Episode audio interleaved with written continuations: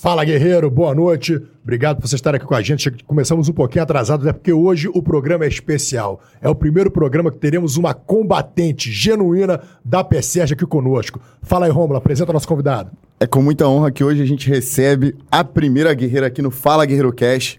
Ela vem de berço de magistrados, já foi atriz de uma emissora de TV, já fez malhação. Doutora Mônica Areal vai contar pra gente como, como que foi essa virada de chave. É um maior prazer estar aqui hoje. Hoje vai ser uma entrevista diferente, porque os entrevistadores me conhecem, então eu não posso mentir muito. Pode mentir. Não te desmascarado. Vai ser desmascarado ao vivo. Um me entende bastante, porque ele também era ator, né, Rafa? Isso. E o Rômulo, o Rômulo começou comigo, né? É, a gente foi da mesma turma de inspetor, então ele conhece algumas histórias aí que eu vou contar. me conta agora, vamos lá. Mônica Arial, como você começou essa ideia de ser policial? De onde surgiu essa ideia? Porque você foi atriz, depois a gente vai chegar nessa parte de mas de onde surgiu essa ideia de ser polícia? Bom, essa ideia veio do programa Fantástico, onde tinha uma operação da DAS. E nessa operação da DAS, o policial, ele resgatava uma criança que estava sequestrada e ele chegava de um jeito, ele, não, vem cá, vem cá, já passou, já passou. Tipo uma cama toda, sabe, quebrada, criança debaixo da cama, sem Naquela colchão, sem nada. de 90, 2000 que, que... É, mais, mais, foi 2006. Não tava ainda, tá. não tinha mais aquilo de sequestro, não. Foi um caso mais isolado. Eu achei aquilo muito, muito maneiro. E eu estava assim meio desgostosa da profissão de atriz, que é uma profissão muito insegura. Às vezes tinha um papel já certo, daí entrava outra pessoa. E quando você é mais nova, tem uns 16 anos, pô, você não ter dinheiro é bonitinho, é engraçadinho. Mas eu olhava alguns atores, bons atores, pô, sem dinheiro para pagar o aluguel, é. sabe? Eu via aquilo e falei, pô, tem que. Agonia, é, agonia. da agonia eu não posso ficar assim, entendeu? Eu não posso ficar desse jeito. Eu tenho que ter uma coisa mais certa. Essa foi a inspiração para ser polícia. E a inspiração para ser atriz? De onde surgiu isso? Ah, sempre gostei. Sempre é. no teatrinho da, né, do colégio. Como sempre... começou essa carreira? É, me destaquei. daí fiz é, peça infantil. Daí fui convidada para fazer a oficina da Globo. Aí fiz... Tinha quantos anos nessa época? Aí tinha uns 16, fazia várias peças. Eu fiz uma com a Duda Little, lembra da Duda Little? Lembro, da Xuxa? Lembro, lembro. Então, eu fazia um, uma peça, daí entrava outra no mesmo teatro, sempre alguém me escolhia para substituir, eu fazia duas peças seguidas. Aí, Malhação, meu papel era ridículo, cara. Aí foi crescendo, eu botava vários cacos. Cacos são palavras que o autor não bota, né? É, é. Aí a Silvia Pfeiffer, ela dizia assim para mim: só me diz que hora você vai parar de falar para eu falar, né, para eu dar a minha fala. Ela deixava, eu falava pra caramba. Aí os autores começaram a gostar da Tininha e começou a vir. Foi vim, a primeira vim, temporada vim. da Malhação? Foi a primeira temporada. Quando começou, foi é. aquela sensação. Aquela que tinha o Mocotó. Isso! Qual era, qual era o elenco dessa época? Isso. Qual era o elenco dessa época? Pô, era o Mocotó, era a Silvia Pfeiffer, a Fernanda Rodrigues, tá. o Danton... Então, era uma, era uma época... Cláudio, Cláudio Heinz. É, Cláudio né? Era malhação, era uma academia mesmo, Academia, né? ganhou prêmio, foi uma coisa assim, sabe? Tinha sandalinha da malhação, tinha caderno da malhação. Então, era realmente... Era malhação muito... raiz, rapaz, né? Essa isso, E você isso. era reconhecida na rua, você tinha... Muita coisa, muita... Porque o, pra... o papel cresceu muito.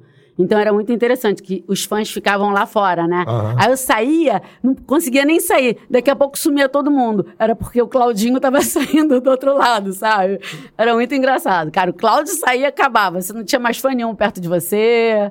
Mas era bacana. Eles davam um ursinho de pelúcia, elas gostavam pra caramba da gente. Era muito legal. Maneiro. maneiro. Mas faz, fazendo a, trabalhando como atriz, uh, você conseguiu conciliar com a faculdade de Direito ou você interrompeu a carreira de atriz para começar a faculdade de Direito? Não. Eu fiz o ERJ, abandonei a UERJ. Eu fui um dos primeiros lugares da UERJ. Falei, quero ser atriz. De Direito? Você, você, de fez, direito. você passou para Direito e abandonou o Direito?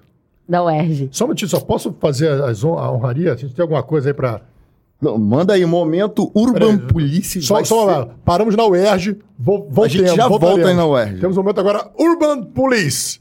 Urban Police. Então, a gente tem um parceiro nosso aqui que ele gosta de presentear os nossos convidados. Adoro Na verdade, começamos a partir do episódio passado, não foi? Foi, foi. Um abraço aí, galera da Urban Police, tá aí na tela.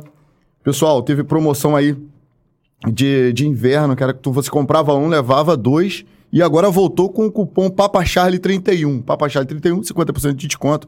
A galera da Urban Police Sou super interesseira, adoro tá presente. ó. Aí abre aí pra gente ver, pra Vamos gente ver abrir. qual, qual o estilo. Deixa eu rasgar. Ainda bem. Ah, eu sou super, né? A- A pessoa. Rasga, rasga aí com, com, Rasgar aqui, eu sou, sou meio ogro, né? Que... O cupom é PAPACharlie31.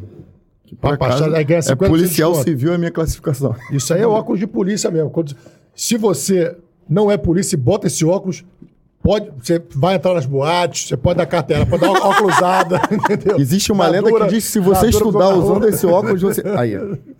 Pode dar dura usando na rua. Olha! Gente! É. Camuflado, lindo. Pô, se eu soubesse, eu não tinha ficado reprovada nos primeiros concursos. Já tinha comprado óculos da Urban Police. Olha, tava o estilo aí. Lindo, adorei. Adorei mesmo. Pô, e Adoro essa madeirinha E aqui. mandou um estilo feminino, né, pô? Sim, né? Bacana, pô. Muito obrigada, muito. Eu, obrigada. eu apontei pra ele qual vai ser a, a convidada, eles selecionaram lá. Eu não, Adorei, adorei. Mandaram muito bem. E essa convidada ela tem estilo, hein? É uma, é uma delegada estilosa, entendeu? Acompanhe, nas, né? Acompanhe nas redes. Voltando, qual foi o ponto? Alvin. Ah, o Erge, o Erge. Hum, Tem mais um presente caneca também, aí, ó. Pô, adoro caneca. Esqueci. Olha, Persona- Olha, a pessoa é ó. interesseira. Amei. Personalizamos. Amei. Del Paul. Olha, gente. Quando vai ser o meu próximo programa aqui? A gente não precisou nem falar com ela, já sabia que a câmera dela era aquela ali, tá vendo?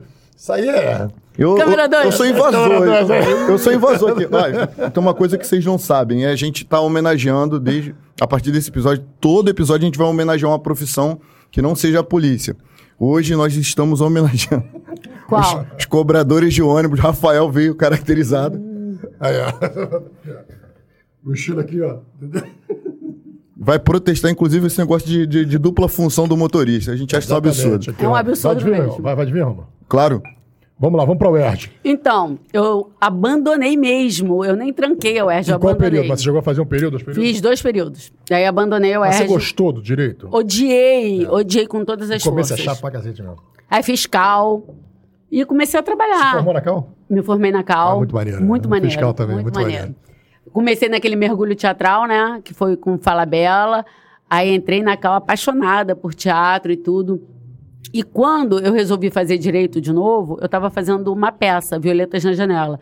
Que foi uma peça que deu É dinheiro. uma peça é, espírita, essa peça. Isso, uma o peça nome da- Que era espírita. uma amiga minha que fazia ela. é, a mãe dela que, que escreveu. Ana Rosa. Ana Rosa, como é o nome da filha dela? É Ana Beatriz? Ana Beatriz. Ana Beatriz. Eu, eu, eu- Isso, está em Portugal agora. É, cara, essa peça é uma Pô, peça. a peça, Não. olha, gente, não, falando sério, fez um sucesso. Fez assim, pro filho dela que, que, que Foi morreu. a filha foi? dela que morreu. Aí ela ganhou o livro e montou a peça. E foi muito interessante porque o primeiro dia da peça no Teatro Vanucci não tinha ninguém. Minto, tinha 10 pessoas. Aí no segundo dia o contra-regra chegou e falou assim: gente, tá lotado, tem fila lá fora. Aí a peça era espírita, né? Eu falei, ah, de desencarnado, né? Não, Moniquinha, é sério. Cara, quando eu olhei na cortina, tava completamente lotado. Foi uma temporada muito vitoriosa. Primeiro lugar no Rio de Janeiro de, bilhete- de bilheteria. A gente fez é, Sul, a gente fez São Paulo, a gente fez Nordeste depois, Que sabe? maneiro, fez uma cara. turnê. E eu fazendo a faculdade, né? Que eu tinha feito vestibular de novo. Fazendo a faculdade que nem minha cara.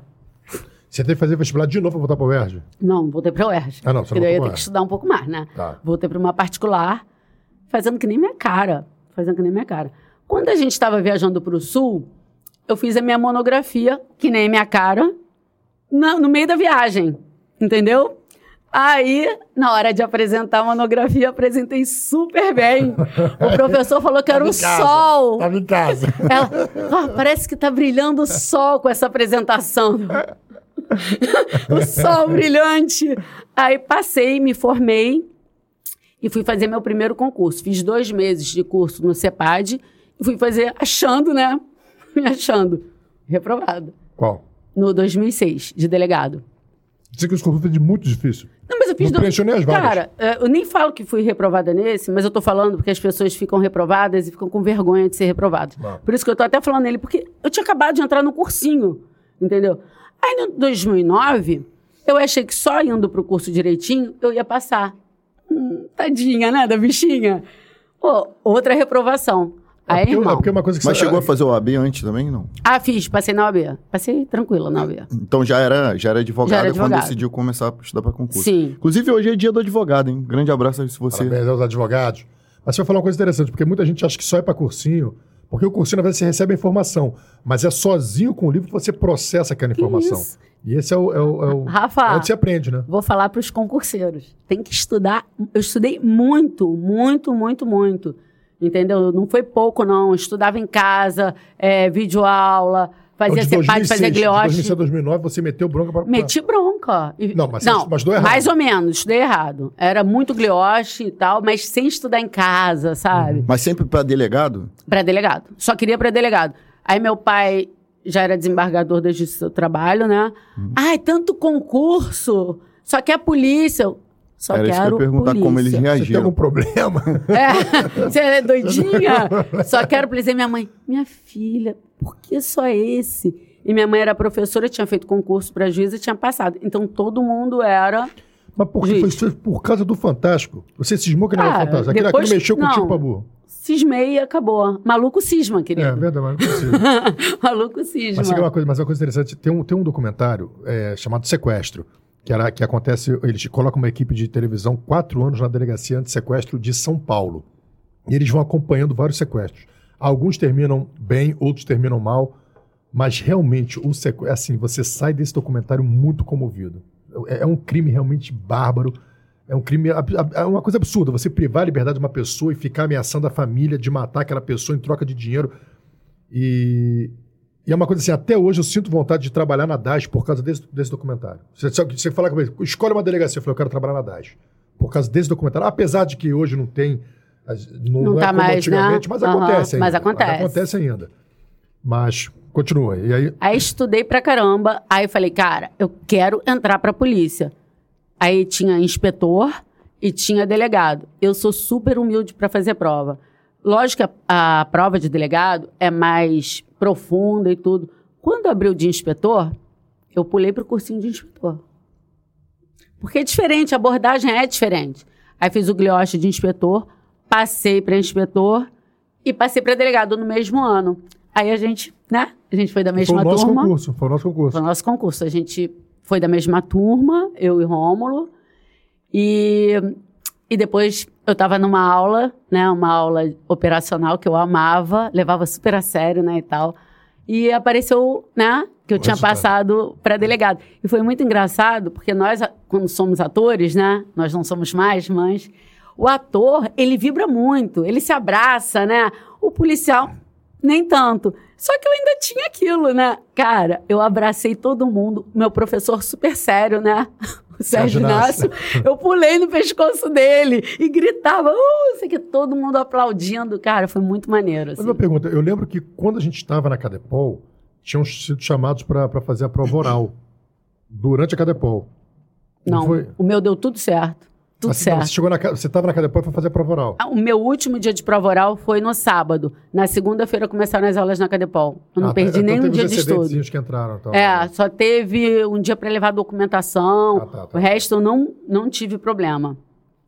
Aí é, eu adorava, né? Adorava a nossa turma, mas eu falava algumas coisas erradas, que depois eu pedi perdão para a turma. O que, que você falava errado? A do- a- a do- tinha um. Tinha um tinha Fala, um- tinha fala um- você, Tinha um fala. doutrinador. tinha um doutrinador. Cujo livro estava na bibliografia do, do, do, do concurso para delegado daquela época. Uhum. E o cara tinha um posicionamento dele, que tem que ser respeitado. Ele é extremamente garantista. E muita gente se debruçou sobre aquele livro e tinha uma, uma realidade um pouco distorcida, um pouco a realidade de quem não vive a polícia, de quem nunca viveu, de quem nunca teve a experiência. Tanto que a doutora Mônica entrou pra polícia e acho que dentro de um ano ela já virou a chave, porque ela viu que a realidade, na prática, é bem diferente do que letras frias escritas numa página de um livro. E você defendia o doutrinador? Cara, eu tirei 10 na prova dele oral. Ele falava assim: ah, não tenho que perguntar, sabe tudo, fala tudo igual a mim. Ele deu uma palestra, ele falou assim: ah, quando eu esqueço algum posicionamento meu, eu ligo para a doutora Mônica para perguntar o que, que eu penso. Para você ver como eu era, né? Aí eu fui, minha primeira lotação de delegado. Aí eu fui para a turma de delegado, saí da turma deles, fui para a turma de delegado. acabou a Cadepol, fui para 74. 74 é lá Alcântara. Alcântara, né? Que é considerada a segunda delegacia mais pesada do Rio de Janeiro, né? Era meu, central de flagrante. É, meu pai quase teve um troço, né? Só que eu amei a 74. Eu lembro que uma vez eu falei contigo, você tá na 74, tô adorando. eu lembro. Todo mundo, você é louca, amei a 74. Aí, né, toda garantista, né? Toda garantista achando que bandido é vítima da sociedade, tô eu lá. é responsável também, então. Aí, eu faço questão de contar essa história agora, porque foi quando eu virei policial. Eu não virei policial quando eu passei no concurso. Eu virei policial nesse dia que chegou a polícia militar com um rapaz de uns 16 anos. E ele estava com uma quantidade de droga ridícula. Uma quantidade, assim, ridícula.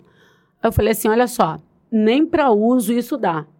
Mas você espera aí que eu vou chamar seu responsável. Ah, ah tá, doutora. Ah, tudo, né, arrumadinho, com uma camisinha polo e tal. Quem é seu responsável? Minha avó. Aí eu, então, vou chamar o responsável dele e tal. Daqui a pouco o PM falou assim: Doutora, a senhora me dá licença um minutinho? Falei: Pois não. Dá uma olhadinha aqui. Cara, era um vídeo desse santinho raspando a cabeça de uma menina, rindo que nem um demônio, sabe? E ele, ele ria e raspava a cabeça da garota. A garota estava sentada num banquinho. Cara, eu tô falando, tô ficando toda arrepiada, porque isso aí foi um divisor de águas na minha vida, entendeu? Eu era uma e virei outra. Aí vem um outro com uma madeira gigante, um galalau, e começa a espancar a menina. E, cara, aquilo ali. Eu falei, eu cheguei para ele e falei assim: por que você fez isso? Ele. Cara, outra pessoa. Outra pessoa. Parecia ator mesmo. Ah, ela fez fofoca, não sei o quê. Cara, e outra coisa: o vídeo, um policial ia mostrando pro outro. Então, eu já tinha mandado apreender ele por tráfico, porque eu vi que ele tinha. É, conexão com tráfico. Na tortura, aprendi o celular e mandei para o juiz. Aprendi esse garoto. Nesse momento, sério, eu não tive uma transição. Esse momento foi, ó, pá, acabou. Outra pessoa. Totalmente diferente. Eu virei outra pessoa. Eu ia, eu deitei lá no meu quartinho, né, lá na minha sala, e tô escutando os, os policiais ouvindo os gritos da garota, os gritos da garota. E ela morreu, né? Depois eu soube que ela morreu devido ao espancamento. Do, do, do, do, Cara, ele raspava a cabeça e ria. E o cara era gigante, da tua altura mais ou menos, e porrada com um troço de madeira. Ela caía do banco. Foi horrível, cara. Horrível. E graças a Deus, nesse momento, eu realmente entrei para a Polícia Civil do Rio de Janeiro. Eu fui no nosso grupo da nossa turma pedir desculpas. Você fez isso? Não fiz? Fez. Que maneiro, hein? Que maneiro. Por isso que eu sou teu fã. Não, isso, Cara, isso, sério, isso, essa parada. Isso é incrível. Não, a tua atitude de você pegar e. Porque assim, ali você viu que era mundo real e mundo ideal. Isso é, isso é que muita gente às vezes confunde. Você, você quer um mundo ideal e acho que a gente deve buscar o um mundo ideal, porém existe o um mundo real. A gente precisa entender que, olha, tudo bem, a gente vai buscar isso aqui, mas a realidade é isso, a gente tem que trabalhar com isso. E você falou uma outra coisa que eu sempre falo aqui. Nós policiais que, que estamos ali na ponta, no dia a dia, a gente vê os olhos do diabo. Então, assim, a gente exorciza o diabo do corpo desses meninos. Quando eles chegam para um juiz, para um promotor, eles estão um anjo. Hum. Como ele estava um anjo para você. Exato, isso que eu ia falar agora. Ele estava aquele anjinho que você já estava assim, ah, vou chamar tua avó, não sei o que, tá tudo certo. Estava aí soltando mais um para espancar fofoqueiro. E nessa, do... graças a Deus, o PM tinha esse vídeo. Pô, interessante a história. E o que é necessário, né? Para que haja essa mudança de postura. Não, o cara vai virar, vai barbarizar depois daquela. Mas é necessário uma mudança de postura. Eu mesmo eu fui criado na Baixada Fluminense, já era para ter um, uma postura diferente, mas quando entrei quando entrei para a polícia, eu não tinha postura de policial nos meus primeiros meses de polícia. Mas eu fui aprendendo no decorrer do dia a dia de uma delegacia central de flagrante, que se você não tiver postura, eles mentem, te enganam, levam você no papo e, quiçá, acabam colocando a tua integridade, a integridade dos teus colegas e de quem está ali no ambiente, porque você não teve postura de polícia. Então, essa chave vai virando e chega um momento que você sabe qual é, qual é o seu exato lugar. Então, no, o, o, caso dela talvez tenha sido mais, mais gritante assim que o meu, mas é, é fato que é uma pessoa que nunca atuou, não teve pai ou mãe que fosse policial para estar tá vivendo aquela realidade de alguma forma, vai ter que ter a humildade de dizer: houve um momento em que eu virei a minha chave. Eu precisei virar a chave. E eu fui criado na favela, eu via traficante andando de fuzil na minha frente. E eu fui necessário virar essa chave. Agora, eu queria perguntar o seguinte: vamos lá. Tecnicamente, agora, doutora, hum. nesse caso, como é que você procedeu? Você deu o flagrante no tráfico e, e, e a tortura e os demais? Dei o flagrante no tráfico, porque a quantidade não importa. Eu vi que ele era associado descaradamente ao tráfico. Inclusive, ele começou a falar, eu comecei a perguntar, ele modificou totalmente. Peguei e indiciei, coloquei junto, né, do, do flagrante, celular, tudo, e pronto. E mandei. Mandei. As imagens, é, contra é imagem não é, tem, é. era muito chocante. Se você colocar meu nome no Google, vai aparecer. Vai aparecer. Deu mídia, deu mídia pra caramba. Foi a PM que trouxe, mas eu acho que aquilo ali foi quase na minha mão mesmo, entendeu? E eu não tinha outra alternativa. Aliás, eu quis mesmo pedir desculpa e mostrar que as pessoas estavam certas. Eu acho que eles até me respeitaram demais, sabia? Como Porque... é que foi a reação da turma? Qual foi a resposta deles? Foi ótima, né? Foi, foi tipo assim. Ah, entendi. Agora, agora ela já se localizou. Salva, salvamos, salvamos a doutora Mônica, salvamos. A gente tem uns delegados aí para salvar de, em, atuando em outros estados. Doutor Pedro Felipe, te amo. mas você precisa rever isso aí. Não, ainda tem essa. Tinha um outro, acho que bem mais garantista, garantista que eu, era abolicionista quase, né? E, cara, a turma ganhou um reforço de peso, porque eu. Pô, não tem conversa. Não tem conversa. Sou de prender, meu estilo de delegada é de prender. Eu gosto de ir pra operação. O Romulo trabalhou comigo, sabe que eu vou, entendeu? E eu gosto de estar com a minha equipe. Então, Isso aí não tem. Maneiro. Tem uma série de episódios que a gente viveu na delegacia de atendimento à mulher lá em Nova Iguaçu. E eu, o Marcelo, que está aqui, o esposo da, da delegada, está aqui. A gente viveu uma série, uma série de coisas lá na, na, na, na ADEAN Nova Iguaçu. Não, não falei com, com o que no episódio passado, que a gente foi prender um cara, a mãe dele simulou que tinha desmaiado. E eu fui levando a velha no colo, chegou no hospital, a velha sacudiu a poeira. Não, tô bem, tô bem. É muita coisa. E eu tenho um episódio que para mim é, é, marcante, que a, a, a DEAN, ela é uma delegacia, embora seja 24 horas, ela não é central de flagrante. Então, os flagrantes envolvendo agressão à, à mulher, né, no âmbito do, do, da relação conjugal, no âmbito, no âmbito doméstico, é, havendo flagrante, a PM mencionada leva para a central de flagrante.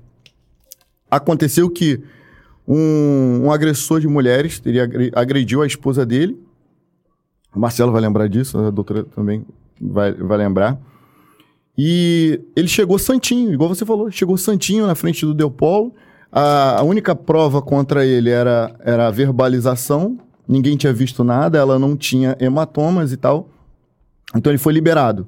Foi instaurado inquérito, ele foi liberado. Não foi preso em flagrante naquela ocasião, foi feito todo, todo o procedimento adequado pela autoridade policial daquela noite e tal. E a gente chegou para trabalhar Cheguei na delegacia pela manhã, a menina estava na porta da delegacia, falou que tinha, não tinha conseguido dormir em casa e explicou todo o caso. Nesse caso, o policial tem que imediatamente comunicar a autoridade policial, que no caso era ela, ela falou: Eu quero que você monte uma equipe, vá lá e prenda ele agora. O cara teve a audácia de ter agredido a mulher, dissimulado toda uma situação, ele penetrou na mente de várias pessoas, convenceu todo mundo de que ela estava fantasiando aquilo, que nada daquilo tinha acontecido. Depois disso, ele riu na cara do sistema policial todo, dormiu em casa e impediu que ela dormisse em casa. Ou seja, a vítima dormiu na rua até que pudesse encontrar a doutora Mônica no dia seguinte, que determinou a imediata prisão do cara. A gente foi lá de manhã, garfamos ele em casa cedinho, dormindo bonito. Tava dormindo 11 horas da manhã, o pilantra dormindo e... e a... Não. Mas são N casos, e todos os casos ela bancou, vai. Mas, doutora, foi ontem, vai agora, eu não quero saber, eu vou prender, quero ver ele preso. Que isso, isso é inaceitável e inadmissível. É essa a postura dela, Maneiro. frente à delegacia de atendimento à mulher. Depois da 74, você trabalhou em algum outro distritão? Não, de, assim, depois, depois da 74, você foi para onde? Fui, eu fiquei muito pouco tempo na 73, eles inventaram lá um negócio que ficava metade do tempo na 72 e metade na 73, mas eu fiquei pouco tempo. Eu peguei a primeira titularidade, que foi Volta Redonda. A gente arrebentou Volta Redonda. Sobre, sobre, só sobre, antes de chegar em Volta Redonda, qual era o problema maior de criminalidade em Alcântara? Alcântara era um barril de pólvora. Mas eu adorava meu ba barrilzinho. Sempre falava, amo meu barrilzinho. Porque era muito, muito assalto, tráfico. É tráfico, assalto, tudo, tudo que você possa imaginar. Não muita violência doméstica. E na época ainda não tinha, assim, a Lei Maria da Penha ainda não tava, sabe? E eu, eu não tinha trabalhado com violência doméstica, depois eu entendi melhor a vítima. Então eu prendia e elas vinham pagar a fiança de manhã, e eu tinha raiva delas, entendeu? Eu tinha raiva, ficava pé da vida, queria sacudir. Depois, trabalhando na DEAN, eu descobri que não é só aquilo, que tem aquele apego emocional, que tem filho, que tem, né? Tem muita coisa em jogo. É, e depois de um tempo na 74, o Marcelo entrou na minha equipe e a minha equipe sempre foi assim. O doutor Adriano foi meu titular muito tempo, é um delegado que eu tenho admiração máxima. E o meu plantão era de cana. O plantão prendia pra caramba, sabe? Era quase um subjique. E era, eu amava 74. Sinceramente, tudo que eu aprendi foi com os cascudos de lá. O Marcelo também agradece aos cascudos. Você conheceu o Marcelo lá? É. Ele falou que ele se ferrou logo que entrou. Ele entrou na 74 e casou. Mal entrou na polícia, ele se ferrou de, em dois sentidos, entendeu? Porque ele falou que pediu qualquer delegacia, menos a 74. Acho que era botar na 74. Da 74. É que eu tava esperando é. pra casar, pra casar. Mas aí, quando ele chegou na 74, você olhou e falou: hum, hum, olha aí. Mal sabia. Mal sabia que ia levar cachorro com a orelha pendurada no é. carro, mal sabia que ia dormir com um gato na cabeça. Como é que foi essa primeira experiência que você levou ele para resgatar? A doutora, a doutora tem, um, tem, uma, tem um compromisso muito grande com a causa de defesa dos animais. Defensora dos animais. Defensora dos animais. Quando foi o primeiro momento que falou, então, vem cá, o, o, o bonitão, o fortão, deixa eu te... Tô, tô falando, já, já, já, já que tá falando de defesa dos animais, mandar um abraço pra rapaziada na, na, nas garras da lei. Nossa! O Rafael, que faz um trabalho lindo. E toda aquela galera, eu, eu sou do grupo do, do nas garras da lei também no, no WhatsApp, cara, impressionante. Impressionante. Os caras, assim, é, é, uma, é a causa da vida deles mesmo. Eles abraçam aquilo ali. E a, a, a doutora Mônica, o Marcelo e o Rafa, eles são o, o operacional, né? A chefe das operações, chefe de operações especiais de resgate de animais. Cara, os caras fazem um trabalho maravilhoso. Eu sou completamente. É minha causa, sempre foi. Eu sou completamente apaixonada. Eu estranho qualquer um com negócio de animal. O Marcelo mesmo fala que eu estranho qualquer um. Entendeu? Não adianta, cara. A gente fez um resgate é, semana retrasada ou passada de uma pitbull. Tinha água, tinha nada. E provas, sabe? As pessoas filmando vários dias, só que a gente não conseguia ir, porque a gente estava na delegacia, voltando para a delegacia. E depois que a gente fez esse resgate, eu recebi vários pedidos a favor do dono da cachorra, inclusive de amigos meus. E eu só mostrei as provas, entendeu? Só mostrei mas as o cara é Eles são mentirosos. Cara, eles são mentirosos. Não, mas o cara é conhecido, cara. Conhecido é... de alguns amigos meus, eu não sabia. É, ele foi no Instagram chorar que ele ama cachorra, falou com um amigo meu que é policial, que eu adoro. Não, ele é gente boa. Aí, a gente só mostrou como é que a cachorra tava. Rapidamente a pessoa fala, porque eu não tô de, de gracinha, né, Rafa? Eu tenho oito animais dentro de casa, tem 10 mil animais para resgatar. Por que, que eu ia querer tirar do dono, de um bom dono, uma pitbull? Magra, esquelética, toda ferrada. Por quê? Me diz. Não. Nem conheço, cara. Oh, tem alguma coisa contra ele, nem sei quem ele é. Essa denúncia chegou pelo, chegou, pelo grupo? É, eu recebo muitas denúncias, entendeu? É, infelizmente, eu não tenho abrigo, eu não tenho, às vezes, onde, para onde levar, mas o que eu puder fazer, se a pessoa tem lar temporário, o que eu puder fazer, a gente faz na folga. Foi no sábado que a gente foi, entendeu? Lá para dentro de São Gonçalo pegar a cachorra. Foi quem? Você, o Marcelo e o Eu, Rafa? Marcelo, Rafa, a Fernanda. A Fernanda não foi, não. É, eu, Marcelo, Rafa, uma outra do Nas Garras da Lei e uma perita. Para testar bem que aquilo ali. Tinha água, nada. Cara, sem, sem comentários. E ele não sabe, né? Mas a gente recebia. A perita é a menina lá do FP? Tem a Gabriela, a Gabriela, tem a Alê. E a gente está como? A gente está tá forte. Tá, tá virando quase Tem a Marta, né? exatamente. A gente está... Qual foi o primeiro episódio que você... Você estava começando um relacionamento com, com o Marcelo, que é policial civil também e falou: então, olha só, a minha realidade é essa e eu, eu, eu, defendo essa causa. Qual foi o primeiro episódio que você falou? Ó, minha, levou ele? Vou contar, vou contar. E como é que ele reagiu também? Não, olha só, é, a gente trabalhava na 74 e ele morava ali perto em São Gonçalo. Aí a gente pegou o carro, foi almoçar na casa da minha sogra, que cozinha bem pra caramba, né? Sabe que comida me compra, né? Você sabe que Aí, cara, eu olhei assim, eu falei, cara, tem um cachorro ali debaixo do carro. Ele, não, não tem não. Eu falei, tem, tem sim. Aí ele, não tem não. Eu falei, volta. Aí ele voltou. Você passou de viatura, viu o cachorro debaixo do carro? Viu o cachorro debaixo do carro. Eu vi um negocinho debaixo do carro, mexendo. Volta. Aí ele, tem nada não. Eu falei, tem, tem. Aí abaixei, cara, tinha um cachorro todo ferrado. Eu falei, vem, vem, neném, vem, tá, tá, tá, tá. Aí ele saiu, cara, o cachorro, a orelha tava pendurada já de bicheira. Aí ele pegou o cachorro no colo, botou no carro, e foi a primeira vez, o, o carro ficou, né, com cheiro de bicheira um tempão, mas o que importa é, né? É... Aí ele ganhou. Aí ele ganhou. Mas tu sentiu também que a causa também bate no coração dele. Ba não, tem uma coisa. Uma, posso contar um negocinho do relacionamento? Pode. Primeiro dia que a gente ficou, tava maior romance, eu toda apaixonada por ele. Eu não sei qual foi o assunto dele, porque eu não gosto de gato. Falei, hã? Hã? cara, eu fiz uma cara pra Mas ele. Você deve conviver com um cachorro desde novo, e aí você perde. Você, você acha que o. Você escolhe um é time. time, Irmão! team, team Dog. não gosto de gato. Eu fiz uma cara, eu acho que eu fiz uma cara. Eu, assim, na hora ele, ele já não era do meu interesse. Eu tava totalmente apaixonada, eu fui, não era do meu interesse. Ele, não, não é bem assim. É que eu não te tenho intimidade, mas se você me der oportunidade e tal. Bom, ele agora ama gato, ama, ama, é apaixonado, fica no colo dele. Eles, os gatos são maravilhosos, né? Então, Ela falou no é- início, ela falou no início que tava falando com amigos e que, que confirmariam as histórias dela. Cara, é esse episódio que ela tá falando do, desse cachorro que né, eu nem participava do- de- no convívio, né? Porque a gente se formou, cada um foi para uma, pra uma delegacia. Mas quando a gente passou a trabalhar junto, já em Nova Iguaçu, o Marcelo me ligou uma vez, ó, eu vou me atrasar um pouco, porque a Mônica achou um cachorro aqui e a gente vai ter que levar, de fato, no caminho de, de Copacabana, Nova Iguaçu, eles encontraram um cachorro e foram levar, deixaram o cachorro no pet, foram pra delegacia, trabalharam, voltaram lá, pegaram o cachorro no pet e deram destino ao cachorro. Então, é, é- é, tipo, é de fato, é desse jeito, não tá tentando florear, Não é- não é gourmetizar. tirar a onda, não é tirar onda. Não é, não é tirar onda. Cara, mas eu entendo ele assim. Eu, eu lembro que eu cresci sempre com cachorro, sempre tive muito cachorro em casa. E o meu pai falava assim, ó. Pô, pai, eu dei um gato. Não, não, o gato é traiçoeiro. Meu pai falava assim, o gato é tra- porque ele também só cresceu com cachorro, ele nunca teve referência de gato. E aí eu, eu realmente eu não tinha Nunca teve com gato. referência de gato. Não, nunca teve gato em casa, nunca teve esse contato é, com o gato. Então, é você não- verdade. você- você- não tem intimidade. e, e- e tinha uma coisa com gato, assim, que eu, que eu estranhava o gato, que eu falava assim, eu olhava pra cara do gato e tava assim, cara, cara. Assim, o gato feliz. o gato tá triste. O gato vai te morder. Eu falei, cara, é, o, o cachorro já tem uma expressão maior. A, a expressão do cachorro você já percebe na hora. como o cachorro. Você consegue ler a expressão do cachorro. Eu só fui curtir gato porque o meu filho tem um, tem um gato na casa dele. E quando eu ia visitar ele, o gato parecia um cachorro, cara. O gato ele vinha falar contigo assim, ele, ele era muito carinhoso.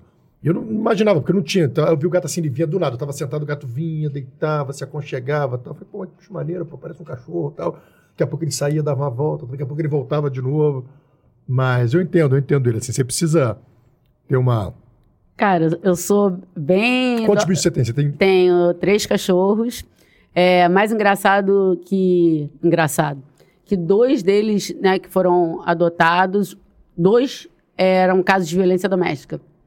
Um bem sério, inclusive, que o cara não só batia na, na mulher, como batia no meu cachorro, que eu, que eu adotei, que ela me deu, quebrou o joelho do meu cachorro, entendeu? E, hum, e quebrou um dente da cachorra, da mãe, né? Porque foi defender a, a Ô, mulher filho, dele, né? E tudo, e ele bateu no cachorro. Graças a Deus a gente prendeu ele. Três cachorros e E cinco gatos. cinco gatos. E Ah. convive bem, tá? tá. Convive, convive, tudo na paz. Não se dividem, não, ali. É porque às vezes os próprios cachorros Não, se dividem, e, próprios e sabe o que eu acho maneiro? Que eles deixam a gente morar lá em casa.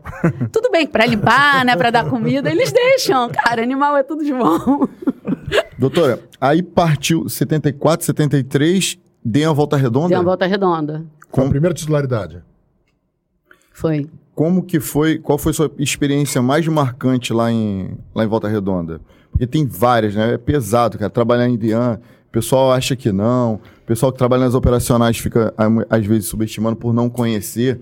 Mas é pesado trabalhar em Dian. cara. Às vezes tu atende uma mulher que, às vezes, a mulher ainda tá com o cheiro da gasolina que o cara tacou nela pra queimá-la viva, cara.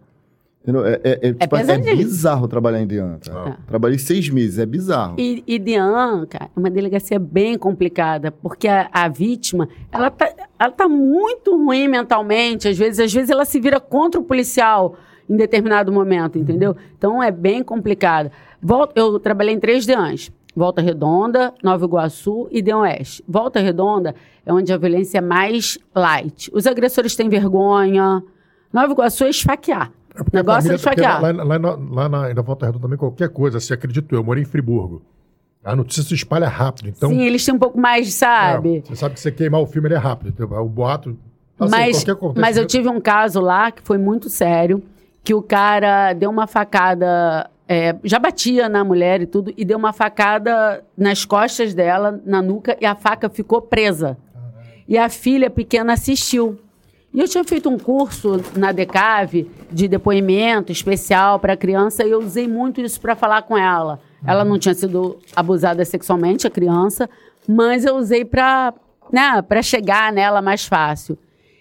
Se comunicar com, com, com, as crianças? Isso, crianças vítimas de abuso. A Decave fez esse curso, curso um curso fantástico. Maneiro. Fantástico, fantástico, fantástico. Eu amei. Nunca que eu, sou, que eu chego perto daqueles policiais psicólogos que vai, entendeu? Mas eu peguei alguma coisa. É maneiro saber que a Polícia Civil tem esse, esse faz esse trabalho, não é? É, fica de olho que eles de vez em quando eles, eles repetem esse curso, é de depoimento especial. Aí o que aconteceu? A gente procurou o cara, procurou o cara, procurou o cara, não achou. Aí eu falei, Marcelo, é, hoje é dia do advogado, mas eu vou falar mal um pouquinho. Eu falei, desse determinado não, advogado. Não é falar mal, ela vai dar a posição dela. É a minha posição. Marcelo, você quer ver que ele vai procurar um advogado? O advogado vai falar para ele que em 24 horas o flagrante acabou e para ele se apresentar? É ele. É, a gente voltou para o Rio, mas deixou policiais rondando, porque a perseguição é que não atrapalha o flagrante. Cara, a gente estava no dia seguinte, em Ipanema, comendo uma pizza numa pizzaria que tinha aberto. Liga, o cara tá aqui com os advogados. Meu irmão, eu só falei pro policial: diz que ele não vai ser preso porque já passaram 24 horas. Fica falando isso aí pros advogados. A gente pegou a viatura, saiu que nem louco. A viatura tava ruim. Comendo a pizza, sim, sim, com os pedaços da pizza. Caraca, pizza. Pô, cara, eu fico, eu fico louca. Eu fico louca. Só que duas horas pra lá, né? Cara, quanto tempo a gente fez, Marcelo? Até a volta redonda? Uma hora. Caralho. Porque, pô, surtando, esse aqui surtando. Daí a gente chegou lá, primeira coisa, eu, tá preso. Cara, o advogado, que isso? Eu falei, cara, tá em campana, não, não desmobilizou, pode desmobilizar agora, tá preso. Debochado, sabe? Escroto, cara. Ele, sabe? Ah, não sei o quê, com aquela cara. Então, Sabe, foi uma coisa. Acho que foi o mais marcante. Ficou preso? Ficou. Eu prendi, né? Não, não. É, porque assim, a gente sabe como né? é que. Agora. Não tem como acompanhar essas os parceiros, os parceiros lá, os parceiros da persecução criminal de Volta Redonda eram firmeza ou, ou davam titubeada? Vai, alguém vai me. Tá não respondido. Não dá para é, não tá dá pra acompanhar, cara. O de Nova Iguaçu é maravilhoso. O juiz de Nova Iguaçu, doutor Otávio, tá? Então... Não, porque essa parceria é fundamental. Não, essa parceria, senão, senão não acontece. De senão, senão a gente fica. É, mas a partir do momento que a, que a delegada, né, aqui no Rio de Janeiro, pelo menos não sei como é que funciona nos outros estados, toda delegacia de atendimento à mulher é uma delegada. Tem que ser, o titular é uma delegada. Uhum. A partir do momento que a delegada, que a delegada faz tudo o que está ao alcance dela e da lei e entrega, ela lava as mãos dela. A partir dali é com, com ele, não tem como ela fazer além. Às vezes é possível estabelecer uma parceria, não é bem uma parceria. É buscar justiça, de fato. É, porque quando se fala estabelecer uma parceria, parece que estamos fazendo um complô. Não, não, bicho, é você, você tem uma certa, um, um mesmo, uma mesma maneira de pensar, de combater, de é, uma mesma linha mesmo de trabalho, entendeu? De reconhecer que, cara, isso aqui, esse cara aqui é um cara perigoso, é um cara que. Não, rolou. E, e outra coisa, Dean tem que ter homem e mulher trabalhando, tá? Eu odeio é gente que não conhece delegacia, que fala, tem que ter essa mulher. Rômulo, quantos agressores que matam os policiais, violência doméstica, o agressor não é bonzinho, não. Não é bonzinho, Marcelo não. se atracou com um com um fuzil, com um fuzil, ele querendo puxar. Teve aquele Aquele episódio até postei no meu Instagram esses dias. Uma, o cara, meu irmão, o maluco tinha uns dois metros de altura. Ele agrediu a mulher, os dois estavam estudando para o concurso, uma história assim. O Marcelo vai lembrar, a doutora também. Eles, é esse mesmo. É, Meu irmão, e- aí ele marcou pra dar uma surra na mulher. Ele dissimulou, ele tá tinha brigado com a mulher na noite anterior e dissimulou, fingiu que tava na boa e marcou pra dar uma surra nela. Marcou com ela, entendeu? Só que um intermediador, um, um parente da mulher, descobriu que o plano dele era, era esse. Ele ia encontrar a mulher lá em Nova Iguaçu e pretendia espancá-la. Só que quando ele chegou lá, quem ele encontrou? O Marcelo, o Wallace. E, e, cara, e o cara era grandão, grandão. Um rapaz é, negro, né? Alto, bem alto, forte. Furtado gigante. Cara, e eu tava lá na delegacia, na época eu tava exercendo a, a função de chefe de, de investigação. O Marcelo me ligou, falou, cara, desce aí, desce aí. Cara, o cara já tava algemado. Vai ficar. é, já, já tinha Não, chamado o porque, cara. porque o Marcelo é grande. O Marcelo é grande, o Marcelo é alto. Vocês não estão vendo, mas o Marcelo é alto. Só que a gente, um, um parceiro nosso, excelente policial Wallace, grande abraço, guerreiro, onde, é, onde quer que você esteja, está em Angra. Tava, o, o Wallace deve ter um, um metro e meio de altura. Excelente policial, não, é, não foi dotado de altura. E o cara tava crescendo ali, né? E, aí o Marcelo me ligou, tá, tô descendo. Pô, quando ele viu Marcelo alto, eu não- também não sou tão baixo. Aí ele começou a se colocar no lugar dele, o que, que ele fez? Ele começou a chorar. Cara, é bizarro. Mas ele já estava algemado? Tava algemado porque. O Marcelo já tinha resolvido o problema. Tinha resolvido, tinha resolvido parcial. Como é, que- Aí como, é que, como é que ele resolveu o problema? O cara voou O cara, o cara foi puxar, eles se, se engalfinharam, tentou tomar o cara. fuzil do Marcelo. Caralho. Você imagina se sou eu. A única alternativa que eu ia ter era tirar, ia tirar uma vida. Então, quem fala delegacia de mulher. só- Não, cara, não. É, eu odeio. Cara, Olha, o cara que bate na sua esposa, o cara que bate na sua mas ele companheira... espancou muito Bicho, essa ele garota. Ele é capaz de qualquer coisa. bicho. Ele Mas espancou o- o- muito essa e- menina. E, e eles tentam convencer a gente na delegacia, cara. Eles mudam sempre. A gente evita o contato vítima-autor né, de- nas delegacias, até por orientação dela lá na, na ADN Nova Iguaçu, porque eles ficam, eles ficam olhando pra mulher e falam: Você vai fazer isso mesmo comigo? E a nossa história? Você acha que vai ser bonito pro- os nossos filhos? Eles penetram, eles, eles agridem física e mentalmente. Por isso, por isso que na Lei Maria da Penha tem ali a figura da, da, da, da- da agressão psicológica. Os caras, os caras são, é... qual é a palavra? Manipuladores. Demais. Demais. Se o policial não estiver atento a tudo que está acontecendo, eles manipulam a vítima e o policial. Ele tentou me convencer, tentou nos convencer de que ela estava tentando prejudicá-lo porque ele tinha passado no concurso público. Cara, esse cara, ele teve, ele foi preso, aí passou uma semana talvez preso, e ele voltou à delegacia simulando que estaria lá indo lá buscar um documento e pegou um celular e estava filmando a policial que estava atendendo ele. A policial atendendo ele sem infringir qualquer norma ou lei. E ele filmando ela e provocando ela para que ela desse uma resposta.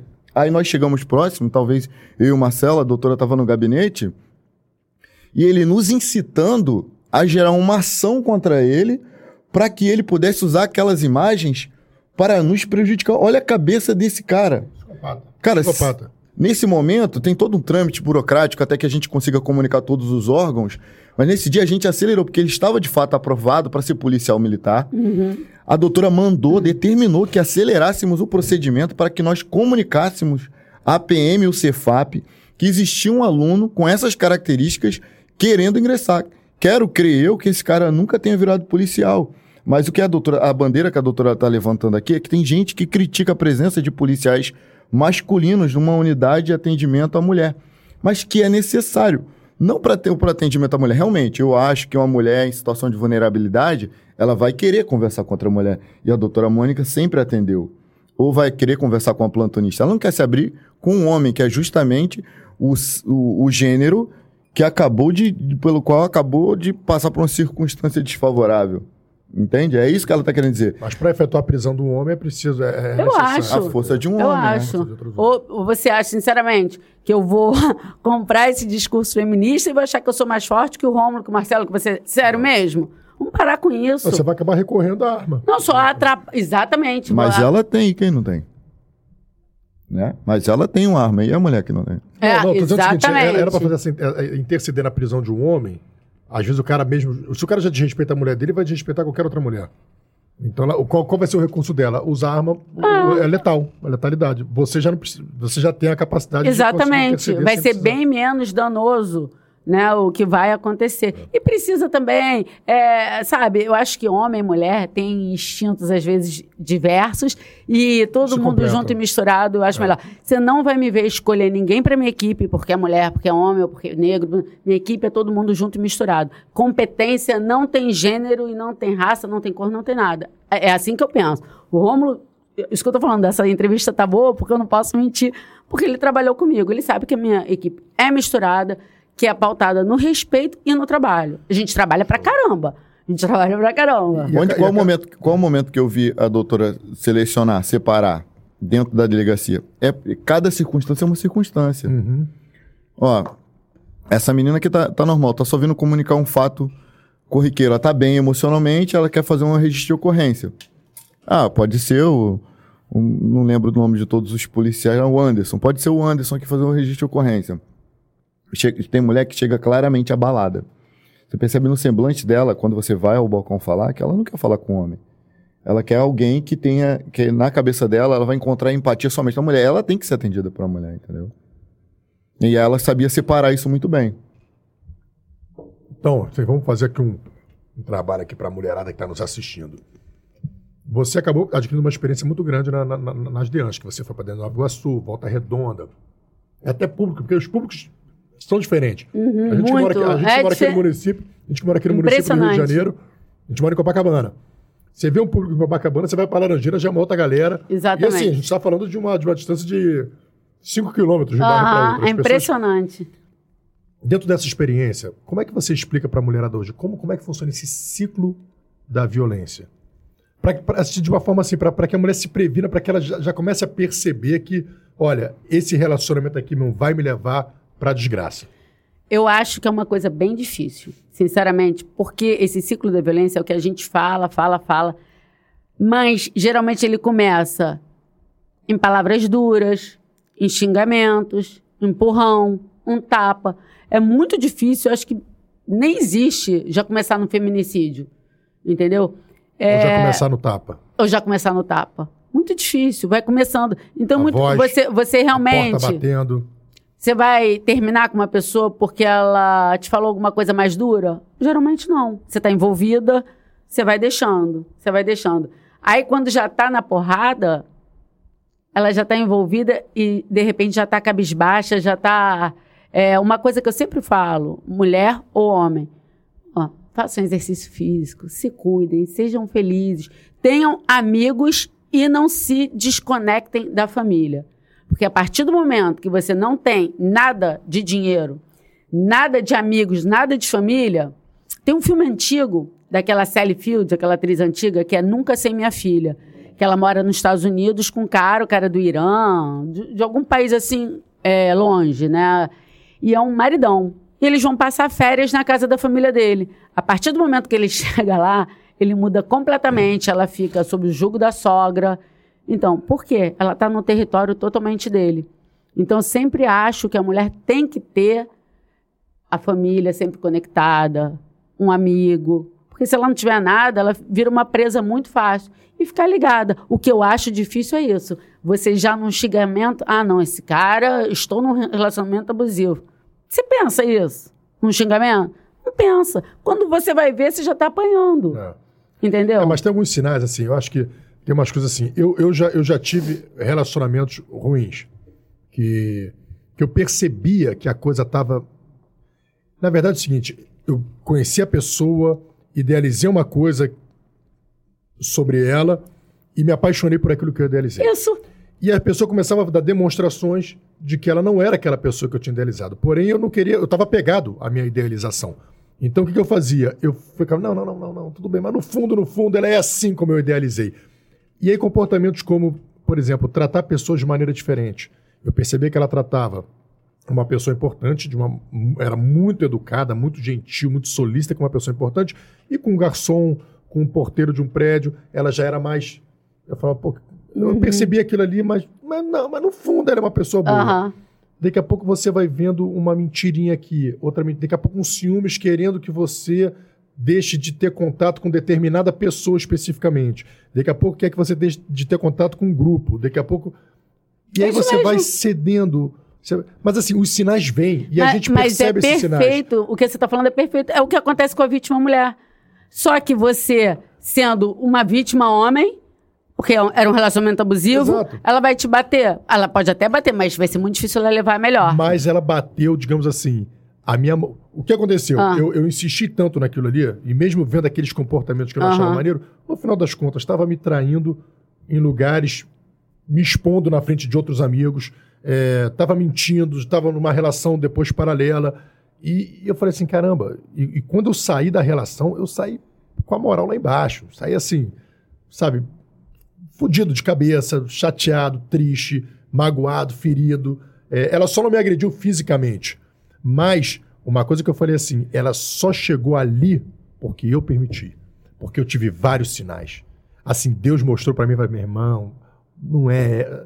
Mas eu, eu ficava insistindo em querer acreditar que ela era aquela pessoa que eu tinha idealizado lá no começo. E, e, eu falo isso assim, que eu já eu vou citar novamente o exemplo que eu citei na última da entrevista. Da tua irmã, né? Eu, eu tava, só esperando falar. O exemplo da minha irmã. A, a, minha irmã teve um relacionamento com um cara há cinco anos, uma gente boa, um cara só um minuto. e tal. Ô Igor, marca esse ponto aqui, de tudo isso que o Rafa falou, a gente fazer um, fazer um corte e botar aquela música doente de amor. e a minha irmã, ela, ela teve um relacionamento com um cara, um cara maneiro, gente boa. E um dia o cara doidão, ela, ela não, ela começou a ter sinais. O cara ficava viciado em jogo, ficava até tarde jogando de madrugada, perdendo dinheiro em jogo. Um dia uhum. pegou o cartão de crédito dela, passou, porra. Ela, porra, como é que tu gasta também? Ela já sentindo que o cara já. Um belo dia, o cara doidão, porra, o cara perdeu dinheiro em jogo. Será que ele fez? Ele pegou um chumaço, um molho de chave e jogou na porta. E pau! Quando, quando bateu na porta, ele olhou aquilo. Ela falou, cara, vai embora. Não vai dar certo. Eu não quero mais. Aí eu falei, caramba, Nandinha, mas. Ela falou assim, Rafa, se eu deixo aquela, aquela atitude ali, depois daqui a pouco ele tá pegando meu braço, daqui a pouco ele tá dando na minha cara. Tua então, assim, é o que você falou, o tapa nunca vem primeiro, nunca do nada, não assim, é começou a dizer, de brau, dá um tapa. Tua irmã é... tinha quantos anos nessa época, nesse período? Cara, ela tinha mais de 20, mais de 20 anos. Olha, Mas eu... era novinha. Bota uns 23, 20, 24. Eu amei Maneiro. o que você falou, tudo que você falou. Sabe por quê? É exatamente o que acontece com a, com a vítima. É o que acontece, ela vê os sinais, mas ela não quer. Olha só, é, teve um caso de uma atriz, vou falar aqui porque ela ela dá palestra, ela botou na mídia. E ela foi muito criticada porque ela ia casar com um diplomata, casou, cara, príncipe, ela princesa, e já tinha ocorrido episódio de agressão, mesmo assim ela casou. Aí muita gente criticou. Ah, mas já tinha sido agredida e casou. Cara, as pessoas não gostam de mostrar fracasso. E ela achou que devolver convite, essas coisas todas, ela se sentiu envergonhada. Ninguém gosta.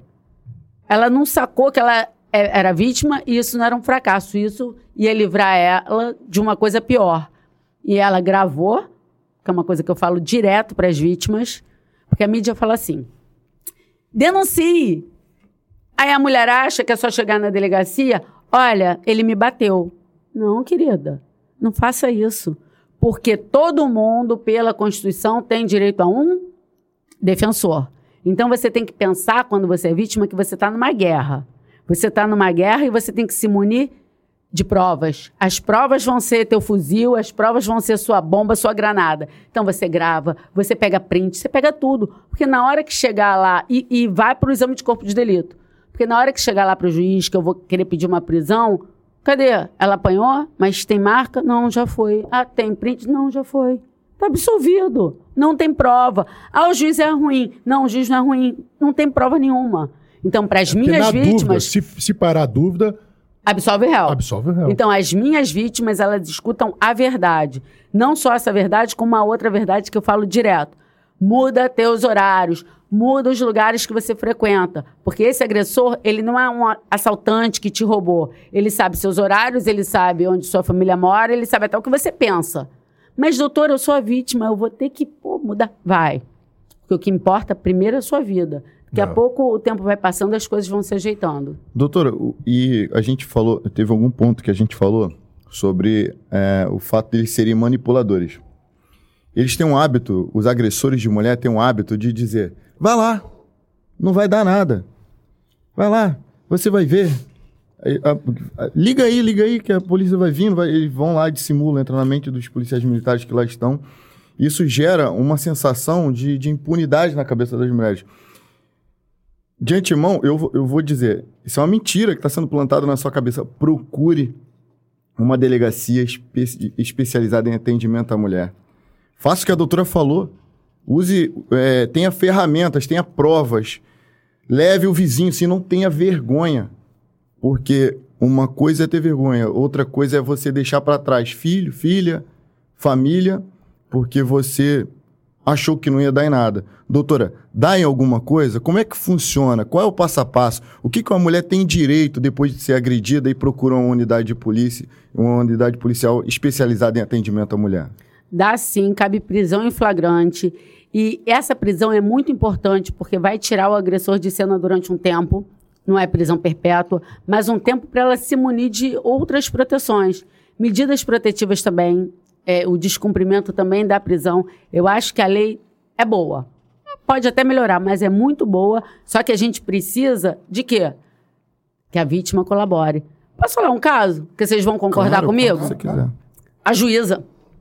A juíza tinha vários seguranças. A juíza que foi esfaqueada pelo marido. Tinha vários seguranças. Olha como é diferente a violência doméstica. Mãe, papai não é nenhum monstro.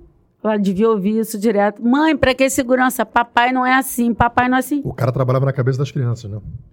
Dispensou os seguranças. Manipulação. Manipulação. Morreu esfaqueada. Tinha sido. Gente, vocês têm noção disso? Um caso que não foi meu, mas eu estava vendo na Record. Ah, ele, ela no- mandando mensagem para amiga. Ele me chamou que ele falou que vai, quer ter a última conversa. Aí aparece a câmera da rua, ela andando, indo lá ter a última conversa, com o celularzinho no bolso. Foi a última conversa. Gente, Caralho. vocês têm noção que a gente precisa que a vítima entenda que pode acontecer com ela, que vai acontecer com ela? Entendeu? É Cara, uma, uma coisa que eu acho assim, uma covardia também, cara, que eu acho isso um esculacho.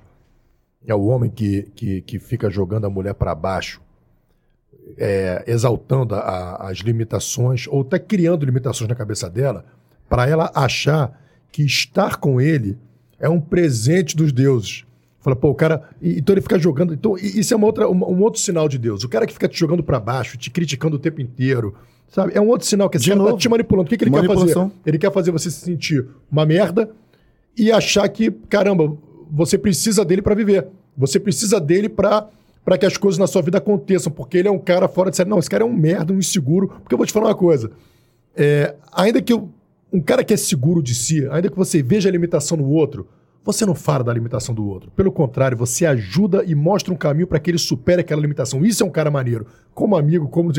É claro que assim, como marido mulher, a gente enxerga uma, um- uma limitação na, na- na esposa, como a esposa enxerga uma limitação no marido. Cara, você orienta e ajuda aquela pessoa. Você não fica ali, porra, você é isso, você é aquilo, porra, você, porra, você não, não, não é capaz, você. Então, isso é uma outra forma também de, de violência psicológico. psicológica, cria uma dependência sua num, num merda. Pô, eu, eu lembro de um caso na 74 que ele tinha batido bastante, ela estava ela tava bem machucada e ele estava, assim, lá né, no canto da delegacia, preso. E eu tô ouvindo ele falar, você é uma gorda, não sei o que e tal.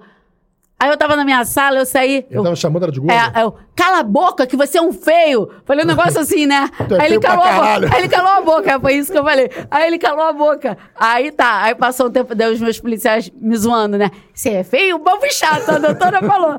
Aí tá, aí eu tava tomando café num shoppingzinho que tinha em frente lá, a delegacia. Aí, cara, aparece uma mulher grandona. Oi, doutora. Aí eu tomando café pensando, cara, será que eu prendi? Sabe aquela, aquele post? será que eu prendi? Vou levar uma porrada, tô sentada aqui, né? Ela, poxa, muito obrigada que naquele dia. Cara, a mulher era outra, irreconhecível, entendeu?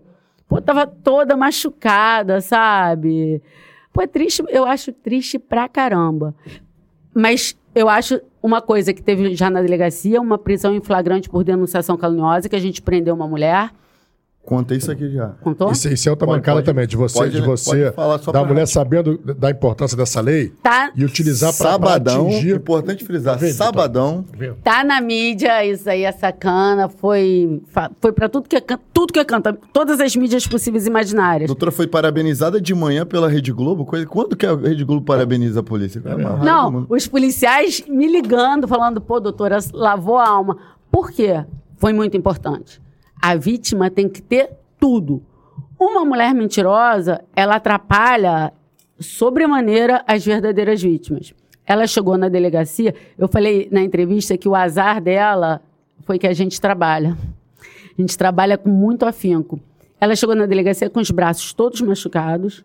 E o que, que ela falou? Que a mãe do cara segurou ela pro cara bater. Super crível, né? Super crível. Cara, eu não tinha chegado na delegacia, eu desesperei. Pega! Pega, não sei o que, já tá descumprindo a medida histérica, né? Louca. Aí tá. Aí me liga o Wallace. Doutora, tá todo mundo no hospital. Falei, todo mundo no hospital? Já não entendi muito bem. Aí, pô, a vítima estava dentro da delegacia, que tá todo mundo no hospital? Isso, né? Já tinha feito o registro e tudo, só queria prender o cara. Rafa, os, o, o Wallace chegou no hospital, tava a tia do cara com a cabeça filmagem. aberta, tinha filmagem, com a cabeça Ela aberta. o martelo da bolsa. E o cara esfaqueado aqui. O que, que ela fez? Ela foi com uma, com uma marreta e com uma faca, abriu a cabeça da tia dele e estava esfaqueando ele. Só que os vizinhos tentando segurar. Por isso que ela estava com os braços marcados. Foi bizarro. Foi bizarro. Cara, presa por denunciação criminosa. Foi bizarro. Ela chegou lá, cara. Ela foi fazer o seguro Fora de... lesão. Foi fazer aquele seguro de... O advogado mandou ela ir. Ela, ela foi. chegou lá com o pai. Pra... Ela chegou lá Ah, com... é, eu falo onde que você estava lá. Ela, ela chegou com o pai a gente comunicou para tudo que. Gostou, Gostou do seguro. O Marcelo. Tem um termo na polícia que é o seguinte: tem um seguro de. É. Tudo bem que dá, tu seguro se antecipa. Tu se antecipa para Tu já viu que vai dar merda lá na frente, tu já, já se assegura. Então, a gente tava. Foi exatamente isso que ela falou. A gente tava na delegacia, ela chegou com o pai. Normalmente. E o pai chegou calmo, equilibrado. E a, gente, a delegacia em Nova Iguaçu, o caso era em Nilópolis que é uma região, minto, acho que era Mesquita, se não me engano. É Mesquita ou Nilópolis. Era afastada da delegacia. E perigosa. Fomos eu, o Wallace e, se eu não me engano, Madeira ou Santiago, não lembro. Inclusive, abraço pros dois aí, excelentes policiais. Pô, essa delegacia é tanto perrengue que o Wallace foi lá panga do jeito pra ficar livre de vocês. Né? É, não, ele... ele Wallace, não doutora... Wallace, fica aí, sai de perto desses meninos. Ó, ele falou assim, doutora, eu preciso estudar pra uma delegacia mais calma, tá? Cara, ninguém tinha Páscoa, ninguém tinha fim de semana. Não, mentira, sou um anjo. Cara, é, aí... Ah, tudo pode mudar. a gente, nós chegamos ao local, ela indicou o local, ela tava, a gente, nós fomos em duas viaturas. Porque caso houvesse prisão, voltar os dois separados, não ter confusão dentro da viatura, não ter a possibilidade da vítima ser re revitimizada. Inclusive, ordem dela. Aí nós chegamos lá, descobrimos já tinha um registro de ocorrência em Mesquita, na delegacia foi Mesquita mesmo, na 53DP em Mesquita, porque a família tinha ido lá. E de lá tinham sido em, é, encaminhadas para o hospital da posse para passar para atendimento médico a tia do, do rapaz sofreu de fato uma marretada. Ele não é de todo inocente. Na cabeça? Na cabeça. Ele também não é de todo inocente, não. Havia realmente um, um registro pretérito, mas que não era de agressão. Foi uma confusão entre eles, que ela procurou a delegacia da mulher à época, foi atendida, não, se, não lembro se pela gente ou pela equipe anterior. E quando a gente chegou lá, já tinha sido desfeito o local da confusão.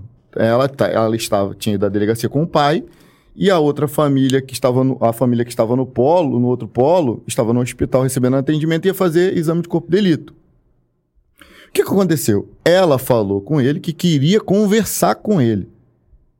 E na delegacia ela contou para a doutora Mônica que, na verdade, ele dissimulou a situação, falando que ia pagar pensão e marcou um encontro com ela. E quando ela chegou lá, na verdade, a mãe e a tia seguraram ela e aí ele passou a agredi-la. Ele tomou a facada de raspão e correu. Essa que é a verdade dos fatos, depois foi provado. Ele tomou a facada de raspão, chegou com a camisa furada na delegacia, realmente. A família filmou e fotografou tudo isso, tinha o passo a passo, tipo, ela pegando a faca, ela tirando a faca da bolsa, ela indo na direção. Tudo muito bem, porque tem que ter coragem para realizar uma prisão dessa. Você prender uma mulher dentro de uma delegacia de atendimento à mulher, se você não você não tiver no caso dela, que é ela que ela que caneta no final, a decisão é dela. Se ela não tiver convicção do que ela está fazendo, meu irmão, no outro dia mídia escrachando ela. E foi justamente o contrário. A gente chegou, doutor, ó, o que está acontecendo na verdade é isso, isso, isso, isso. Ela traz todo mundo para cá. Quando a gente chegou de volta à delegacia, o pai dela, que para quem ela também tinha mentido, aí você vê que não é só homem que manipula, ela tinha nos manipulado, estava usando a, a delegacia como uma massa de manobra para se, se dar bem. O pai dela tentou agredir o cara. Eu falei: olha só, se o senhor botar a mão nele, a gente vai prender o senhor também. Tá? Então, se eu ficar na boa, que o senhor não está sabendo a história, eu vou, vou te contar com calma. E ela, por sua vez, a gente, doutora, o que a gente tem é isso, isso, isso, isso. Ela tá presa. Aí, aí alguns policiais, assim. Todo mundo parou a delegacia. Mas quando soube da verdade, tu tava querendo prender o cara. Quando você soube da verdade. Não, vou prender ela, ela pô. Ela ficou furiosa igual, cara. Ficou puta da vida. Ela, ué, gente, a delegacia. Nós tava somos, ali, tava ali. Era, eu não, não sou militante. Era imagem. Era eu não imagem. sou militante. Eu sou delegada. Então eu tenho que fazer lei. Eu sou delegada. E é ótimo ser delegada e não ser militante. Eu acho que é perfeito. Não, o problema é que às vezes a pessoa tá, delegada é militante também. O negócio é você ser justa, né? É justa, justa. entendeu? Mas acho que, pô, a delegada tem que deixar um militante para fora da delegacia é, se ela é militante. Eu não sou, sou delegada. E, pô, não tive dúvida. Só que o pessoal da delegacia gostava de mim. Né? Doutora, vai perder a delegacia, doutora. Mas a gente que estava participando, como um todo... Deram maior força. E falou, doutora, é com a senhora. Prova a gente tem. A gente não sabe como é que a, a mídia pode manipular isso amanhã. Mas fato é que ela veio aqui. Por, e por que que acontece, Rafa? Nas delegacias de atendimento à mulher, e em todas as delegacias, o, quando é ocorrência com mulher vítima em situação de vulnerabilidade, é instaurado inquérito direto. Então, uhum. quando ela provocou, a, a, movimentou o sistema no sentido de iniciar a investigação, ela instaurou o inquérito, ela fez, fez o papel dela, estava ali trabalhando. Sábado já era um momento que a gente está período de correição, onde a gente está organizando tudo na delegacia para estar tá tudo perfeito no dia da correição. Entrou o inquérito, ela fez o, que ela, o trabalho que ela já estava fazendo. Então, quando a gente entrou com a mulher na delegacia, ela já tinha instaurado inquérito. Uhum. Aí entrou justamente na denunciação caluniosa, que, para sorte dela, hoje não tinha pena tão grave quanto tem hoje. Então, não é uma boa, tá? a, a polícia trabalha pra, em favor da lei. Então, não é uma boa, eu já falei isso aqui no, no canal, não é uma boa você na delegacia procurar a, a polícia civil para se vingar, para dar susto. Pra dar susto. É. Às vezes o susto, o susto até vai, a gente entende, porque isso é, é meio que cultural. Durante muito tempo as pessoas. Se a polícia ligar para ele, ele vai parar de fazer. O que é um ledo engano que ele vai continuar fazendo. Ele vai parar de fazer se você se separar dele, se você procurar a polícia de fato para fazer um risco de ocorrência, para instaurar um inquérito, para botar ele em cana, para dar as medidas protetivas, mantê-lo afastado, te dar direito à pensão alimentícia, te dar direito a um abrigo, te dar o direito uma, da presença de uma viatura na sua casa para retirar seus pertences. Na maioria das vezes eles usam isso como poder de barganha. Não, então aqui então você pode ir embora, mas seus documentos ficam aqui. Sua roupa fica aqui. Fui eu que comprei. Quantas vezes, né, doutora? A mulher não foi agredida ainda, está naquele ponto da sua irmã, reconheceu uma situação de que pode piorar e falou: não, vou embora. Pô, acabei de ver o, o Fala Guerreiro, ver a doutora Mônica falar que esse é um sinal de que ele pode me agredir, uhum. pode me esfaquear, pode me tacar fogo no corpo, viva, etc. Eu quero ir embora. Aí o cara faz o quê? Não, você pode até ir embora. Mas você não vai tirar. Eh, essa roupa aqui foi que comprei, essa cama aqui foi que comprei. Você não vai. Existe um mecanismo, salvo engano, artigo 27 da Lei 11.340, em que a mulher tem direito a, a ser acompanhada por policiais para que o seu direito de tirar seus pertences, documentos, roupas, tudo que for dela, na presença da polícia. Uhum. Então, você tem esse direito. Então, Agora, o, e quando você é, deu voz de prisão para ela?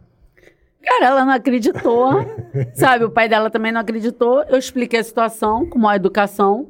A mãe dela depois veio falar que era minha fã. Falou, obrigada por ter tratado minha filha bem. Porque a garota, sabe, eu é só vou ser dura com alguém que está sendo preso se me tratar mal ou se estiver fazendo alguma coisa na delegacia. A delegacia não é casa de ninguém. Delegacia é para ter a ordem, né? Pô, eu odeio gritaria na delegacia, fico louca. Os policiais já sabem, se eu tiver de salto na delegacia, quando começa tec, tec, tec, eu vou botar um umbigo no balcão pra, pra mandar calar a boca. Pô, não gosto que desrespeite a PM. A Polícia Civil, se eu não gosto que desrespeite a PM, se desrespeitar policial meu, não vai prestar. Entendeu? Então ela foi educada, ela nem acreditou, cara, sabe? Ela ficou assim, sabe? Falei, ó, você veio aqui para mentir pra polícia, por isso que você está sendo presa. E, e, no caso, esses casos de, de, vulneráveis, você já pegou também? De criança? É. Prendi uma mãe também, em Volta Redonda. Como é que foi? Prendi uma mãe em Volta Redonda. E. Que, vou contar. Vou contar. Hã? Do bombeiro? Não, a, da Sofia. Prendi uma mãe em Volta Redonda, num caso que o Marcelo ficou bem assustado, mas eu sou aluna do Blanco até o fim da minha vida. Medicina legal. Né? Então aconteceu, eu já eu já estava no Rio e o chefe da delegacia na época, o Serginho, me ligou falando que foi encaminhado um caso para a delegacia de uma criança de um ano e pouco com traumatismo craniano. Falei, ah, ela caiu do colchão. Falei, onde estava o colchão? No chão. Caiu no colchão, traumatismo craniano. Falei, que história. O que, que a mãe falou? É uma história toda desencontrada da mãe, sabe?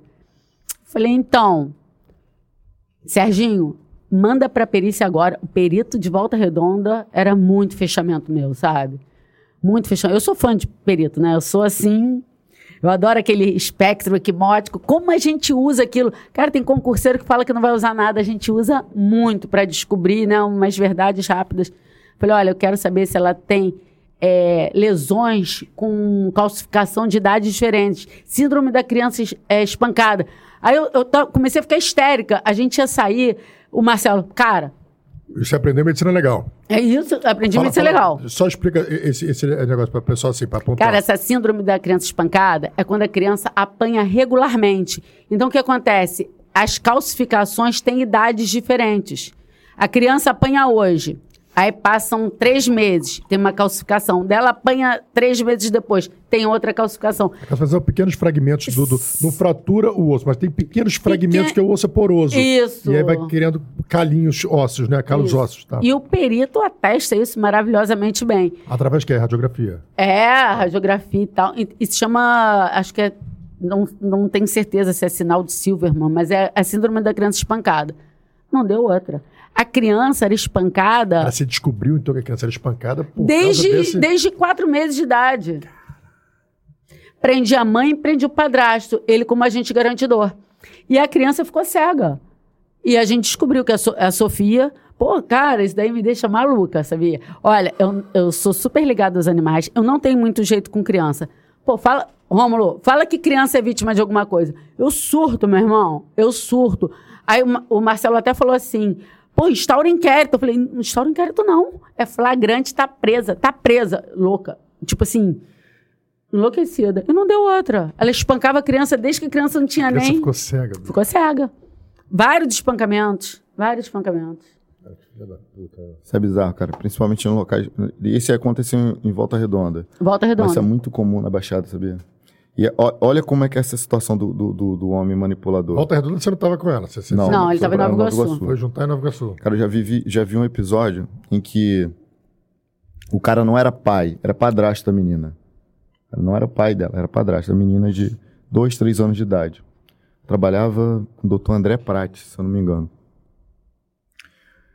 Ninguém trabalhava na casa. O cara não trabalhava, a mulher não trabalhava, sei lá como é que viviam, tá? E parece que o cara estava irritado com a criança já na noite anterior, porque ele queria ter relações sexuais com a, com a companheira dele não conseguiu porque a criança foi dormir tarde. Aí a criança acordou cedo, a minha filha, minha, a Rafinha, minha filha mais nova, acorda cedão, já tá papai, papai, papai. E parece que ela acordou cedo e estava abrindo a cortina e a luz estava batendo no rosto dele 11 horas da manhã. A mulher estava dormindo, a companheira dele estava dormindo. Ele vai dormir, não sei o quê. Isso ele contou na delegacia, na mó frisa. Vai dormir, não sei o quê. Ela não quis dormir. Aí eu peguei o pescoço dela e apertei, ele dizendo né, que apertou o pescoço da menina.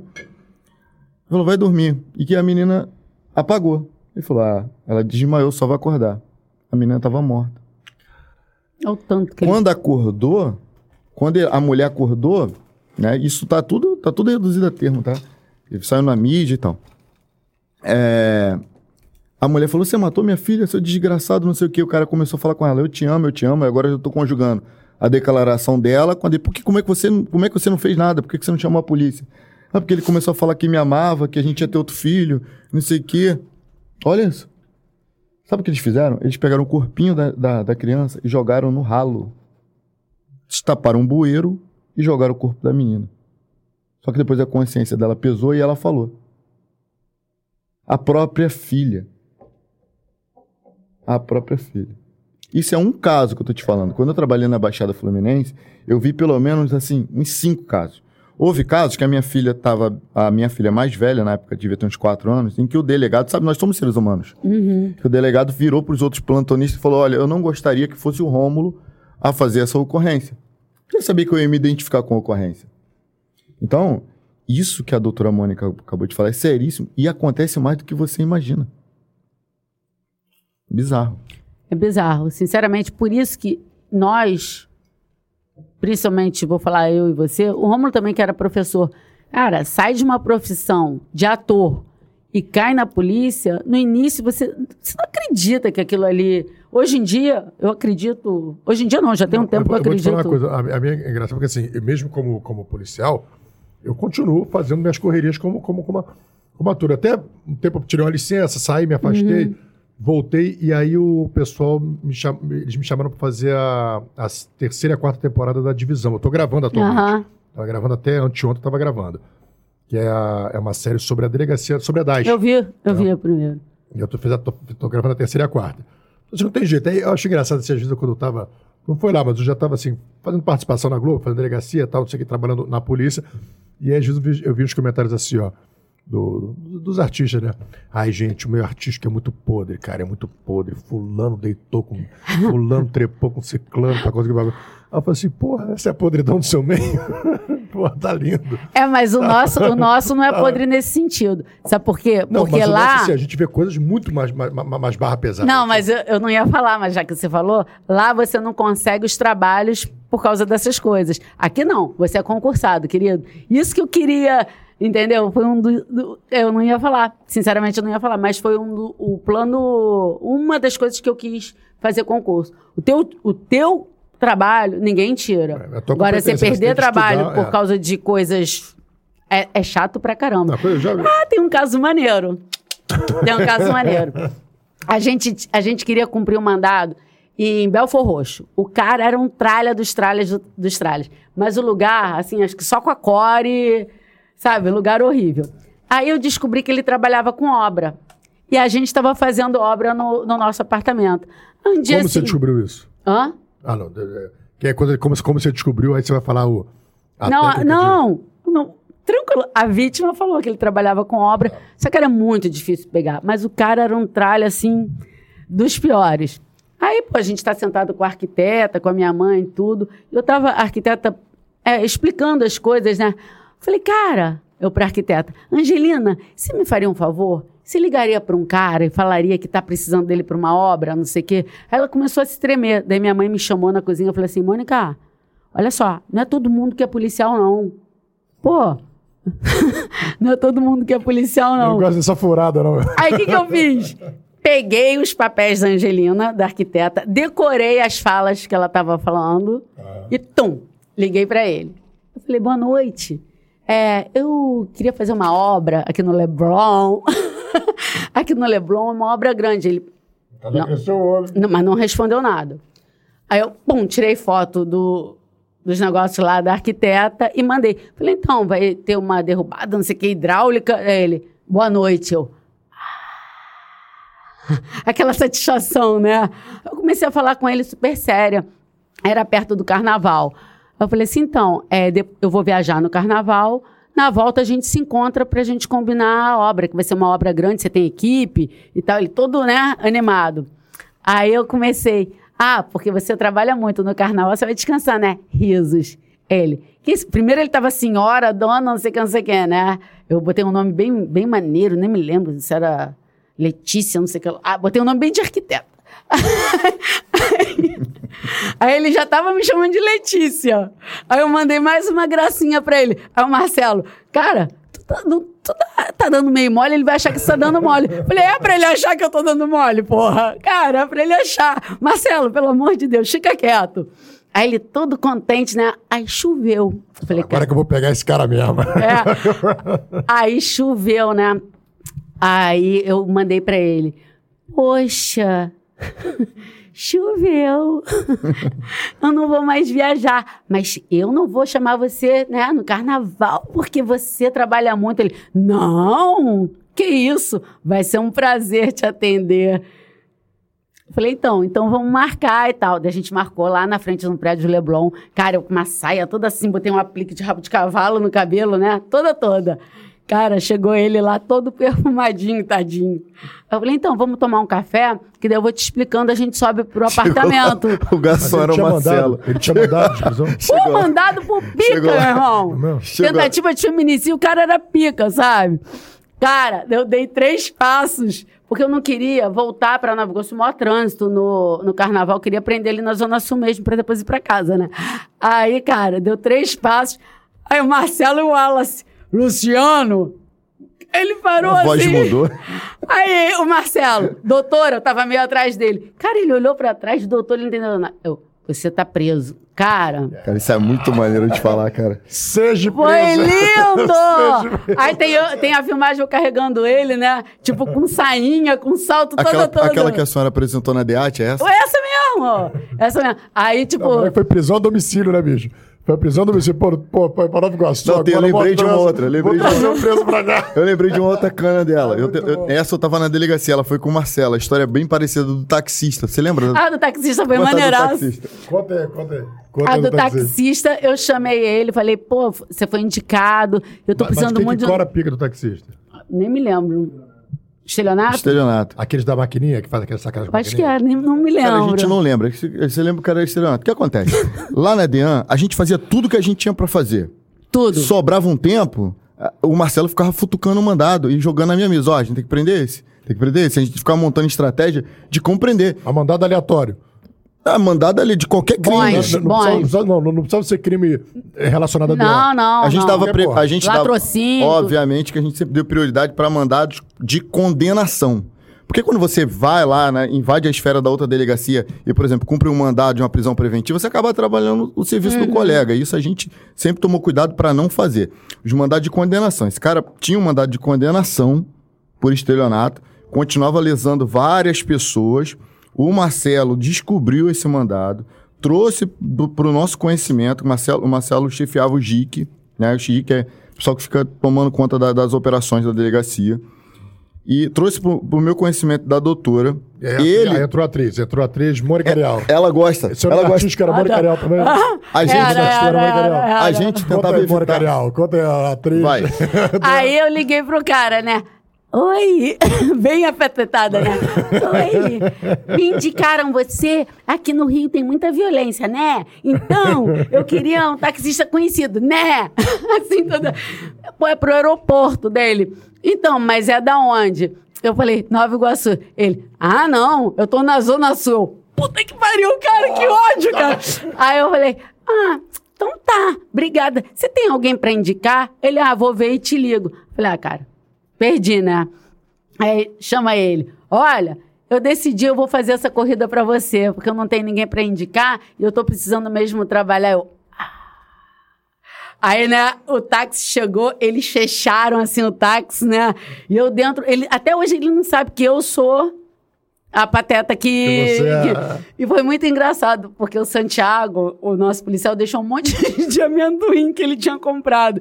Cara, enquanto eles estavam prendendo o cara, eu comi tudo. Aí ele entrou na viatura, ele, pô, cadê minha comida? Aí o Marcelo, pô, você deixa comida pra ela, não sei o quê. Cara, mas foi muito maneiro. O cara era bem tralha, sabe? Vários estelionatos e tal. Mas foi muito legal. Eu não acreditei, eu achei que já estava perdida. Quando ele falou, não dava pra insistir. Ah, tá citando a Zona Sul, então tá bom. Tipo, tem horas que... Não. Da- Quando ele falou, não, não, não consegui ninguém, não. Ele, vem, vem, neném. também. A gente tem estrela pra aprender, né, bicho? Irmão, foi- foram, foram muitas canas, né, Marcelo? Foram muito. Teve mês, teve mês da gente prender mais que a DH baixada. Teve um mês que a gente prendeu 19 pessoas. É mesmo. 19, 19 pessoas, cara. Uma delegacia que tinha um efetivo de 20 funcionários, se tivesse. Sendo que 50% deles não pode fazer rua. É pessoal que já tem abono permanência, readaptado e tal. A gente fez milagre ali. Agora, sabe o que eu gosto de ouvir também? Isso Hum. é interessante. Derrota. Uma história de derrota. Boa derrota. Tipo, semana passada, Derrota é bom, derrota. quatro horas da manhã, quatro horas da manhã, acordando para cumprir mandado, e anda, e anda, e anda, e não pega ninguém, não pega ninguém. Pô, não sei quem já foi, não sei, né? Essas derrotas. Eu, eu vi uma história de derrota esses dias. Foi da, da Monique Vidal. Ela me contou uma história que ela era novinha de polícia, na 16 e aí chegou uma denúncia no telefone, meu irmão, um assassino que estava sendo procurado Ó, o cara fulano tá aqui na casa tal, no número tal, tá no escrevendo. Ela pegou a equipe, vambora, vou pegar o cara. Então juntou a equipe toda, foi pra casa do cara, pularam o muro do cara, pegaram o maluco, mesmo jogaram no chão, gemaram o cara, levaram pra delegacia, descobriram que o, o cara era, era o ator do Você Decide. que faz a simulação. Você Decide não era... Acho que é linha direta. Linha né? direta, eu fiz uma linha direta. Que você faz a simulação e bota depois, ó, que se você encontrar esse cara, a pessoa viu o ator. Falou, Caramba, bicho, é o cara. Que, Eles botavam parecido. É o cara que estão que, procurando. Ligou pra delegacia, prenderam o cara. jogaram. Ó, a gente teve uma quase derrota. Só não foi derrota porque eu fiquei olhando muito. A gente foi prender um cara. A história é comprida, mas é o seguinte: a gente prendeu um cara que tinha matado um flamenguista, é, foi uma briga de torcida, só faltava ele, e na época o, o nosso chefe de polícia era o Leba, e a prisão tinha sido pedida por ele. Então a gente foi tal, prendeu o cara, e ele já estava dentro da viatura. Eu estava com a foto dele, eu estava olhando muito, porque eu estava achando ele parecido, mas eu estava achando que a boca estava muito. Tinha alguma coisa errada. Alguma coisa, coisa. E ele me viu olhando e não gostando. Aí ele resolveu subir, passar por uma casa. O cara tava lá, entocadinho, pescoçou, ele pegou. Cara, foi. Imagina que não. merda não ia dar. A gente ia prender a pessoa errada, algemada, tudo. Olha isso. Era o primo do cara. E ele, porque ele tem maior conexão comigo, a gente. A, a minha diretora perguntou quando a gente começou a trabalhar com ela: pô, marido e mulher dá para trabalhar junto? Eu falei: super dá, porque é, a gente tem, já tinha essa conexão antes de, de ser marido e mulher. A gente trabalhou na mesma equipe e sempre deu muito certo. Então, ele me viu olhando estranha e conseguiu pegar o cara. Não ia ser só uma derrota, ia ser um processo é. lento. Não, essa coisa da foto, assim, a foto é fogo, né, cara? Porque você fica olhando para a foto e você já está envolvido com a coisa, então você quer. Você quer que você vê que tem alguma coisa errada, mas você quer acreditar que não, cara. Foi muito trabalho para chegar até aqui, não deve ser, alguma coisa aconteceu. E isso pode é, é o que você fala, né, cara? É, ainda assim, pô, no, no, no, a, a, pior derrota, assim, ainda é melhor você soltar um, um, um culpado do que prender o inocente. Ah, sim, prender inocente. É. Eu vou te falar. O culpado Rafa, você vai pegar de novo, agora prender o inocente realmente o, é o pior que pode acontecer. O meu estilo é de prisão. Eu, cara, eu quero sempre prender, mas culpado. Embuchar, jamais. É. Nunca, nunca, nem pensar. Eu acho que isso traz uma carga negativa. Imagina, botar uma pessoa que eu sei que, sabe, que é inocente na cadeia, não existe. Não existe essa possibilidade. Só se realmente for um erro, uma derrota, né, e acontecer. Mas o culpado eu vou querer prender sim. Eu tenho uma mania, que toda Páscoa eu quero prender um estuprador, né? E teve uma Páscoa, o, o Marcelo falava assim, pô, doutora, o que, que a senhora tem contra a Páscoa, cara? Eu já falava, ó... Almoço só mais tarde, hein? Aí os policiais iam lá na Páscoa. Aí tinha um cara que estava condenado pelo estupro da enteada há 19 anos e pouco.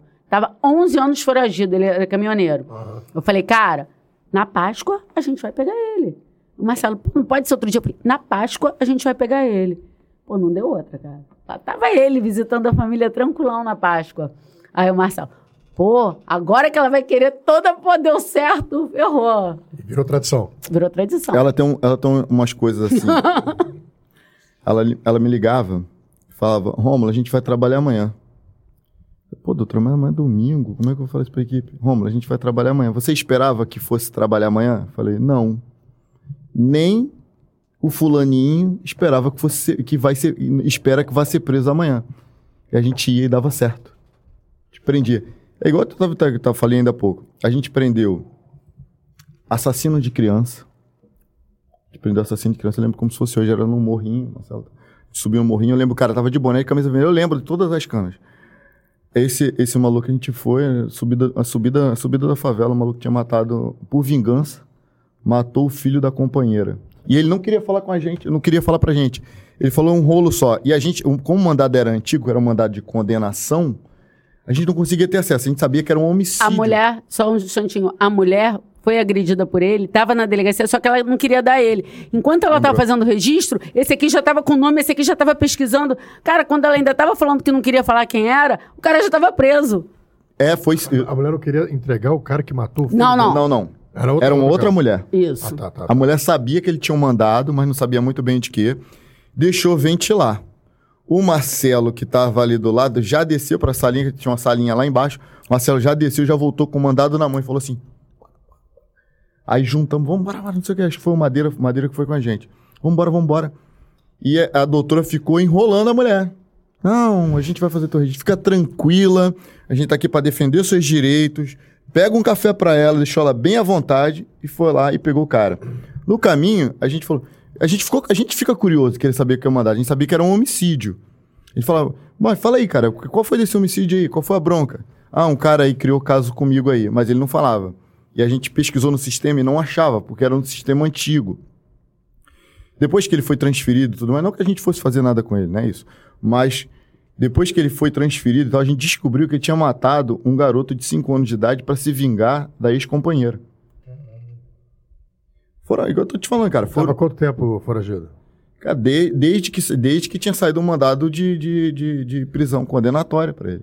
Então eu não, não sei idealizar, mas acho que ele estava solto desde sempre. Desde o homicídio do garoto, ele estava solto. Porque primeiro, ele matou e fugiu. Depois ele não deve ter comparecido a nenhuma audiência. Aí ficou, foi julgado a revelia, foi condenado. Aham. E ele, ele nunca tinha pagado a pena por ter matado uma criança de 5 anos de idade. Até que ele agrediu a sua, agrediu, se desentendeu com sua companheira em casa, ela procurou a DEAN Nova Iguaçu e lá encontrou doutora Mônica, Marcelo, Rômulo, Wallace, Madeira e Santiago. Os prendedores de Nova Iguaçu. Não, não, não, não, eu, não- eu vou te falar, eu confesso a você, cara, eu gosto muito, mas tava, tava cansativo, a gente tava prendendo gente todo dia. e aí, depois de Nova Iguaçu, vocês foram pra onde? A gente foi pra Deão Oeste. Deu o resto, foi, foi uma, uma que fizeram nova, né? Pra, pra... Pô, a gente no segundo dia. Não, é em cima da 43. Ah, tá, tá. No segundo dia, a gente ainda estava arrumando as coisas. A gente meteu uma cana de cárcere privado, que a mulher estava em cárcere privado há oito anos. A Cláudia. Cara, eu não imaginava que Dean era tão agitado assim, bicho. A gente agita, né, querido? Eu não imaginava A gente agita. Aí, cara, deu uma repercussão, deu Jornal Nacional, deu tudo. Ela, ela mandou um bilhete. Ela conseguiu o filho, porque era um cárcere privado, que muita gente, o leigo, acha que não é cárcere privado, que o leigo acha que cárcere privado é só ela estar acorrentada. Não. As- tinha grade, né, na, na casa e tudo, mas ela falava no telefone com a família, mas ele estava do lado. Ela não podia, ela não tinha liberdade mesmo, era cárcere privado, e a gente prendeu ele em flagrante. E ela ficou Ela deu um bilhete pro filho. Deu um bilhete. Quantos anos filho? Não, o, o filho era adolescente, mas ela tirou foto do bilhete, agora não tô nem lembrando. E, tipo, o bilhete era meio assim, só que a gente acreditou. O lance foi acreditar no bilhete. E foi ver o que estava acontecendo e realmente ela estava presa. E foi muito interessante isso que o Rômulo falou da vítima, porque tinha hora que ela falava assim: não, mas ele, ele me bateu, mas eu também, eu também vou para cima dele. Ela tentava até se culpar, entendeu? Uhum. E, e na época, eu na Del Nova Iguaçu, eu já tinha um monte de gente, psicólogos, eu já tinha aquela rede que eu mandava, né? Eu fazia o meu trabalho de delegado e mandava. Só que eu tinha acabado de chegar, eu não tinha para quem mandar. E ela se agarrou muito em mim. Ela tinha meu telefone particular, ela se agarrou muito em mim. Virou minha amiga, a Cláudia. Vou falar porque ela fez diversas reportagens na Globo e tudo, ela virou quase que símbolo. amiga até hoje. É minha amiga até hoje. E, e eu não tinha para quem mandar. E na hora, olha como. Cara, você é polícia, é polícia. É psicólogo, é psicólogo, né? Eu, para ajudá-la, eu falei com a minha cabeleireira, que é maravilhosa. Falei, pô, vamos fazer um dia de princesa para ela. Eu lembro que ela, ela tava tão nervosa que ela tava com tique, né? Eu falei, olha, vou fazer um dia de princesa para você arrumar o cabelo e tudo. Ela, não, eu quero cortar o cabelo curto. Eu falei, ah, não, vai cortar o cabelo, seu cabelo é maravilhoso. Ela, não, mas é porque ele puxava. Tipo, tá entendendo? Eu sou delegada. Você tá vendo? Tipo assim, essa parte, essa psicologia, eu não tinha. Então, eu tinha acabado de chegar lá, eu ainda não tinha essas pessoas que são tão importantes, os psicólogos e tudo. Os psicólogos trabalham na, na, na DEAN. Não, não trabalham no DEAN, não. Como é que vocês têm, Vocês- núcleos, tem aqueles. Da né? polícia mesmo. Não. Tá Você, tá Vocês que são o quê? São tipo ONGs, assim, que. que é que ONG, é do governo, da prefeitura, muita cada. Gente, muita gente que procurava a delegacia não tinha condições. Então, a doutora tinha esses contatos. Condições de quê? Condições de bancar um psicólogo, condições de, de, de procurar uma orientação, às vezes até de fazer um tratamento estético. E ela ela está muito envolvida nisso. Não tô, não tô rasgando seda. A gente, a gente chegou um momento que, que eu e a doutora, a gente, a gente trabalhava junto, a gente decidiu até não, não trabalhar mais junto, por, por uma questão, por, um, por questão de momento. O meu momento era um, dela era outro.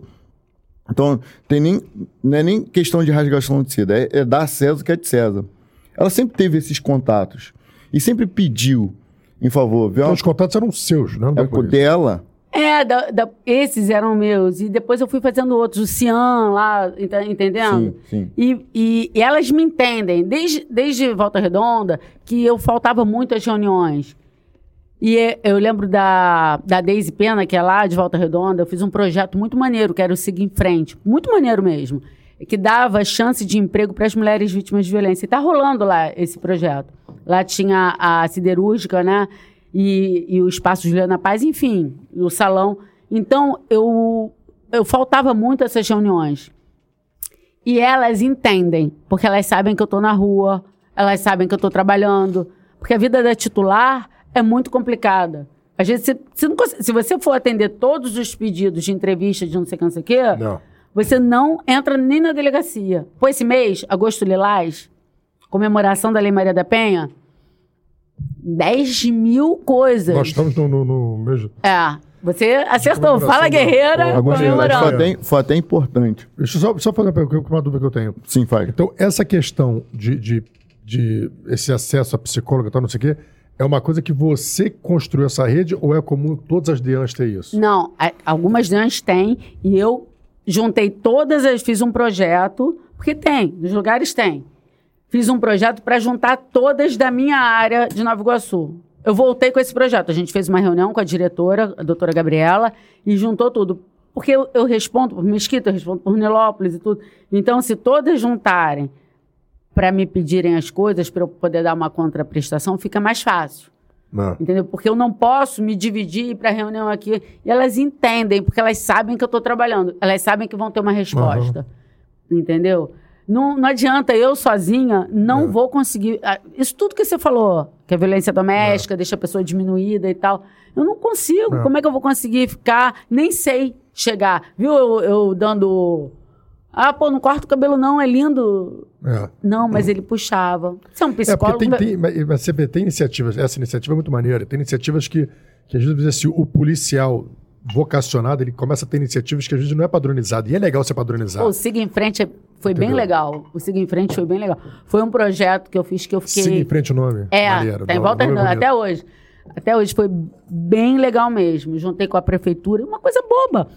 Uma coisa que, na verdade, é, não sei se você sabe, a violência doméstica ela tem um impacto na economia gigantesco. Então, às vezes, o empresário pode não estar tá nem aí para a violência doméstica, só que ele tem uma mulher que não trabalha direito porque está lesionada ou está, sabe, sendo agredida. É. E um marido também, porque o cara também fica adoentado. É. Um cara agressor, ele não está normal, né? Ou ele está com muito é. problema com álcool também. Então. Esse... Fora o sistema de saúde, você, você enche o sistema de saúde, porque um cara que, porra, uma coisa que poderia ser completamente evita evitável, tá lá a mulher lá ocupando um leito por causa de. Exatamente. Tem um impacto gigante. E quando eu apresentei o projeto, eu falei para os empresários lá, maravilhosos, mas eu falei: eu não quero saber se vocês têm afinidade com esse tema ou não. Eu quero que vocês façam isso porque vocês não vão gastar um tostão, vocês vão ficar bem na fita e vocês vão ter uma resposta maravilhosa. Entendeu? Maravilhosa. Vocês vão ter funcionárias dedicadas. E foi o que aconteceu. E está rolando. Tá rolando. Essa história que na pandemia aumentou o, o caso de violência doméstica é verdade? Cara, é, elas não chegaram até nós, entendeu? O que a minha diretora tá, tá pensando, porque o número de feminicídios tá, tá uma coisa Aumentou. assim... Você tá, você tá notando? Ultimamente. É, você tá notando que tá um troço assim. Olha, eu, assim, eu reparei não, é, não é que assim, não é porque assim, eu, eu não tenho notado, porque assim, na, na verdade eu não sei. Porque agora, a, a, nomenclatura no feminicídio surgiu ah, agora. Sim. A, a mídia erra. A mídia erra. Antes era homicídio. Então, quando começaram a falar homicídio, claro, teve. Eu escuto mais falar em feminicídio. Mas eu não sei se aumentou, porque antes a gente não chamava de feminicídio. É, mas Toda palestra eu explico a diferença de feminicídio para homicídio. Toda palestra. explica, dá Quer dar, dar um trecho da palestra para o pessoal. Por exemplo, facinho, rapidinho. Homicídio. Por exemplo, a mulher está dentro do seu carro.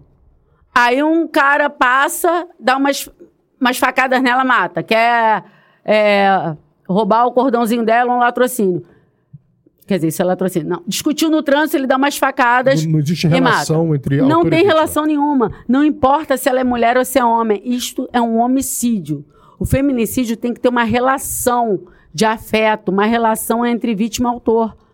Daí é feminicídio. Uma mulher morta por um qualquer é homicídio normalmente. Mas a relação é só é, a- afetiva no caso amorosa ou pai, filha, Não, pai e filha tem que ter. primos, primos também. Pelo que eu entendi, Primo a, já- a é. grosso modo, a grosso modo, assim, vou Irmãos, falar, vou, irmãos tem, irmãos pega.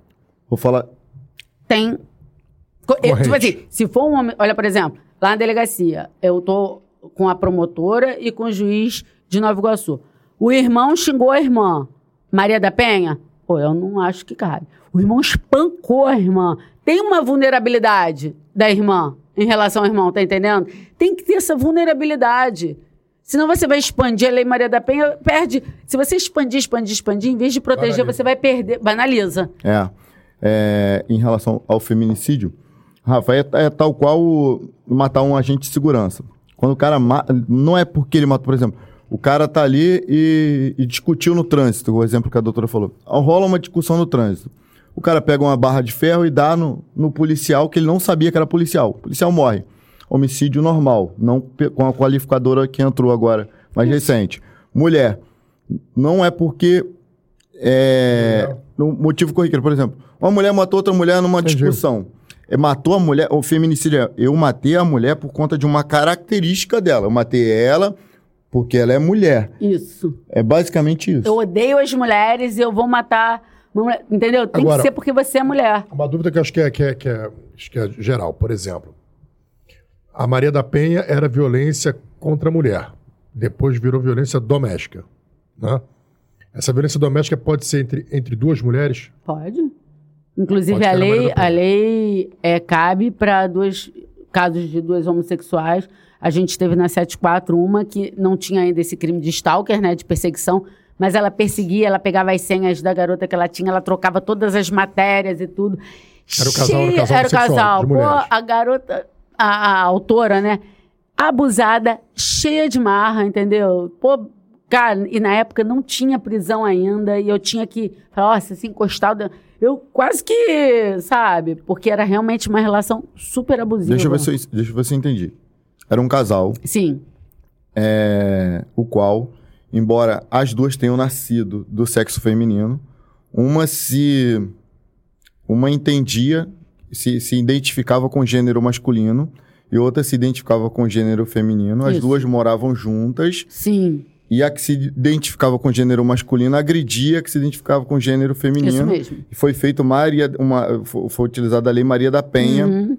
para em, em defesa da, da que se identificava com Sim. gênero feminino. Tá na lei. Tá na lei, entendeu? É, a claro vítima quem tá- tem que ser mulher.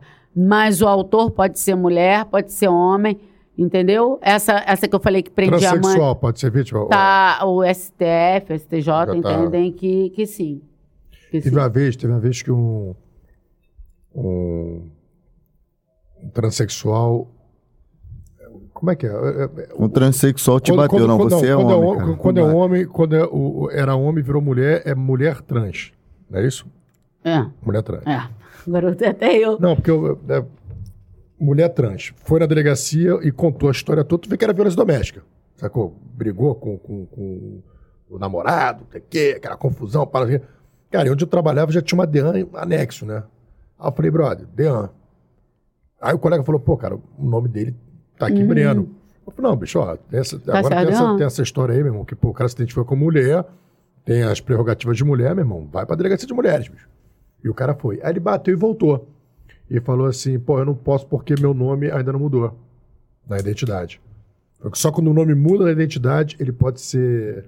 É, tá, tá essa discussão agora. Eu tive um caso na Pô, mas é 12DP. confuso, né? é, Deixa a gente confuso pra cacete. eu no plantão, aí chegou um travesti e o agressor. Daí o PM falou que o, o, o moleque tinha quebrado as coisas e tudo. Só que eu vi o travesti era travesti mesmo. É, grandão e o moleque pequeno. Aí eu falei, cara. E não tinha batido, tinha quebrado. Eu falei, cara. Levaram pra dentro também. Não, pra dentro não. Tava na 12 de Ah, tá, plantão, tá, há pouco tempo. Isso bem há pouco tempo. Falei, cara, pô, não vou fazer flagrante não. Só que eu tava indo, daí perguntei pra ele: você tem passagem? Ah, tenho por tráfico e não sei o quê. Eu não sei o que o quê. Mas quem, quem tinha passagem? O moleque. Aham. Molequinho, tipo assim, molequinho, cara. Tipo, pequeno, sabe? Eu falei, Hum. cara, essa vulnerabilidade. Aí, o, olhei, pô, ele tinha dado uma facada numa mulher. Aí Caralho. eu falei assim, eu, eu falei alguma coisa se eu te soltar assim. Ele, não, vou matar ela. Cara, eu te juro, em três DEANs que eu fui, eu nunca vi uma pessoa olhar pra minha cara e falar, vou matar ela. Assim, com uma calma. Eu falei, tá preso. Tá preso. Por dano, não sei o quê. Pô, não vou soltar esse cara. Idiota. Cara, mas assim, você olhando, o travesti grande, cara, como é que pode um molequinho daquele fazer um estrago na cabeça, sabe? É é psicológico, né, É psicológico, o travesti tremia. Ele assumia realmente uma figura vulnerável. Sério, não era papinho, não era mimimi, não era nada. Eu, eu vi. Pô, ainda bem que eu perguntei. Nunca vi isso. Tipo assim, assim, na maior calma. É porque você olha assim e fala assim, ah, tudo bem, é travesti, mas, pô, tem força de homem, tal, não sei o quê. Pô, se quiser, desce o pau nesse moleque Desce o pau aí, nesse tudo certo. moleque, foi isso mas que eu o pensei. psicológico dele, não, tinha... Sério, tipo, eu que trabalhei em DEAN, num plantão escutar isso, eu nu- nunca escutei. Nessa calma, assim, na- nessa, olhando pra minha cara. Falei, caraca, tá preso, tá Não, e- preso. E, a- e a situação é essa, né? Você tem que tomar decisões é, baseado na, na história da, daquele momento ali. Você não sabe o desenrolar de todo. Assim, quando- depois que eles vão pra, pra justiça, aí traz o passado, traz, não sei o quê, Ah, traz as é, testemunhas, daí- traz a mãe, traz o pai, traz, o quê, traz as fotos, traz, traz tudo. Aí já foi. E aí você tem, mas a gente não, a gente tem que tomar uma decisão ali naquela hora. Na minha prova oral, teve um examinador que eu fui a única que gostei dele, mas eu gosto muito de caso concreto, né? E eu adorei, ele era bem rígido e tal. E ele falou: Ó, chega lá na hora do plantão de madrugada, vai estar você com você e você tem que decidir. E é verdade, cara, não tem, sabe? Ai, daqui eu, eu vou fazer uma sentença daqui a não sei quanto tempo. Você vai ter que decidir a vida da pessoa. Ah, depois o juiz vai soltar. o- Pô, você vai levar ela para o céu ou para o inferno naquele momento. Porque depois que fecha a porta da carceragem, você nunca mais volta a ser o mesmo. E aí, depois dessas experiências todas de, de dentro, foi parar na 12. É, eu fui pro plantão da 12. tra- Gostou? Gostei. Gostei. A 12 é agitada, a 12, A 12 é agitada. né? Mas, cara, minha titular maravilhosa, a doutora Natasha, minha amiga pessoal. E na 12, muita coisa. Mas, cara, quem foi do plantão da 74, o que é o plantão da 12? Da 12 é agitado, mas são crimes bobos, cara.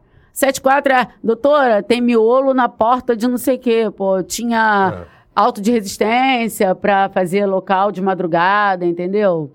A 12 não, é furto no mercado, É briga de vizinho. briga de vizinho, entendeu? 7-4 do nada chega a polícia militar com menor, maior, baleado no hospital, Droga, grana- droga, droga, droga, droga, muita droga. Aí, droga. ó, mandar aí um beijo aí, ó, pra Gabriela, diretora. A mais maravilhosa do mundo. Eu sou, cara, não é puxa saco, A eu sou doutora apaixonada. Gabriela é, é Doutora diretora Gabriela. hoje da CGDAN. É isso que eu, eu Pô, queria, graças eu a queria Deus. te pedir, eu, queria- eu ia te perguntar duas coisas. Doutora Gabriela, beijo aí dos, dos guerreiros, Fala Guerreiro. Eu ia te perguntar duas coisas. Quem é a atual é, diretora da CGDAN? É CGDAN? DGPAN agora, DGPAN. é departamento. Quem, é- quem é a, a, a diretora do departamento? Essa era uma pergunta. Que é a doutora? Gabriela, ver. o Doutora- nome. Porra, que nome- Só matando, Porra, cara. que nome Ainda é bonita. hein? Meu Que Deus, com esse nome. É. Doutora, um grande abraço, Aí, bom parabéns é, pelo... é bom é coisa de, de É. nobreza a alemã, bicha né? é como? A Nobreza bicha, alemã. né? Olha, chamando a diretora, a bicha é linda. É, Foi o vinho, hein, diretora? Pelo amor de Deus. Vinho? então, parabéns, doutora, pelo trabalho que está que tá exercendo. É, a, gente tem, a, a gente acompanha, eu não, não sabia, honestamente, não sabia quem era a diretora, mas acompanha o trabalho que, de repente, talvez é até mais, impor, mais importante. Tu viu o resultado para depois saber quem está por trás Uhum. da direção desse trabalho. Parabéns, doutora, pelo trabalho. Outra coisa, a gente falou sobre, sobre o mês, esse é o mês, é, o mês Do Agosto Lilás. do Agosto Lilás. Aniversário da Aniversário lei. de Quanto tempo da, da lei? 16 anos. 16 anos. o, tem um projeto, é, chamava-se Projeto Violeta. É, ainda é Tem, esse tem, mesmo nome? É esse mesmo. Fala um pouco sobre esse projeto, doutor, e da importância dele pra, pra, em Esse- defesa dos direitos Esse das mulheres. projeto, é, ele é feito quando o negócio é muito feio. Sabe? Aqueles casos que realmente a vida da mulher está muito em risco. Aí tem todo um aparato de abrigamento, uma urgência maior no, no plantão judiciário, né? nessa que a gente chama de rede. Eu gosto, a doutora Gabriela foi minha primeira diretora, então era minha primeira titularidade, foi minha primeira diretora e agora é minha diretora novamente. Eu acho que ela é muito perfeita para o cargo. Por quê? Porque o DGPAM, ele tem toda essa coisa social que ela tem. Inclusive, na época da intervenção, o, o- agora eu não me lembro do, da patente dele, rasgava elogios a ela, entendeu? Pela competência, pelo Você jeito está de falando do falar. secretário à época. Não era o secretário de polícia, na época era chefe Não, de polícia. era um general. É, qual era o nome dele? Esqueci. Eu, vou- eu vou pesquisar, pode falar. Eu lembro que ele, ele fazia vários elogios a ela, porque ela, primeiro que ela gosta do tema, e segundo que ela sabe se portar em todas as duas linhas. Ela tem a parte política, que é muito forte na, na violência doméstica, só que ela tem a parte também de polícia. Ela foi tira e ela sabe da importância de uma operação policial. Entendeu? Então, essa eu gosto muito, acho que ela é perfeita para o cargo. Não, não puxo o saco, porque eu sou admiradora mesmo. Eu, eu admiro vários colegas, tanto delegados quanto tiras. Eu realmente. É que a produção vai. General Richard. General Richard. Isso. Mas ele rasgava elogios, sabe? Pelo jeito. tá Daqui a pouco eu vou pedir pro, pro nosso feedback ele lançar aqui na tela, a gente vai pum pum, porque eu já vi que o Hélio, o Hélio que foi, foi chefe de, de investigação da DEAN São João, hoje tá Adoro. em Niterói, se eu não me engano. Isso. Tá aí também? Tá no ar? Tá, Tá no aí ar, com tá a no ar, gente? tá acompanhando. Valeu, Hélio. Grande abraço, meu irmão. Tem um um montão. Ô, ô, Igor, já pode soltar? Pode soltar? O quê? a galera. Agora ali, vai né? dar um abraço aí pra galera aí, mandar um beijo pro povo, pô. Quem tá nos acompanhando hoje. Essa é braba, show doutora Mônica, Hélio Pestana de Araújo. Pô, é o Elinho, meu camarada, pô. É Elinho, pô. investigador. Meu brother, É investigador. o cascudo, é o cascudo novinho. É, olha, É o sabe a gente conhece... novinho, é. O doutor Vitor, Ô, mano. dale, vamos que vamos, pô. Vitinho! O doutor Vitor teve aqui, Vitor, teve aqui grande também. Doutora Mônica e Rafa, dois grandes policiais amigos. Beta Lenz, Betinha. nervoso! Casca grossa, vou. Doutora Mônica é orgulho máximo, muito brabo. Marcelo Henrique de Mesquita. Valeu, Marcelão. Grande abraço, meu irmão. Doutora Mônica querida. Ah, Águia, Lorena. Ela é de malhação. Ela fez malhação, agora fez direito. Fez malhação contigo? Fez, linda, Fazendo maravilhosa. escola, hein, doutora? Pô, daqui É. a pouco tá aí, tá aí na delegacia com a gente também. Exatamente. Exemplo de pessoa, doutora Mônica Arial. Sou fã demais. Francisco Mesquita. Quem é o chefe? É o chefe? Pô, ele foi chefe. Ó, manda um beijo pra ele maravilhoso. ó. ó, Manda um beijo da... Usa a tua câmera pra mandar um Da beijo equipe pra ele. ó. do Marcos Vinícius. Ah, maravilha. Bração, Francisco. Valeu, meu irmão. Doutora Mônica, orgulho de nossa equipe de policiais protetores nas garras da lei. Marta Oh. Souza Pereira. Marta, parabéns aí pelo trabalho nas garras da lei. Realmente é, é fantástico. Vocês estão de parabéns. O que mais? Abordagem sobre feminicídio sensacional. Essa é minha amiga Ingrid do coração. A Ingrid, Ingrid- beijo Ingrid. pra você. Vou estar sempre com a gente. A Ingrid tá sempre, a Ingrid, Pô, não, a Ingrid acompanha é- eu. Sou, sou fã dela demais, ela é incrível. Essa é fera, sabe muito, sou muito fã. Michele Mesquita, família Mulher Mesquita. Mesquita, é. Família É, Mesquita a tá aí, foto lá. família inteira, cada um com o seu YouTube. Pô, o marido dela é um policial super gente boa. Chega aí, eu- ô Marcelo, aparece aqui. Não, não, não. Vem cá. Prazer de Ah, conhecer. aparece aí, Marcelo. Vem, É Marcelo. ordem, é ordem, é ordem. A Marcelo. delegada, a delegada tá chamando, irmão. Ó, aqui, ó. Evandro Guilherme. ali, ó, aparece ali do lado. Ó, dela. Evandro Guilherme, o marido dela é um policial super gente boa. Tive o prazer de conhecer os dois. Espero poder trabalhar com eles também. Viu? Marcelo, Valeu, Evandro. é, não, não, não, ele só, só, só falou errado. O marido dela é um policial, essa parte ali. O marido dela é oficial de cartório. brincadeira, brincadeira. Segue aí. Já teve casos de vulnerável, tipo mulheres com alguma deficiência física ou mental? Conta pra nós. Dá um pause então no, no Paulo pra ele contar essa história pra gente. Já Tive. teve? Depois a gente Tive. volta aqui de novo. Já teve um caso desse? Tive um caso seríssimo em Nova Iguaçu de estupro de vulnerável, onde uma das vítimas, além de ser deficiente física, era deficiente mental. E Uma das vítimas. É, porque era tudo da mesma família. O autor estuprava as duas crianças e essa vítima. E a gente descobriu, eu não me lembro como a gente descobriu. Não me lembro aquele autor. E, e o pior de tudo, quer dizer, o pior, uhum, é que ele foi para a carceragem da 52 e na carceragem da 52 ele contou, estava contando lá como ele estuprava as vítimas. E eu lembro que o Marcelo que tomou o depoimento dele, o Marcelo passou, o Marcelo saía da sala, respirava e voltava. Eu não me lembro como é que foi descoberto isso. Foi o hospital que chamou a gente? Conselho Tutelar. E uma das vítimas, que já era maior de idade, mas tinha deficiência física e mental, começava a falar, tipo, mostrar, né? Que ele fazia, que ele abusava, e fora as duas crianças. Cara, eu fico impressionado, assim, as histórias que, que, que, que eles dois contaram pra gente de Dean, eu, eu, eu não sabia que, que a Dean realmente era tão agitada assim, mas Sabe são histórias. Nada, não, mas são histórias assim que eu fico pensando a frieza que esses caras têm que ter porque são histórias que, assim, a primeira coisa que eu não sei, você deve compartilhar. Eu falei assim, meu irmão, cara, que filho da puta. Assim, vontade de por meter a mão nesse Muita cara. Coisa. cara, é uma, uma revolta você conseguir separar o emocional do, do, do, Porque são caras que, porra, só barbaridade, bicho. É Vamos difícil lá. pra caramba. Vamos seguindo. Marcelo Brito, fala guerreiro de cavalaria. Só combatente sagaz. Valeu, Marcelão. é um Marcelo.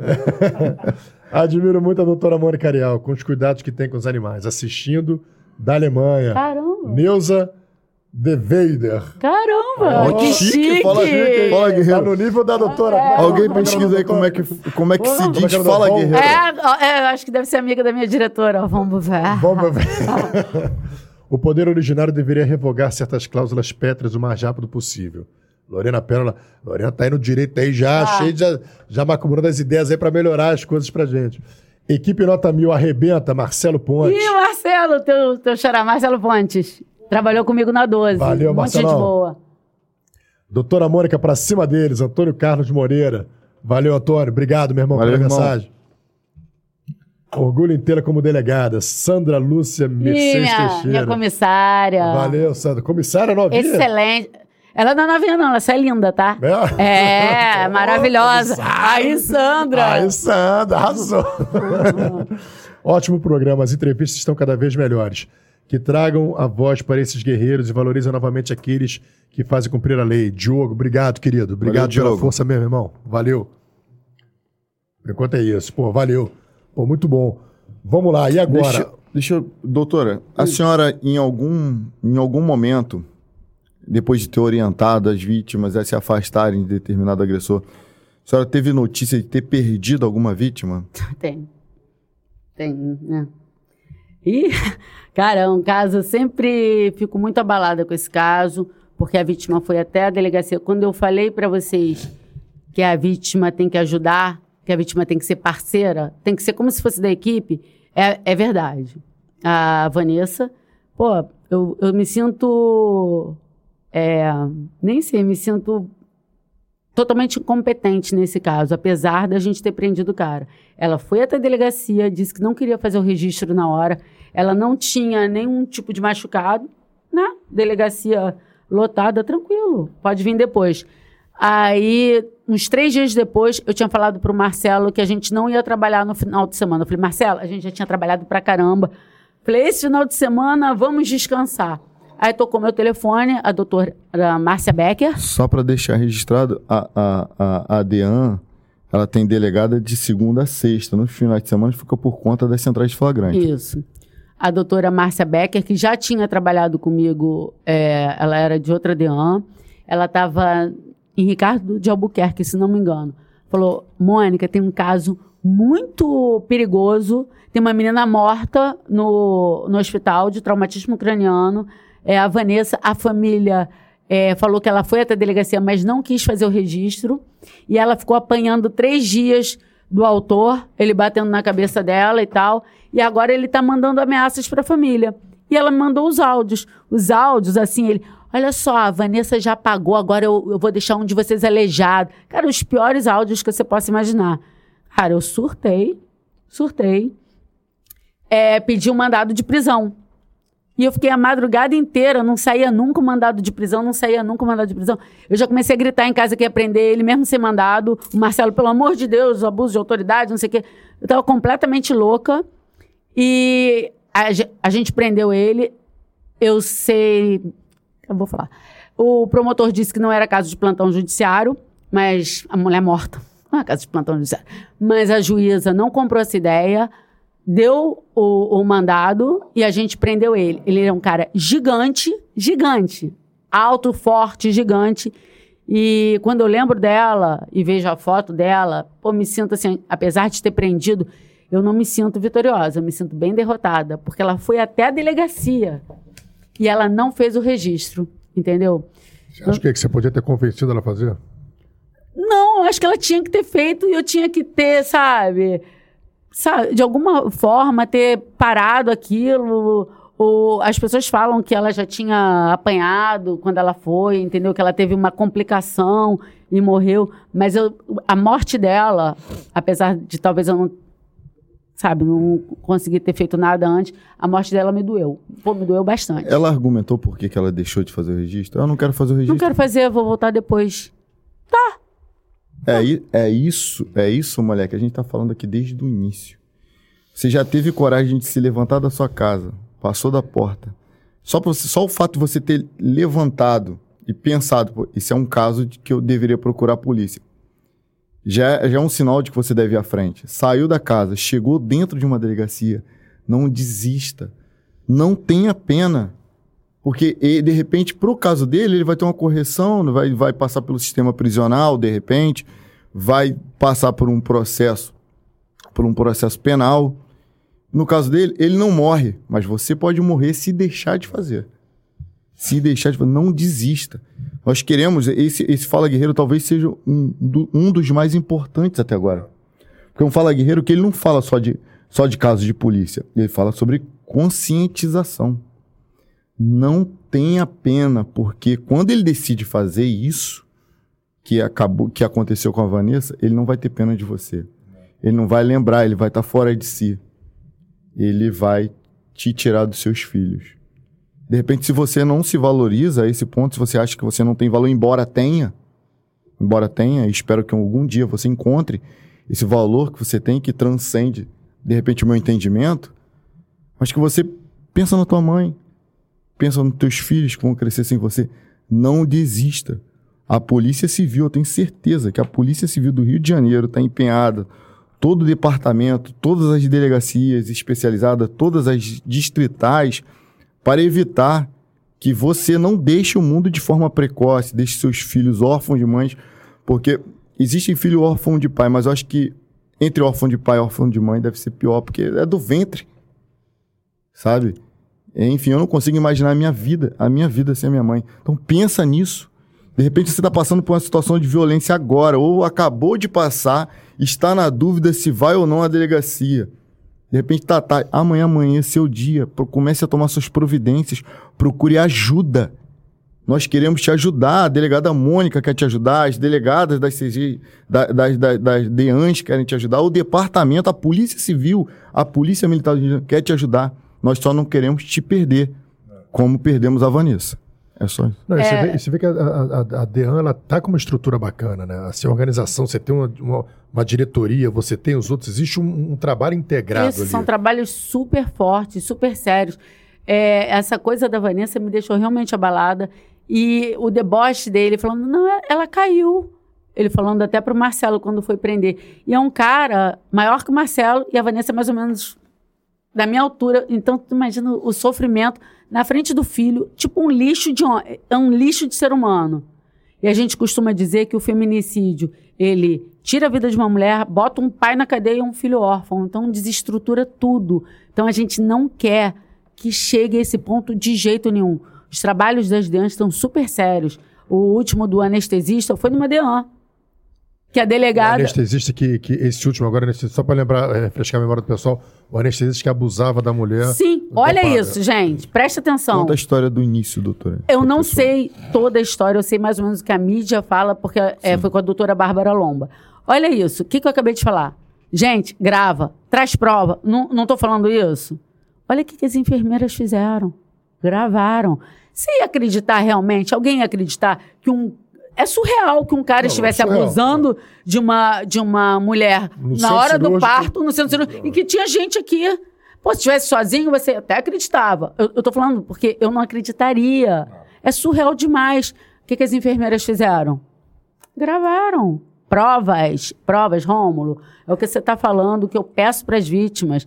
Pô, tragam provas, tragam prints, tragam gravações para a gente poder lutar. Para a gente poder lutar com armas. Agora você vê que bizarro, né?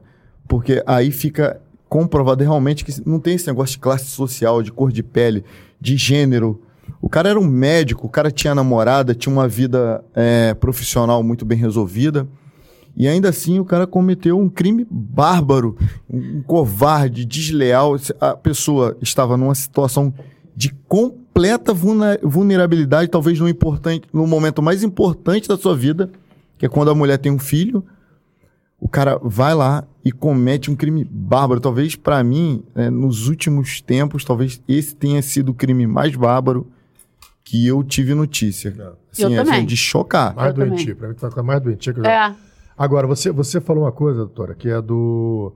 Você já falou duas coisas interessantes. Que a mulher precisa entender que ela, assim, a partir do momento que ela está entrando numa guerra. Porém, essa guerra é uma guerra justa, porque a guerra é pela vida dela, uhum. pela vida, pela dignidade, Lógico. pela família, pelos filhos, pelos amigos. Essa guerra envolve muito mais do que a relação. É, na verdade, assim, se ela tem esse entendimento que ela está entrando numa guerra, é muito mais fácil ela sair vitoriosa do que ela apenas ir lá, ah, eu vou lá desabafar na, na, na, Só que você falou uma outra coisa também. A gente é importante que a vítima seja a nossa parceira. Como ela pode ser a sua, ela vai levar, mas como ela pode ser sua parceira? Como é que ela, como a vítima pode ajudar a, a DEAN a fazer um trabalho mais eficiente? Vou dizer uma coisa simples, simples, simples. Comparecendo para fazer o exame de corpo de delito. Ah, mas doutora, eu, estou cansada, tô machucada. Vai fazer o exame de corpo de delito. Vá fazer o exame de corpo de delito, entendeu? Às vezes eu posso parecer mais dura, mas eu não sou mais dura. Eu sou mais verdadeira e eu quero que a, a vítima tenha sucesso nessa empreitada tão difícil. Entendeu? Ela vai sim ficar mais cansada, ela vai, sabe, ficar revitimizada. Mas nessa hora é por um bom motivo. Porque depois essas lesões vão desaparecer. Aí vai ficar o quê? Uma palavra solta. Tá, a palavra da vítima vale. A gente já sabe que a palavra da vítima vale. Não estou falando que não vale. Mas. E o exame? Para condenar, não sim. pode ter dúvida. E sim, a mídia não fala isso, Rafa. Aí a vítima acha, às vezes, que a polícia não está fazendo o que poderia fazer. Porque o que, que a mídia fala? Denuncie. Só, parece, né? Cheguei não. lá. Olha, ele me bateu. Tá bom, vou para casa, vou continuar minha vida linda, maravilhosa. Não. Não, não e não. Bom, como direito você dá a requisição do exame e a pessoa tem que ir lá fazer. Então é. Eu, eu, eu fui relatar um inquérito, relatar um inquérito é quando nem era minha, nem era eu na época. Eu fui relatar e ela disse no, no termo de declaração que ele espancou e que, inclusive, ele bateu muito no, no glúteo dela, entendeu? Com um cabo de vassoura, uma coisa assim. Tá. Depois ela volta na delegacia e fala que ela toma remédio controlado e que ela fantasiou isso tudo. Só que ela foi fazer o exame de corpo de delito. E no exame de corpo de delito deu exatamente que objeto cilíndrico na região glútea. Lá para bater assim, né? Aí eu botei no relatório de inquérito que a fantasia foi tão verdadeira, tão real, que, que as lesões estavam exatamente nos locais que ela falou primeiro. Ela é mentirosa? Não. Ela está tão envolvida. O cara manipula. Então, né, que ela vai pra delegacia pra dizer que, ah, pô, eu sou maluca, eu sou louca, e eu inventei uma história sobre ele. Bem diferente da vítima que vai não. se vingar. Que não é vítima, entendeu? Explica, explica pra gente qual foi a evolução. Vai, vai soltar, vai soltar um, um, um chat aí pra gente. Moniquinha já ri muito. Parabéns pelo programa, está excelente. Mônica é um orgulho para o departamento ah, de mulheres. diretora. Delegada super competente. Gabriela Vão. Pô, não sei nem pronunciar isso. Ah, você tá com inveja do sobrenome, Von... né? Pô, queria... Oi? Von Beauvert. Ah, ensina Von Belvaz. É... Von Beauvert. Ah, ah, eu também tenho inveja do nome dela, tá? Von Beauvert. Doutora Gabriela, primeiramente, uma honra pra gente tê-la nos assistindo agora. Agora, nos ensina no chat como, como se pronuncia seu nome. por favor. Beauvert, né? Doutora Gabriela Von Belvoy. Ah. Lindo, bacana. Obrigado, doutora. Obrigado, Obrigado doutora, pela participação. Agora, Mônica, explica pra gente sobre a evolução da Maria da Penha. Como era antes e qual foi a evolução? O que, que a Maria da Penha trouxe de evolução? Eu sei que já é um papo assim, para que as pessoas Ah, entenderem. é- era G-Crim, né? Ou seja, Antigamente a mulher voltava e falava, ah, fiz as pazes. É, Antigamente mas bater numa mulher era a mesma coisa que bater num homem, pelo que eu ah, entendi. não, tipo, ah, briga de marido e mulher, ninguém mete a colher. Era uma cultura assim, né? Então depois. Mas agora quando faz a denúncia, quando faz a notícia crime, vai até o final. Depende. Depende. Se for lesão corporal, a mulher não pode. No início podia tirar. Não pode mais. Entendeu? Eu acho maravilhoso. Não. Eu já ouvi um- uma, uma palestrante dizer que isso tira a autodeterminação. Meu irmão, essa hora que a mulher. Todos nós não concordamos que a mulher está é, no- sob o jugo de um manipulador? Não. Então você, o Estado, vai se enfiar nessa hora que ela está sendo agredida fisicamente, porque já está num estágio horroroso, para ajudar essa mulher. Eu não acho que tirar autodeterminação nenhuma. E pela experiência, a mulher quando vai pra delegacia, que a coisa já tá. Já tá, Já, entendeu? já, assim, como Parece que foi quando chegou no injúria. tapa, já, já teve várias violências psicológicas anteriores. Então, o tapa é a, a manifestação, assim, é, é- é- na verdade, é o início, é, é a mudança de fase. Isso. E, Rafa, eles batem mesmo. A gente tá falando tapa, eles batem mesmo. Batem Batem, mesmo. com vontade, tá? Tapa, a gente tá sendo super bondoso aqui. É É, soco, chute, é barra de ferro, é pá. Esfaqueamento. É Esfaqueamento. Ó, Nova Iguaçu ama uma faca. Doutora, a senhora lembra daquele, daquele enfermeiro que a gente prendeu lá na, lá na Tijuca? Tu lembra disso, Marcelo? Ih, lembro, lembro. Ela já não queria que prenda. Lembra que a gente foi até a casa dela? Tentativa de feminicídio. O cara, os caras esfaqueou. Aí, aí nós prendemos o cara no Tijuca no final de semana, sempre. A doutora Mônica. Ninguém mais vai querer trabalhar comigo. Não, a, a gente tava procurando o cara um tempão, mas era questão de honra pra gente também, né, Marcelo? A gente tava procurando o cara há tempão, a gente foi na casa do pai, da mãe, aí o pessoal falava, não, ele tá dentro da favela. Aí nós utilizamos um método de investigação que a gente não vai identificá-lo aqui, e descobrimos que o cara não tinha nada, a gente tinha procurado o cara em todos os lugares que ele não estava, ele não estava na Baixada. Ele estava na Tijuca. Como a gente descobriu isso? Não vou revelar. Faz concurso pra Boa! faz concurso pra Polícia Civil e aqui dentro a gente ensina como foi. Aí faz amizade com o Depois você passava a polícia, todos os tempos você faz amizade com o Rômulo. Se conquistar a confiança dele, ele Se te conta conquistar. Não, mas não foi só eu. Tinha minha parte técnica, mas tinha a parte técnica do Marcelo. Eu também não vou poder falar, vocês vão ficar, acabar ficando curiosos mesmo. O Marcelo trouxe uma informação, eu falei, caraca, tu tem essa informação? Essa tua informação, junto com essa minha informação, a gente vai embolar, me dá aí. E fizemos o que tinha que ser feito e descobrimos o cara, traba... o cara tinha tentado matar a mulher, a companheira ou mulher dele, não lembro agora, a facadas. E a gente fez a nossa. A gente tá, ele estava procurado há um tempão. Ele tinha agressão, tentativa de feminicídio. Ele tinha umas quatro passagens e tinha um mandado de prisão pendente. E a gente atrás do cara. A gente bateu no Iguaçu todo. Até que o Marcelo, esposo da doutora Mônica, me trouxe informação. Eu falei, caraca, tu tem essa Foi lindo, informação? foi lindo, Ron. Vamos juntar com essa outra informação que eu tenho aqui? E a gente descobriu o cara chegando bonito. O Marcelo sentado na calçada. Qual o nome daquele cascudo? Agora eu esqueci o nome dele. Fernando? Fernando? Fernando, Fernando. Fernando, ali igual, Excelente igual um cara. cachaceirozinho. Eu sei que tu pinta o cabelo, tá, Fernando? igual. Eu pinto também, brother, ficar mais jovem. Irmão, o cara foi trabalhar normalmente, jalequinho de enfermeiro. Jalequinho de enfermeiro. O Marcelo, o Fernando, o Madeira lá fora. Um fingindo que era pinguço. Outro fingindo que tava no barzinho tomando café. Outro na esquina e chegou bonito. A parte mais engraçada disso tudo é que a gente chegou lá e falou com o faxineiro: Ó, a gente tá procurando esse cara aqui. Esse cara aqui, ele é terrível. Ele tentou matar a mulher. E o faxineiro, pô. que isso? Ele pode matar, inclusive, você. Eita! Chamamos a síndica, implantamos o terror na cabeça da síndica. Acho que alguém falou assim: pô, tu vai contar pra síndica? Eu falei, pô, meu irmão, eu preciso de alguém que me avise quando ele chegar. Aham. Aí eu fiquei dentro do condomínio, o Marcelo ficou fora junto com o Fernando, Madeira e tal. Parceiro, eu lá dentro, eu não sabia quando o momento ia acontecer. Daqui a pouco, Marcelo, acho que, acho que já deu, mas a gente esperou, cara, de 6 horas da manhã até umas 10. Assim, sentado na calçada, sem nenhum, nenhum conforto. Até porque polícia a gente não queria conforto. A gente, Eu queria, tava no carro. a gente queria prender o feminicídio. E ela tava Comendo lá. amendoim. É, comendo, comendo a comida dos outros. Hum, O que, que eles trouxeram? Quando a gente tinha decidido embora, vocês vão lembrar disso. Quando a gente tinha decidido ir embora, a gente já tava. A gente se Ele tinha se reuniu lá atrasado, né? A gente se reuniu lá fora. Falando, vamos embora, ele não vai vir hoje. A gente, a gente errou a escala dele. Talvez a síndica tenha errado a escala dele. Que ele trabalhava por escala. O cara era um, um, um, Ele tentou matar a própria mulher e tomava conta de um idoso. Olha isso. Ele era enfermeiro. Tomava conta de um idoso na Tijuca. Quando a gente tinha decidido ir embora, daqui a pouco, vou até que levantar. Tá o faxineiro. O cara chegou, chegou um cara, aí tá o faxineiro. É ele! É ele! É esse cara aqui! Aí o Marcelo chegou pra ele e falou: olha só, é na boa, tá?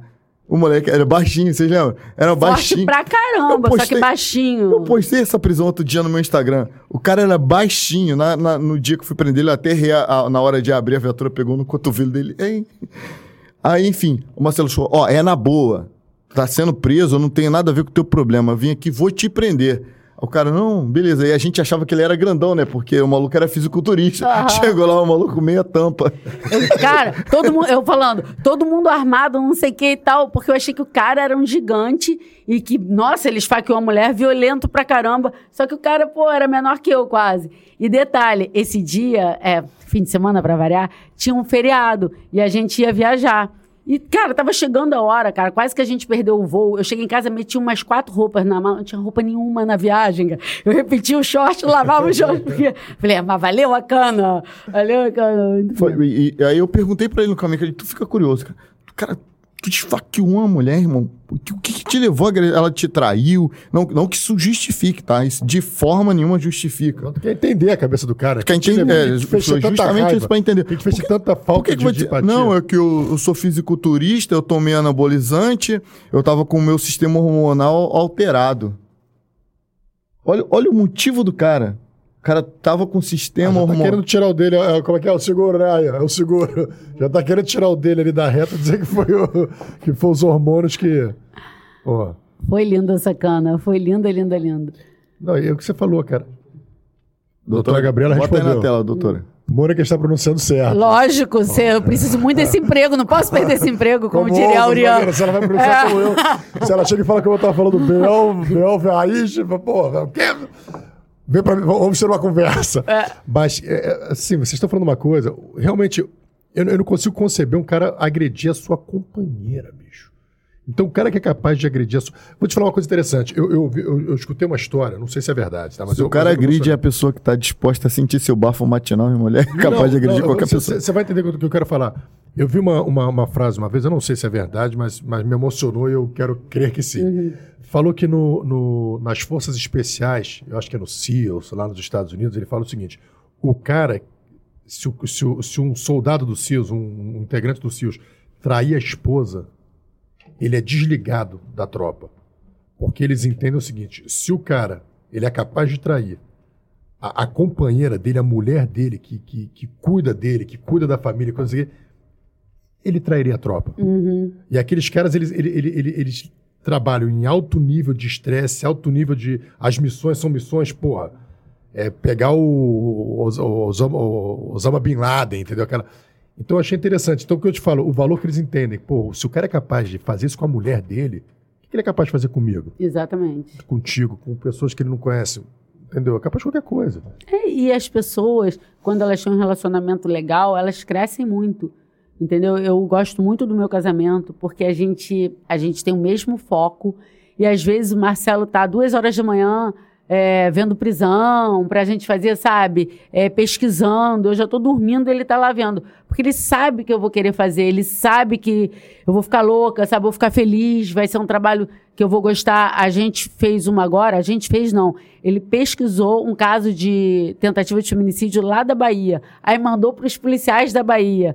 Aí os policiais da Bahia agradeceram a Dea Nova Iguaçu. Eu até botei lá para a diretora e para as minhas.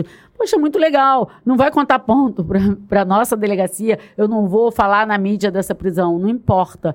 Ele estava tranquilão na Bahia, fugiu para a Bahia e agora está preso. Eu acho isso lindo, porque mostra que impunidade é, não. É. Isso é muito bacana. É. Tava lá tranquilão na Bahia, né? É, então eu, achei, eu fiquei bem feliz com essa prisão. Apesar de não ter ido mas lá. eu... Mas uma curiosidade, aproveitar que ele saiu. Teras não enche o saco de olhar pra cara do, do, do, do... o dia inteiro. Não, não enche. A cara, a polícia não deixa encher o saco. É, a gente fez uma operação que o Rômulo tava e tudo, e essa operação foi para prender um estuprador lá em São João de Meriti. E né, cheguei a dormir lá na delegacia. E eu vou te falar, você não tem ideia. Quando é dia de operação, eu sou a primeira a acordar. Eu nunca estou de mau humor. Eu estou super animada sempre para operação. Só que já tinha ido uma equipe lá e tinha levado um cargueiro. Tinha le levado uns tiros. Eu estava lá no meu quartinho, né? Daí o Marcelo bateu. O Marcelo, então, é, essa operação de amanhã, pô, você podia não ir, não sei o que. Eu falei, eu vou também. Tipo, bico, né? Hum. Ninguém vê isso, né? Marido e mulher, tipo, eu vou, eu vou. Eu falei, eu vou também. Ele, pô, amor, você, pô, a única coisa que eu tenho. Fez aquela declaração linda, né? Poxa, não vai, se eu perder você. Né? Engraçadão, né? Porque policial falando, é. misturando tudo, né? Amor e trabalho. Aí ele falou assim: pô, você pergunta pro Madeira amanhã de manhã. Madeira, um policial nosso que conhece a área, excelente policial, excelente policial. Você pergunta pro Madeira: se for perigoso, você não vai. falei, Marcelo, você tá falando sério? Eu sou a delegada, a equipe é minha. Aí eu vou chegar pro meu policial e vou falar assim: é perigoso? É, ah, então não vou não. Vão vocês, mas eu não vou não. Pô, que é, isso? Que isso? Eu vou sim. Só que não teve nenhum tiro. Eu falei que quer ir tranquilo na operação, me leva. Que não teve um tiro, não teve nada. A gente prendeu o cara. E foi lindo. Quando vocês chegaram, o cara do Radinho deve ter falado, aí galera, doutora Mônica. Tá doutora tá Mônica chegou. Parece lá em Volta Redonda, tinha um programa lá de polícia, ele falava, é, vão acabar os homens de Volta Redonda, que a doutora Mônica tá prendendo todo mundo. aí foi, foi super bacana. É, pô, sabe, você se sente, ainda mais estuprador. Estuprador Bom, para mim é, é sem perdão, cara. Quando eu prendo um estuprador, sabe aquela. Porque é um crime que realmente deixa uma marca pra assim. Criança, então, não. Rafa, eu sou. Só que a polícia entende assim, não, não tem nada mais prazeroso no trabalho policial que prender um vagabundo. Não. não. Porque você sabe que você interrompeu um caminho do mal. Exatamente. Esse negócio. Esse cara, ele, ele, ele não comete um. Você, tudo bem, você tem aquele que cometeu um crime, mas o vagabundo, ele, ele vive daquilo. Ele tá ali. Eu lembro que eu, já fiz trabalho de escuta de ouvir o cara falando com a mulher assim: então, amor, tô saindo para trabalhar. Aí a mulher, ai, amor, cuidado, hein? A, a, a pista tá, tá, tá, tá mal sujeira, tá cheia de polícia na pista. Não, amor, vou trabalhar aqui de, de seis até as duas da manhã. Então, eu falei, caramba, o cara vai trabalhar assim, de seis às duas da manhã, ele vai roubar o maior número de pessoas que ele uhum. conseguir nesse horário, para poder faturar o máximo que ele puder. Cara, se a gente prende esse cara, olha quantas pessoas você evitou que ele que tivesse um encontro com ele e pudesse vir a ser vítima de um, de um, de um, de um latrocínio. Exatamente. E, e quem, por acaso, era como eu, que achava que bandido é gente boa, eles assaltam de fuzil trabalhador, 5 horas da manhã em São Gonçalo, sabe? Eles não são nada gente boa, eles espancam as mulheres. Viu aquele que deixou só o tronco da, da ex-namorada? Então não tem mais, sabe? Ah, aqueles bandidos dos anos 80 que ajudavam a comunidade, que não podia eles usar droga. Eles ajudavam por interesse, interesse eles, mas... ajudavam para a comunidade também guardar as coisas dele, Sim. não entregá-los. Era uma coisa. Sim, mas eles tinham umas leis mais, né? Agora acabou isso. Não, não estou falando bem de, deles, não, tá? Mas estou falando que piorou muita coisa. Piorou muita coisa, entendeu? Então eles arrancam o coração, eles fazem as piores coisas. É, e não, e uma coisa interessante também é o seguinte: é, o crime. A gente começa a trabalhar com polícia, prender, comunidade, tudo, você percebe que a infinita maioria da, da população da comunidade é de trabalhador, é pessoa que está. É, é, uma, é uma minoria que faz um estrago enorme, mas é uma minoria que, que parte para a vida do crime. Então, por quê? O cara, quando decide cometer um crime, é um ato pensado, não é uma coisa de necessidade. Não é porque o cara está passando necessidade, não é porque o cara está sofrendo que a filha, o leite da filha. Não. Ele, ele faz o seguinte cálculo: ele faz, é, ele faz uma matemática. Ele faz o seguinte: o benefício e o prejuízo. O custo e benefício de, dessa ação. Eu estou a fim de cometer um crime, deixa eu ver se o, o que, que pode. Vou botar na balança o prejuízo que eu posso ter e o benefício que eu posso ter. Enquanto quanto mais juízes é, são, resolvem botar esses caras na rua, numa audiência de custódia, ou é, cara, regime de progressão de pena. A gente teve uma vitória maravilhosa agora há pouco tempo que foi acabar com a saidinha. Gra então, Nossa! Isso foi uma vitória maravilhosa, maravilhosa. Maravilhosa Parabéns mesmo. aí todos os deputados que votaram a favor dessa lei. Agora, o cara fala assim, pô, bicho, eu, eu, eu sou, eu, o meu último crime eu fui condenado a cinco anos, pô, fiquei cinco meses, tô fora. Então, cara, acho que vale a pena. Porque se eu me der bem, pô, vou botar uma prata boa no bolso. Se eu perder, no máximo em um ano eu já estou fora. Então, vale a pena esse custo-benefício, ou seja, compensa, o crime compensa. Olha- O problema é que no Brasil, do aumento da criminalidade, é porque começou a compensar. Porque um monte de idiota abolicionista que você fala, já não são nem mais garantistas, É. eles acham que prisão não adianta, a prisão não resolve, a, o, a pessoa entra no presídio e, e sai pior. Isso é mentira. Ninguém sai pior da prisão. Ela sai pior porque ela vê que não é tão ruim assim. Porque se ela vê que o lugar é horroroso, vê que o lugar é péssimo, vê que aquilo ali é o, é o inferno, ela não vai querer voltar. Agora, foi condenada a cinco, fica cinco meses e saiu. Porra, não é tão ruim assim. Não, e se eu, se eu te contar uma coisa muito legal para contar aqui agora, é que o caso está bombando. Há uns três meses atrás, uma das videntes desse caso da senhora foi presa pelo Marcelo na 13ª DP. Qual senhora? Conta o caso pra gente. Ah, o caso da senhora das obras de arte, Ah, pode crer. uma delas, a Diana, ela tinha... Primeiro foi um estelionato e depois ela começou a Conta a extorquir história que eu também. Eu só via passando, não consegui então, me inteirar na história. essa história aí da filha que se juntou com, com umas videntes e aplicaram golpes milionários, né, obras de arte, numa senhora, na própria mãe Como é que ela de uma fazia? atriz. Ela- ela- como é que ela fazia? assim? Ah, começaram a dizer que a filha ia morrer e tudo, só que a filha estava envolvida também. Pelo menos é o que está dando na imprensa. E foi um canaço aí da Polícia Civil, um gol de placa. O detalhe que eu tô te falando é que uma delas, tem até reportagem do Globo, o Marcelo estava trabalhando com o doutor Felipe Santoro na 13ª DP, e ele prendeu uma delas por estelionato num primeiro momento, e o, o flagrante foi por extorsão. Ela falava para a menina que estava apavorada que se ela não. O espírito que estava numa mulher no hospital que estava vomitando sangue, que era ela mesma, sabe? Ela botou um- uma filmagem, ia passar para ela, tipo, aterrorizou a garota. Só que o patrão da garota foi na 13 terceira. Tem a, a- a foto ela sendo da 13 terceira. Ou seja, há três meses atrás, ela foi presa por estelionato e extorsão. Como é que ela está na rua agora dando outro golpe? E agora está foragida? Olha isso. Era pra estar presa. Era pra Não tá Não presa. era pra estar fazendo mais uma vítima. Exato, uma vítima num, num golpe gigantesco, entendeu? Tipo, muito parabéns à Polícia Civil. Que cana, assim. Eu recebi um meme hoje que eu, que eu vi assim. Eu, eu vi alguns comentários ano passado que eu tava. Que o pessoal tava falando que na hora que eles encontraram os quadros, tava pegando aquelas obras de arte e jogando na mala. Aí o meme é um polícia com uma obra de arte jogando assim, assim, foda-se. Não, não. É. Foda-se. Realmente, esse. Galera, é... A galera que, que tá ligada em obra de arte deve ficar, meu Deus! Não, foi. Falei, meu Deus do céu. A, a policial civil com a, a delegada, quando ela pegou o quadro lá, eh, Sol Poente, com todo cuidado, ela deu até um sorriso, assim, sabe? Tipo, achamos. O outro tacou Opa. na viatura. Foi empilhando uma em cima da outra. Mas não tira essa investigação magnífica do doutor Não, foi Gilberto. maravilhoso. O doutor Gilberto é chefe de polícia, é um delegado É, que dispensa comentários, né? Um delegado fantástico. Mas, você, mas o ponto que você tocou foi, foi basicamente um assim. A maioria das pessoas que nós prendemos não era para nós estarmos prendendo de novo. Acabou de Era ser tá presa. presa. Acabou de ser presa. Tem uma reportagenzinha no Extra. É, vidente foi presa porque enganou uma desempregada. Acho que tem uns três meses isso. Extorsão. O que, que ela estava fazendo na rua tranquilamente aplicando mais golpes? Não. Entendeu? Poxa, não dá, né? Não dá. É difícil, porque é uma coisa séria. Não foi um crime, sabe, de furto no mercado. Crime de furto no mercado, na 12DP, eu pego. Quantas passagens? Ah, doutora, tem 16. Você acha que esses caras vão levar a sério? Alguma prisão nossa? Não. Não, eles já sabem que vão sair. 16 passagens? Não. Pô, tem que ficar preso, né? Ou tô errado? Não, eu acho que esse é o que, vai, é o que controla, entendeu? É, é- é parar com essa- essas falácias, né, cara, que foram que a gente foi.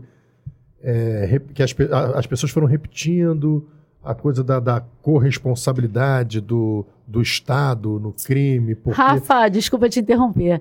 Eles furtam uísque, vodka, é, Red Bull, é, pedaço de picanha, porque eles vendem para os traficantes Não. lá, entendeu? Encomendado. Mas o problema é esse, o problema é assim, foram. é, esses dias, assim, ultimamente, eu tenho, eu tenho. Eu tô lendo o livro do Roberto Mota, o. É, meu Deus, isso aqui é da maldade, eu esqueci, cara, me deu um branco agora. Mas ele fala muito o seguinte: ele fala sobre o poder das ideias. Isso é a coisa que eu tenho mais repetido. Tudo que você é hoje, um dia foi uma ideia. Então, assim, você idealizou ser uma delegada, você idealizou morar onde você mora, você idealizou o marido que você tem. Foi uma ideia.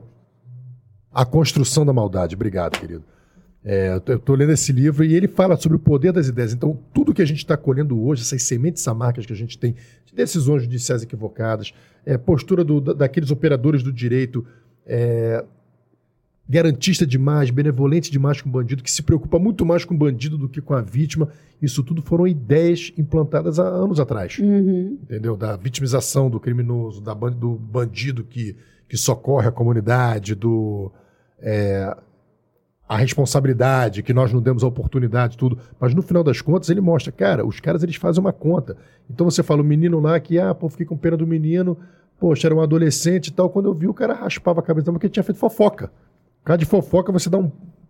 raspa a cabeça de uma. Eu imagino assim, o que o cabelo deve ser uma. É um símbolo pra, pra mulher. Matou a mulher. Você matou, você matou acabou a mulher. com a vaidade da mulher. Não, ele matou. E depois não, matou a mulher, matou, depois é, espancou a mulher até a morte. É. Então, é, eu acho que a gente tem que ter uma, uma, uma, revisão, uma conscientização mesmo de uma parte dos operadores do direito que, cara, é para. Ah, mas o lugar é. Como é que é? O presídio é desumano, o presídio é lotado, mas a gente já sabe disso. É igual quando eu entrei pra polícia falando comigo assim. Eu, eu, eu já sabia quanto a polícia ganhava. Uhum. Eu já sabia qual ia ser meu salário, eu já sabia que eu ia ser rico. Então eu entrei sabendo dessa regra do jogo. Então não tem que reclamar agora. É claro que eu tenho que lutar para uma condição melhor, mas eu não tenho que partir para a corrupção porque eu não estou satisfeito com o meu salário, porque eu já sabia quanto eu ia ganhar. E o cara, quando vai preso, já sabe que aquilo ali é, é superlotado, uhum. é uma merda, tem sarna, tem piolho e tal. Então, bicho, você faz, você vai para lá, mas você já sabe, entendeu? Dá pra gente ficar tampando esse sol com a peneira, né? Eu tô, tô bem feliz de, de estar na polícia com todas as. Né? Fazer 10 anos, né? É, fazer 10 anos. Eu sempre falo que não tem mais um poro meu que não seja policial. Pô, Polícia Civil é ser uma paixão, né? Tem seus defeitos. Eu posso, eu posso falar mal, você, se alguém falar mal, eu, Pô, é, eu surto. Quando o Marcelo me vê assim na rede social, com o dedo ele, pô, tá brigando com quem, cara? Eu já vi não sei quem falar, pô, eu começo, eu começo. Entendeu? Você tá onde agora? Tô na DEA Nova Iguaçu. DEA Nova Iguaçu. É. Qual ideia você teria? O que você acha que poderia melhorar na DEA? Qual ideia que você teria assim? Claro, pode envolver o Estado. O que, que o Estado poderia ajudar mais? O que, que você acha que poderia ser feito para ajudar mais no, no, no, no amparo, na, no alcance da DEAN? Eu acho que o concurso vindo agora, eu acho que a gente teria que ter um efetivo maior, entendeu? A gente está com baixa de policiais civis, né? Quanto você tem lá? 15. Quê? 15. 15? Para cuidar da Zona Oeste toda? para cuidar é, da Nova Iguaçu, Mesquita. Ah, não, é. Você, você é. Tá, tá na Nova Iguaçu, Mesquita. Mesquita, Nilópolis. Pega uma tem área bem 15 grande. Policiais. É, tem 15 policiais. É. é, tem que ter mais gente. Mas é, eu acho que tendo mais policiais, a, a doutora Gabriela se preocupa muito em atualização, sabe, da lei e de cada vez a gente ser mais parceiro. Isso da parceria com a vítima é fundamental fundamental, ela confiar na gente. Você acha, por exemplo, na delegacia você ter um, um assistente social, pessoal de psicologia tal, você acha que é legal? Cara, eu acho que dentro da delegacia, não.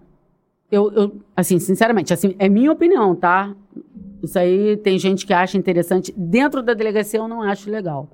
Eu acho legal um trabalho depois. O, trabalho ali na delegacia é pesado. Eu acho que não tem tempo, tem tempo de falar, vai fazer exame de corpo de delito, em termos de declaração, entendeu? Eu acho que logo depois, logo depois mesmo, aí sim, um trabalho de assistência social, acho super importante. A delegacia é um lugar, ó, por exemplo, brinquedoteca, dá super certo. Eu tenho o maior medo de botar ela dentro, entendeu? Porque tem preso. O preso da violência doméstica, como a gente já comentou, ele mata. Nos Estados Unidos já morreram vários policiais é. que vão lá atender violência doméstica, ele mata. E qualquer coisa mata, sabe? Né? Um negócio de caneta, ele fere, tem uma criança ali, então sempre é para fora da delegacia. Para as crianças que vão com as mães, né? Para se divertirem um pouco, sair um pouco daquele clima pesado. Mas delegacia é lugar de quê? De crime, é o lugar que está acontecendo, sabe? É, é. Então, eu acho que a, a, o assistente social, ele não é policial. Eu gosto de delegacia para os policiais. A delegacia em si para os policiais. Entendem? Entendem? Não. Ah, tu sabia que só tem 15 policiais na, na DEAN de, de, de Nova Iguaçu, cara? Então. Ele sabe. então. Pô, por isso vocês trabalham todo final de semana, pô. Você trabalha todo dia. Você trabalha então, domingo a domingo. É por isso, o concurseiros, que a, quando eu sempre falo que eu torço para a entrada de vocês, eu torço. Eu então? Pela entrada de vocês, porque é, historicamente o número, o número de policiais. Botar os caras para trabalhar, né? historicamente o número de policiais só diminui, né? É. A, a, a, cada ano. E infeliz, talvez por interesses de, de, de, de, de um interesse cultural, né? Parece que é um interesse cultural, não é interesse do governador é um interesse cultural. Parece que a polícia vai perdendo sua importância. Mas no final de tudo, cara, é a polícia. Nós somos, como diz o, o excelentíssimo juiz de direito, é, doutor Abraham, ele fala que nós somos a última barreira, nós somos a última barreira. Tudo vai acabar esbarrando na polícia. E o que eu torço, nós temos aí um concurso com diversos aprovados, lutando, os caras lutam todos os dias para serem convocados nós temos, nós temos o, o, o produto, nós temos a necessidade. É, vamos ver aí uma possibilidade aí de, de, de colocar essa galera para dentro. Tem uma série de policiais é, que tem tempo para se aposentar. Tem uma série de policiais que, não, pela idade, não tem condições de bancar a operação, por exemplo. Não acho nem justo. O cara já tem, tem policial na minha delegacia que o cara tem de polícia a minha idade e eu não sou novinho. Então, é, é uma hora de rever isso aí, porque a Polícia Civil é inteligência e ação. A gente raciocina, investiga e depois age. Se você ver, se você for analisar nos anais da história, normalmente a Polícia Civil chega, vai lá e resolve. Obviamente, quando há uma resistência forte, resistência de guerra, com forte material bélico, não tem como a gente entrar lá e falar, ah, já entrei, agora estão atacando a gente, a gente vai sair. Não, a gente vai lá e cumprir o nosso objetivo. Afinal, nós somos o Estado e não é o poder paralelo que vai nos limitar, não vai limitar o nosso poder de ação. Mas chega um, vai chegar um momento que não vai ser possível enfrentar, se continuar do jeito que está, vai chegar um momento que a gente não vai conseguir enfrentar o poder paralelo. Nós, nós precisamos de homens, mulheres, não. nós precisamos de matéria humana para atuar. Então deixo esse, essa deixa aí para quem é de direito eu sei que nesse momento não é possível fazer muita coisa, já, já muitas candidaturas e pré-candidaturas já foram anunciadas, mas espera-se que é, muitos pré-candidatos e muitos já deputados e também pré-candidatos a um novo mandato prometeram muitas coisas a esses concurseiros. Que vocês honrem isso, mas não honrem só por eles, não honrem só pelo voto deles. Honrem pelo seu compromisso maior, que é com com a população do Rio de Janeiro, que é com a Polícia Civil do Estado do Rio de Janeiro, nós precisamos. A Polícia Civil, uma delegacia de atendimento à, à mulher, com uma, tantos serviços importantes em defesa da mulher, mas aí não vamos nos limitar à delegacia de atendimento à mulher. Temos a delegacia do idoso, temos a delegacia de proteção ao meio ambiente, nós temos uma infinidade de delegacias. E a gente não está falando nem de confronto em si, está falando apenas de atender bem a população. Que você que prometeu algo para esses concurseiros, eu não vou te julgar, você é uma série de nomes. Eu poderia jogar um monte de nomes aqui em cima da mesa. Gente, eu trabalho com o concurso, doutora uhum. Mônica. E eu vi durante muito tempo, muita gente prometer muita coisa a pais e mães de família. E eu não estou dizendo que vocês não vão cumprir. Só estou lembrando a vocês que vocês prometeram isso que isso é importante para esse concurseiro, muito mais, tal, talvez mil vezes mais importante do que o voto dele é importante para vocês. Isso vai mudar a realidade de vida de cada um desses concurseiros, como mudou a minha vida. Ser policial transformou a minha vida da, da água para o vinho. Eu também, né? Da, da água para o vinho.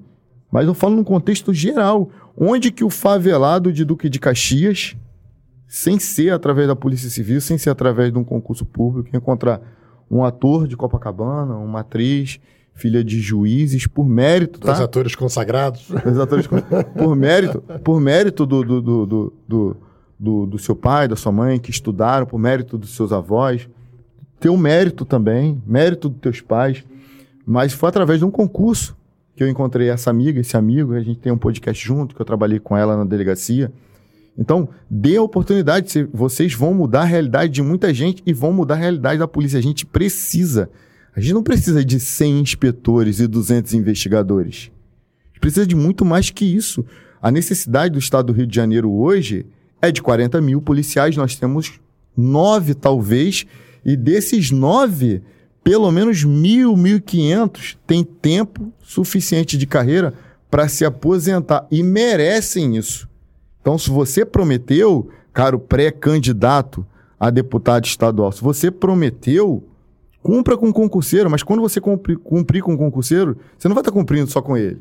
Você vai estar cumprindo com a população do Rio de Janeiro, com cada policial, cada delegado de polícia. Você vai estar ajudando e muito. Parece que é só ajudar o concurseiro. Não, não, não, vamos ajudar os concurseiros. Não é só o concurseiro. É o Estado do Rio de Janeiro. É. Contra o poder paralelo. Mas isso depende de interesse e força política. Vocês lutam por uma série de interesses. Interesse disso, daquilo, daquilo, daquilo outro. Eu duvido que hoje um, um, um governador que governa conforme o, o Cláudio Castro governa, demonstrando interesse na segurança pública, se ele tiver apoio da, do, do, legislativo, se ele não vai fazer, ele vai fazer, mas ele precisa do apoio também. E não foi ele eh, que prometeu as maiores coisas para o concurseiro. Foi justamente o legislativo, candidatos, é, é, pré-candidatos e deputados. É. Cara, faz isso que você prometeu, procura aliança, fortalece a polícia, com isso você vai estar fortalecendo o Estado. É, como... Uma DEAN, uma DEAN, do, do poste da DEAN Nova Iguaçu, que talvez seja a DEAN com maior área de, de, de, de, de assistidos, a gente pega, a, a DEAN pega Nilópolis, Mesquita, Nova Iguaçu, que é grande. A gente pega, ele se sente ainda. Ele, é, emocionalmente ele está vinculado ainda. E, Sábado, hein, Ron? Sábado e domingo. Sábado tem prisão, sábado tem prisão aí, ó.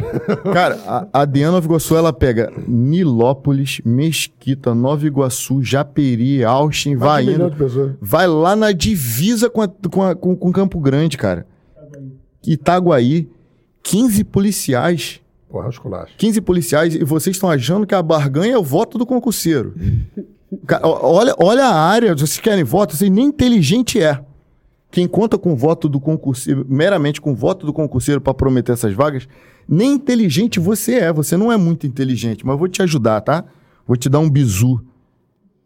Você pega de Nilópolis e vai até o quilômetro 35, você sabe onde é isso, de repente nem sabe, tá prometendo e não sabe, né? Pega de Nilópolis, vai até o quilômetro 35, segue até Itaguaí. Essa é a área da Diana Nova Iguaçu. Você acha justo 15 policiais para atender todos os casos de violência doméstica? Você acha isso, você acha isso justo? Você acha que você está sendo inteligente pedindo voto de 8 mil candidatos? Olha o espaço territorial que eu te dei. Quantas pessoas você acha que está precisando da tua ajuda para tu prometer voto para concurseiro? Enfim. Doutora, eu ia perguntar agora, voltar no negócio dos animais. Você, você acha que uma delegacia para maus tratos animais seria legal ou a DEAN e as próprias distritais já resolvem o problema? Cara, é, a delegacia para animais com efetivo que a gente está falando que a Polícia Civil inteira tem. É, não, tira, tira, vamos lá. Vamos tirar. No... Lógico que. A, a, tem que saber que a violência Porque doméstica. A DEAN, trabalha muito com, com, com, crimes ambientais maiores, né? Não, a DEAN não, DPMA. Oh, desculpa, desculpa, a DPMA. DPMA. O caso, por exemplo, a, a violência doméstica não é só tratada na DEAN. Mas a DEAN, com certeza, é uma especializada. Não preciso nem entrar em, em, né, em detalhes. Não. A DPMA ela é uma especializada. Excelente. Rômulo já foi da DPMA, né? Uhum. Excelente. Agora, se eu tô em Nova Iguaçu e tem um crime de maus tratos, eu posso fazer. Eu faço. Não, a Flávia também faz direto com. com ela é da 11DP, Flávia, uhum. aqui, porque deu Gadelha. Junto lá com o Marcelinho, vão direto então, resgatar. Então, a, a, distrital, então, é tipo uma clínica geral, né? Faz tudo. Não. Agora, se tivesse uma de maus tratos especificamente, ia ser ótimo, né? Porque ia ser uma coisa direcionada. A DPMA tem trabalho pra caramba. Tem não. um trabalho que não é só com os animais. Eu sou super fã da DPMA, entendeu? Tá lá o Dr. Wellington, ele, pô, ganhou uma camiseta do, nas garras da lei, eu fiquei super é. feliz. Eu sei que eles fazem, eles resgatam animal resgatam também. Resgatam também. Mas às vezes a, a situação, baixo efetivo, Pô, é, é, a empresa que jogou mercúrio no, no, no Rio Paraíba do Sul. Exatamente. É, Eles têm coisas, coisas bem é, grandinhas para... Loteamento ilegal com, com, com, ligação irregular de esgoto tal, que causa um dano ambiental gigante. Então, assim, e com, com baixa efetivo, né? Exatamente. Eu acho que esse, o, o, grupo Nas Garras da Lei, com essa junção de vários policiais, peritos e tudo, está fazendo um trabalho assim, não é porque eu sou do grupo não, mas está fazendo um trabalho excelente. O que falta às vezes na gente, que é a primeira coisa que a gente pergunta para a pessoa, tem lar temporário? Ou então, tem lar temporário? Tem prova? Olha só, tá vendo que é o mesmo a, a minha ideia e do grupo Nas Garras da Lei é a mesma ideia de polícia. Tem prova? Tem filmagem? Porque depois eles vão vir contra a gente. O, o Jack Calderini, ele está sendo processado por um criminoso, é. por um criminoso que a gente tem provas que era num lugar super perigoso, que só assim, sabe, com um blindado de repente ia pegar. Eu pedi ajuda para ele, o Bruno pediu ajuda para ele, não sei quem pediu, porque ninguém poderia entrar no local para resgatar o cachorro. O cachorro sofrendo severos maus tratos, na chuva, no sol, várias filmagens. O Jack resgatou, o cara tá processando ele. Entendeu? Eles são criminosos, eles são audaciosos. Ah, chora, diz que é a mesma coisa que eu falei no negócio da Pitbull. Diz que é mentira, diz que ama, diz que adora. Só que nós estamos munidos de provas. É o que eu falo da violência doméstica, é o que eu falo de qualquer tipo de crime. Provas, provas, provas. Hoje em dia, um celularzinho, né? Celularzinho. Cara, e o Jack, e o Jack ele, ele, ele abriga uma porção de cachorro também. Já não temos Sim, ele é cachorro, é né? muito atuante. Ele é do nosso grupo também, nas Garras da Lei. Eu conheci ele com esse caso, entendeu? Fiz o registro. A Roberta Lenz ali, é, foi tão engraçado, eu tava de raiz um dia. Roberta também, a Roberta também é... Ela tá no grupo também. Foi tão engraçado que ela me ligou, né? Ela tava na 14DP, ela me ligou. Aí Cara, eu atendi o telefone, ela, doutora, é a senhora que tá de raiz? Eu falei, sou ela. Tá preso! Tá... Cara, ela nem me passou o negócio. Ela já tava gritando, comemorando lá que o cara tá preso. Já, já deu a voz de prisão. Exatamente, cara. o cara tava enforcando a cachorrinha no Leblon. Os moradores seguraram o, o, cara. Olha como tá mudando. As pessoas estão se metendo na violência doméstica, sim. As pessoas estão se metendo nos maus tratos, sim. Entendeu? Porque não é só a polícia pô, um vizinho que grita, para com isso, ele salva uma mulher. Ele salva a mulher. Ah, adianta botar a lei que o síndico é obrigado? Adianta, mas o que adianta é a pessoa ter consciência e ter amor no coração. Sério, amor no coração. Cara, você falou uma coisa, você falou uma coisa agora, vou contar um episódio que aconteceu duas, umas duas semanas atrás. Eu estava em casa com meu filho, ele estava vendo alguma coisa na televisão, quando de repente eu ouvi alguma coisa, é, alguma coisa, se ouvi um som estranho, eu fui na janela, eu moro no primeiro andar e, na, e, na, e no meu, meu apartamento tem um, um jardinzinho de inverno, uma areazinha aberta que eu fico ali para as crianças brincarem, os cachorros brincarem, uma, uma areazinha assim pequena, mas uhum. é, pô, só você tá meio que o, o, o, teto é o céu, né? E aí eu vi uma coisa assim, aí fui na janela que dá para essa areazinha, olhei assim, gente, que barulho é esse? Um som estranho, voltei. Daqui a pouco eu ouço de novo, falei, então daqui a pouco eu ouvi uma mulher, escuta aqui, ó. Se continuar batendo, eu vou chamar a polícia, hein? E aí eu vi a pessoa, falei, caramba, eu falei assim, eu também escutei, vou chamar a polícia. Ó, Ou seja, tá as duas vizinhas escutaram, eu tô ouvindo aí barulho de tapa, se eu escutar mais um tapa, eu vou chamar. Aí ficou aquele silêncio. Aí eu fui para fora do jardinzinho de inverno e falei assim, aí vi a vizinha assim em cima, né? Falei com ela assim, vem, o que, que, que tá acontecendo? Ela falou assim, porra, eu acho que tem um, alguém está sendo agredida aqui na frente. Eu falei, é mesmo? Aí a gente ouviu a pessoa chorando tal e uns barulhos de tapa. Eu falei, é mesmo, onde era aquela janela ali? Eu fiquei olhando assim para a janela tal. Ficou aquele daqui a pouco. Aí eu escutei assim, ó, por favor, por favor. Aí eu falei, caralho, meu irmão. Tá, tem alguém sendo agredida. Uhum. Aí eu peguei e falei, falei assim, olha só, se tem alguém sendo agredida, você pode se manifestar que a polícia está aqui. Eu vou aí agora. É só se manifestar que eu subo aí agora. Aí ficou aquele silêncio.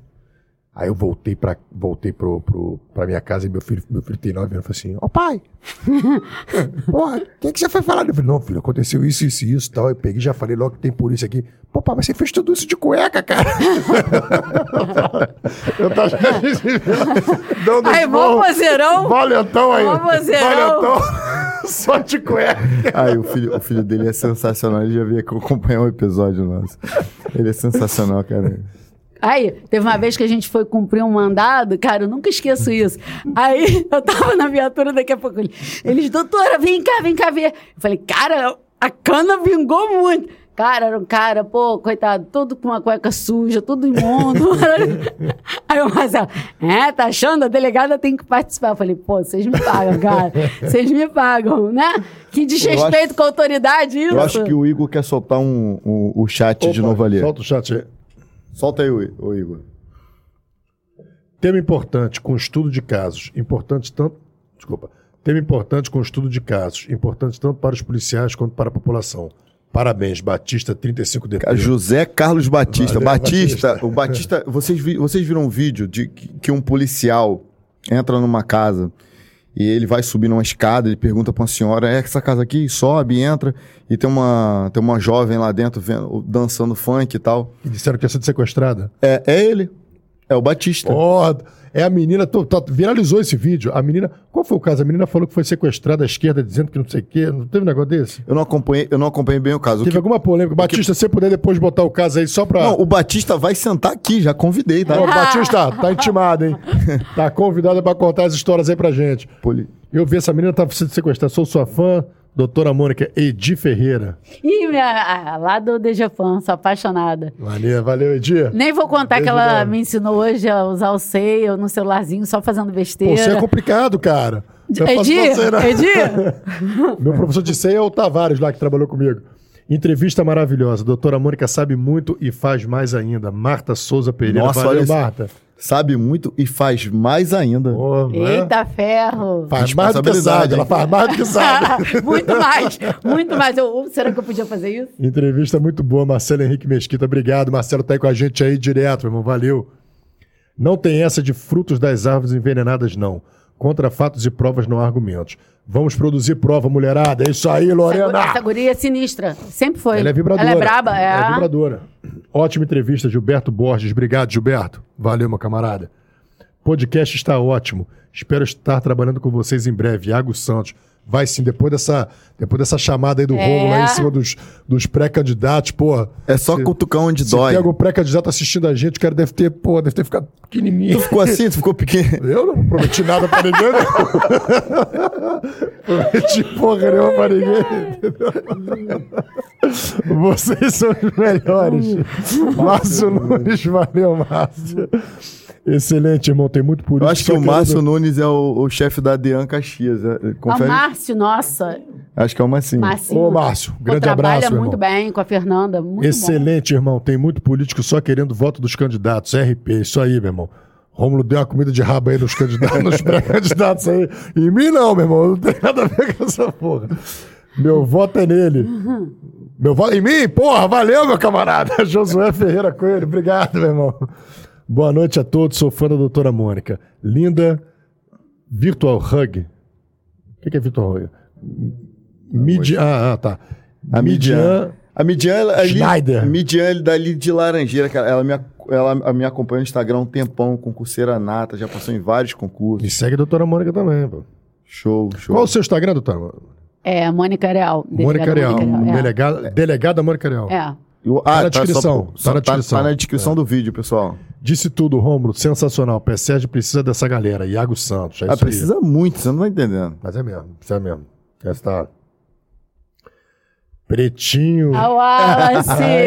Aí, ó, ó, ó, volta aí, volta aí que eu vou fazer uma pro- Pretinho. Eu preciso, eu preciso fazer É essa Wallace, é propaganda. É o Wallace. Wallace, O o Wallace é o Wallace. personagem aí de vários eventos aqui, várias operações. Meu- Pô, Wallace. Pô, é meu, é Ô, muito valeu, meu meu irmão, irmão. cara. Preciso fazer essa propaganda ali, tá vendo? Sunomono, a esposa do Wallace, a esposa desse nosso amigo, desse excelente policial. Ela tem uma Sonomono ali, uma, uma franquia da Sonomono ali em Nova Iguaçu. Se você. Comida japonesa. comida japonesa. Se você é de Nova Iguaçu, pede Sonomono ali. É uma, é uma empresa de qualidade. Não tô ganhando nada por isso, tá? Mas eu confio. O, Arrasta Wallace, pra cima que já vem o cupom de desconto. o Wallace não se mete em furada. Eu conheço, eu conheço o Pretinho, ele não se mete em furada. Ele não estaria se não valesse a pena, se não fosse algo de qualidade. Dá valorizada à, à polícia, assim como a Urban Police valoriza os policiais. É, enfim. O, o Sou Wallace fã da doutora Mônica, fenômeno, Wallace. A gente trabalhou junto desde a 74. é Ó, uma minha honra. musa inspiradora. Midian. Midian de novo aí. Valeu, Midian. Pô, muito bom. Seguimos. Muito bom. Vamos lá. E aí? Mas eu quero preciso ir no banheiro. Vai, vai, vai. Se quiser ir no banheiro aqui, pode. A gente, a gente tem, tem cana, tem cana pra escolher, né? Teve, teve, aquele, teve aquele estuprador lá de Mesquita, que foi eu e o Wallace junto. Um velho. Um velho lá de, lá de Mesquita. A gente chegou, deu bom dia. Falei, bom dia, tudo bem? Ele, tudo bem, normal. Um senhor, um idoso. Tinha estuprado um. A gente meteu muita cana, né? Muita cana. Tinha estuprado um garoto de 4 anos de idade. Com a maior cara de, de sonso do mundo. Doutora, tá na mão, traz. E. É, doutora, e hoje? Quais são, a, quais são a, o que. Qual. Depois que a senhora voltou, qual a realidade que encontrou em Nova Iguaçu? Já houve alguma cana? Já, Já. houve algum caso tipo assim, caramba? Olha, é, casos de violência doméstica, no, no último. Ontem, né, teve um assim mais forte. Os outros foram lesões corporais também. E teve uma prisão muito, muito bacana mesmo, que não tem nada a ver com violência doméstica, foi de um estelionatário muito pica, que ele. Para ter mandado de prisão para estelionatário, você imagina que ele aplicava diversos golpes. Quantas pessoas não tomaram prejuízo pela Ele, mão ele ele ia pra casa de câmbio, entendeu? Só numa prisão em flagrante dele, olha só, houve prisões em flagrantes e ele estava solto. Daí teve um mandado. Ele estava com não sei quantos mil dólares americanos e teve um no banco que foi muito interessante, que ele estava lá aplicando golpe com documento falso. Aí o gerente do banco escutou o nome de um cliente, só que o cliente tinha falecido. Aí ele se tocou e chamou a polícia. Então, desde que a gente está lá, a gente já está prendendo, a gente já está prendendo em flagrante. Chegou a vítima lá, tem, né, a, a nossa. A mesma coisa, o, o estilo não mudou. A gente só está arrumando a casa, né? Pendências, papel. Eu não gosto muito de papel, mas. Tanto que quando eu passei nos dois concursos, eu falei, ai, tá tão legal lá a Cadepol. Aí minha mãe, mas você vai ficar no de delegado, né, minha filha? Você vai ficar no delegado. Eu falei, vou, vou. Aí o Marcelo costuma dizer que eu sou uma tira em corpo de delegado. Não, eu sou delegada, mas para mim tira e delegado é um, um corpo só. Até porque o delegado é policial, né? Exata, pô, Muito falou tudo, exatamente. Desculpa. O delegado é policial. O delegado é policial. E, inclusive, eu acho que é o, o charme da Polícia Civil é essa dualidade, sabe? A Polícia Civil, ela está muito inserida na sociedade, não está separada, do, ela está inserida, mas ao mesmo tempo nós somos policiais. Mas a sociedade nos vê como, como iguais. Como um todo. Como um todo, exatamente, como um todo. Eu acho que é o charme disso. Então, eu gosto muito de estar na rua, muito de estar no balcão, né? Aquele, aquela plantonista que não sai do meu corpo, né? Porque eu gosto de ouvir a vítima, eu gosto de saber o que está acontecendo. E a, pró- a própria vítima gosta, a, a própria vítima gosta de, de, de ver o delegado, que o delegado. Eu quero falar com o delegado. Muitas vezes a vítima olha assim, eu quero falar com o delegado, e às vezes nem sabe. O delegado tá falando com ela ali porque não é habitual, né? Não, não é habitual. Eu gosto, mas nem sempre. O que eu não gosto, quer ver o que eu não gosto? Que não acontece em DEAN, quase nunca acontece em DEAN, mas acontecia muito em é, distrital. Não gosto e vai levar um fora meu. Tá você. Explicou já. Ah, não, mas eu quero falar com o delegado. Eu já ia, eu já ia falava assim, pois não. Aí a pessoa falava, sabe mais que eu. Já, já falou que tinha que falar. Tá entendendo isso? É porque. Eu não gosto que um- um- uma pessoa diminua o que o policial civil está falando. O policial civil estudou pra cacete, porque eu fiz a prova, meu irmão. Nossa prova foi difícil pra caramba. Quando eu olhei assim, eu falei, cara, noções de direito, isso. Tinha é, posição do STF e tal. A do Marcelo também foi difícil pra caramba. Então o policial sabe. Não precisa o delegado falar. Por que não está confiando no policial? E não, não, é só, não é só o conhecimento exigido no concurso. Normalmente, nós estamos regidos por um estatuto, por portarias e por determinações. Normalmente, a senhora, por exemplo, baixava a ordem de serviço.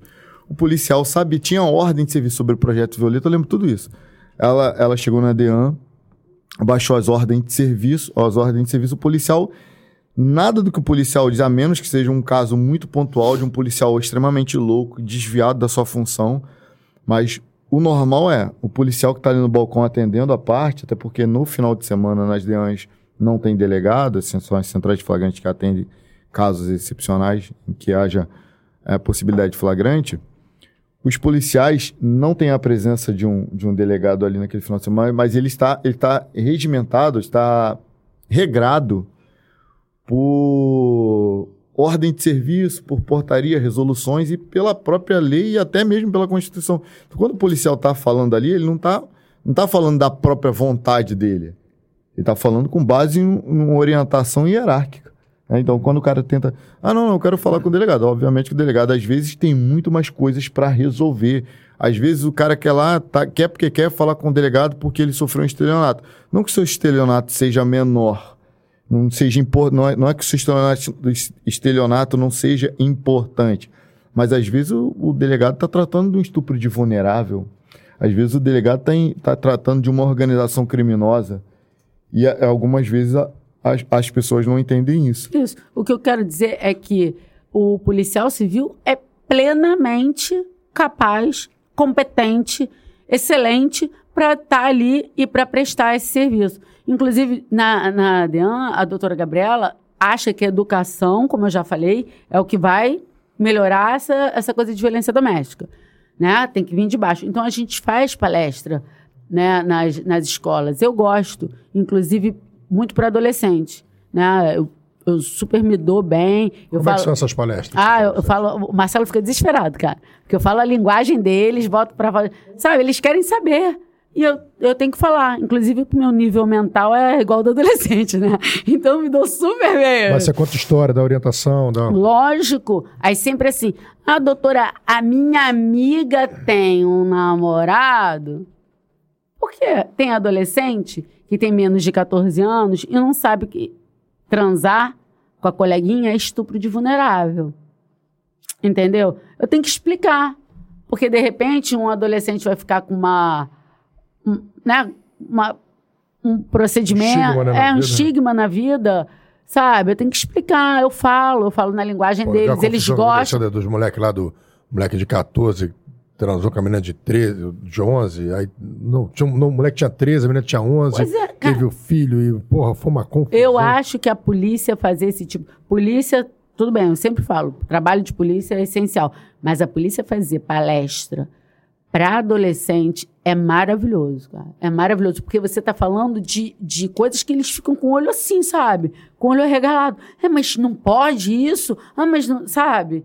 Eu acho perfeito. Eu acho que talvez seja a profissão melhor para dar palestra. Cara, eu, eu, eu, fiquei no papo de responsa um tempo e, cara, eu fiquei ah, impressionado. A doutora Gabriela falou até eu fiquei sobre impressionado, isso. Eu fiquei impressionado. Assim, foi muito maneiro, porque a gente conversava com os moleques.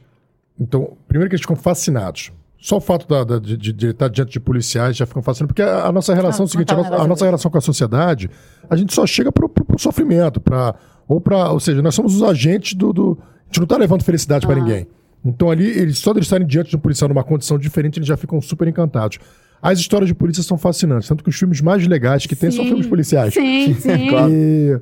Tanto que a gente está contando história Exato, aqui, a gente está né? contando história de polícia, as pessoas estão tão aqui. Galera, é, né? E o terceiro é o seguinte, eles começam a... Principalmente o menino, né? Porque, assim, essa coisa de polícia, é muito mais comum o, o menino ter mais aquela energia de guerra, de briga, de não uhum. sei o que. Então, então ele já começa, simplesmente, tinha muita escola de comunidade, eles ficavam assim, caramba, cara, eu, eu, quero, ser, eu quero ser isso. Então já, você já começa a semear na cabeça. Assim como o programa do Fantástico jogou uma semente na, sim, na, na, na sua cabeça, uhum. né? criou uma ideia, a gente joga uma semente de uma ideia deles, pô, de repente, bata, terem um motivo para estudar, terem um motivo para serem disciplinados, terem um motivo para não se meterem em crenca, que podem vir a se tornarem policiais, né? Então... É, tem, tem uma história muito maneira que eu fui dar uma, uma palestra, que a Neise Ventura, que é uma psicóloga maneiríssima, me convidou e convidou o Ruchester também. Aí eu cheguei lá, ela tinha ouvido falar, né? Convidou a delegada, mas ela não me conhecia. Aí eu comecei a dar a palestra e ela falou depois, nossa, veio toda a Barbie quando abriu a boca. Tem, o pessoal do Cian também fala, pô, vem toda com saltinha uma ogra falando. eu, eu, brinco pra caramba. Aí ela falou, eu dei a palestra e tudo, e no final eu falei alguma coisa, não, eu sou polícia, não sou psicólogo, fiz assim. Mas o, o Marcelo falou, pô, você falou psicólogo como se fosse assim. Mas eles não entenderam assim e não foi assim desprezando, muito pelo contrário. Eu só falei que eu tenho um tipo de trabalho e que eles têm outro. Enfim, aí tava o Rochester e tudo, e tinha um cara lá que dá aula na UERJ. E ele falou: Nossa, Neise, convida ela para vir dar palestra aqui, porque eu achei eletrizante a palestra. Marcelo, pô, ainda achou eletrizante a palestra. Tudo bem. Aí eu cheguei lá, eu cheguei na UERJ, né? Meu distintivo no peito e subi. O povo não gosta muito de polícia. Aí tinha lá um comandante da PM, um negócio assim. Ele quase pedindo desculpa para a plateia porque era policial. Eu, na minha. E na minha hora de falar, eu pá, falei, tipo, o que eu tô falando aqui, sabe? Aí eu falei, olha só, arma de fogo e violência, o que me perguntou. Ah, mas arma de fogo e violência doméstica não aumenta. Eu falei, violência doméstica? Quebra esse copo aqui, ó, pum, no pescoço da mulher. Acabou. Violência doméstica não tem negócio de arma de fogo. Qualquer coisa pode ser arma para matar uma é. mulher. Agora, eu acho que seria muito interessante as mulheres sempre pensarem num spray de pimenta, eh, pensarem numa defesa para a hora H. Porque você acha que na hora H, o discurso, nós vivemos numa sociedade patriarcal, vai adiantar? Se o Marcelo estiver me esganando desse tamanho todo, vai adiantar alguma coisa? Vai adiantar o tacar. Então, uma coisa de defesa pessoal, eu acho importante. Esse discurso, sim, educação, sim, mas esse discurso é muito importante. Aí falei pra caramba, eles gostaram. Aí o professor ligou pra, pra Neise e falou assim: Neise, as minhas alunas estão querendo arma agora, Neise. Estão querendo ser polícia, Neise. O que, que a Mônica foi, fez aqui, Neise? Aí eu ri muito. Eu falei, cara, legal. É, deu para elas uma, sabe? É, Conscientização. É, é tipo esse negócio Não. de, ah, que polícia. É... Ah, para com esse papinho. Para com esse papinho que polícia é inimiga, que polícia não é inimiga de ninguém. É. Entendeu? Mas a ignorância é aquela coisa. Você precisa. O conhecimento, ele, ele é libertador. Ele te traz. Para mim, por exemplo, estar aqui com vocês hoje. O Romulo contava umas histórias, mas assim. Quando ele contava as histórias, eu não sabia de qual delegacia ele estava falando. Uhum. se ele estava falando quando ele estava em castigo. Nem acreditar, né? É, se ele estava na dentro, se ele estava não sei o que. Ele contava a história, eu ia pegando. Mas aqui, pô, na minha cabeça está bem claro, pô, a gente está falando da DEAN. Então, Aí ele conta as histórias. Eu, particularmente, eu ignorava muita coisa que acontece na DEAN que vocês me falaram. Eu fiquei impressionado. E muitas vezes o, o policial, que nunca trabalhou numa DEAN, ele tem, ele tem um pensamento assim limitado de associar DEAN com feijoada. Então, assim, eu, eu lembro que quando eu estava na, na 64, chegava, chegava uma, uma, uma vítima, quando eu falava assim, quando falava assim, ó, é, opa, tudo bom? O que que posso te ajudar? Ah, meu marido, DEAN.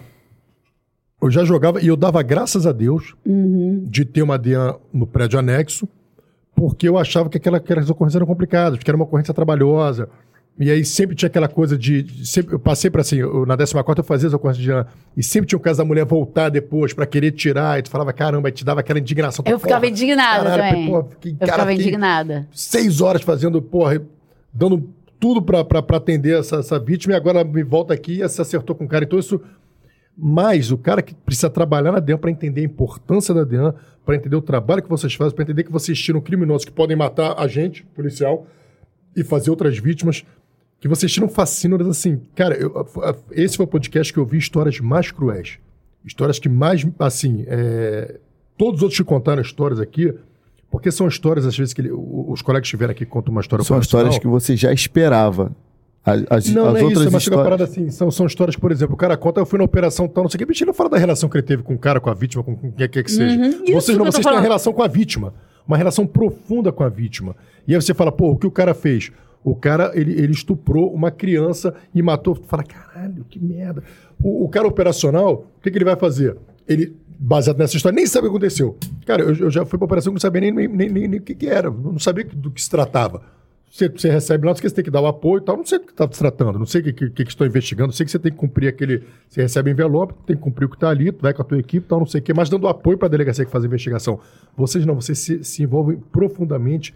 Então, assim, admiro agora muito mais o, os colegas da DEAN, passo a respeitá-los de uma forma que eu nunca tinha esse entendimento, porque eu ignorava, tá? Era uma coisa que não era, era ignorância, não era, era, sim, não era desdém. Sim, sim. Porque vê que os caras eles têm que lidar com muito nego desgraçado, muito crime escroto, crime escroto que, que mexe com, com, com, o mais profundo da nossa alma, que a gente pensa na família. Pensa... E vocês terem o psicológico para saber lidar com isso e não trocar de lado. É, é e trocar de lado que eu digo assim, a partir do momento que você, na raiva daquilo ali, dar um tapa na cara do cara, você trocou de lado. Nossa. Você criou uma relação. E eu, eu, eu imagino quantas vezes vocês já tiveram vontade, a mão coçou pra não, pra não espancar eu- aquele eu aquele pareço um robô. E, cara, eu vou te falar, não é Senhora. hipocrisia, não. A gente nunca fez, tá? O Marcelo aqui, a doutora, a gente nunca fez. Não que a gente não tenha sentido vontade. Hum. A gente nunca fez, nem vi nenhum dos nossos policiais fazer, até porque se a gente tivesse visto, a gente teria que tomar uma providência. E, mas é muito disso que você tá falando. E tu foi falando, eu lembrei de um caso, de um caso específico que a gente que nós vivemos juntos lá na DEAN, nós três, e que era um caso de um, de um, de um relacionamento, era namoro, tá? De uma menina de 18, 19 anos. Tinha um namoro extremamente abusivo, que era tipo assim, ela tava conversando, ela tinha que ficar conversando com o cara o tempo todo no WhatsApp. Se ela fosse parar, por exemplo, eu vou ao banheiro agora, ele falava assim, faz um GIF. Sabe o que é um GIF? É um vídeo acelerado que mostrava o trânsito dela até o banheiro e o trânsito de volta. Para ter certeza que ela realmente estava cumprindo o que ela estava falando. Não só isso. Esse, esse maluco, psicopata, doente mental, ele até tô, desculpe, defi- desculpe os deficientes mentais, porque eu acho que ele vai transcende tudo isso. Esse cara, a menina quis terminar com ele, um relacionamento completamente abusivo, vocês já estão percebendo. E a doutora Mônica tomou ciente- ciência também na época. A garota foi na delegacia de manhã. Falar, então, eu não sei o que fazer. Agora eu tô aqui com vocês. E ele foi mais cedo no portão da minha casa e falou: avisa pra sua irmã. Falou com o irmão da garota, um adolescente. Avisa pra sua irmã que se ela não sair. Aí pegou o celular e mostrou pro garoto. Isso que eu vou te mostrar agora, eu vou mandar pros pais dela. Uma relação de confiança. Eu não Ai, vou, cara, esse é doído demais. eu não vou discutir. Eu recomendo nunca mandar nude pra ninguém, tá? Mas não vou julgar quem manda, tá? Não tô, eu não tô aqui como palm, palmatória do mundo. Ele pegou os nudes que a garota numa relação de confiança tinha mandado e mostrou pro irmão dela. Pegou os nudes, ó, avisa pra ela que se ela não descer pra falar comigo, eu vou mostrar isso aqui pros seus pais. Eu vou enviar pro WhatsApp dos seus pais. Ela ficou desesperada, nos procurou lá na DEAN. Eu falei, doutora, tem uma menina ali que tá contando uma história assim, assim, assim. E parece que o rapaz lá tem nudes dela, tem né, fotos íntimas dela. Ela falou assim: vai lá e prende ele. Só que Pô, tu prende pra caralho, qualquer coisa que tu aprendeu. Não, cara, ela, ela era adolescente, caiu naquele crime. Eu falei. ela, ela era uma. O irmão dela era menor. Toda vez que fala, doutora Mônica, tem esse cara aqui, prende. doutora Mônica, Não. Fala no microfone, Rafa, no Ah, microfone. desculpa. qualquer, qualquer caso que leva pra, pra doutora Mônica acontecer isso, prende. Prende. Prende. Só que, só que a questão ali era, era muito além. E a gente precisa de uma dele- delegada firme nessa hora. Do- Doutora, como é que prende? Ela está dizendo que ele tem o tal, o- os nudes dela no telefone. Mas ele está dentro de casa e eu não sei se isso é verdade. E aí, como a gente vive essa, essa perseguição aí contra os policiais, tudo é abuso de autoridade. Aham, a gente arriscou Doutora, nessa. como que a gente faz? O que, que a gente fez? A gente tinha um veículo, eu não vou falar qual é, qual modelo, como é que é. e a gente foi até o local e eu contei uma história cobertura pra ele. Seria muito maneiro vocês poderem saber disso, mas eu sou da filosofia de que eu não conto, Perfeito, de perfeito. que eu não conto os métodos nunca. Por mais que isso fosse ah, gerar curiosidade e tal. A gente foi lá e convencemos o cara a sair de casa.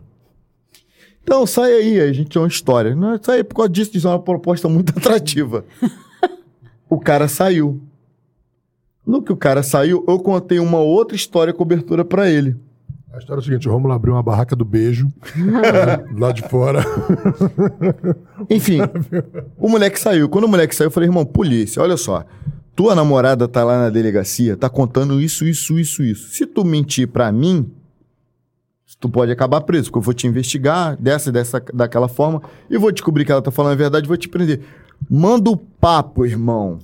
Aí o moleque, entrei na mente do moleque. Não, não, tô com as fotos dela no celular mesmo. Tal, Bundão, moleque. Dois policiais ouvindo, a gente não precisou nem mexer no celular dele. Ele confessou que tinha as fotos da menina. Chamei o irmão da menina, a gente ouviu. Preso, 200 e... Armazenar fotos, não sei o ser. flagrante. Ela era menor?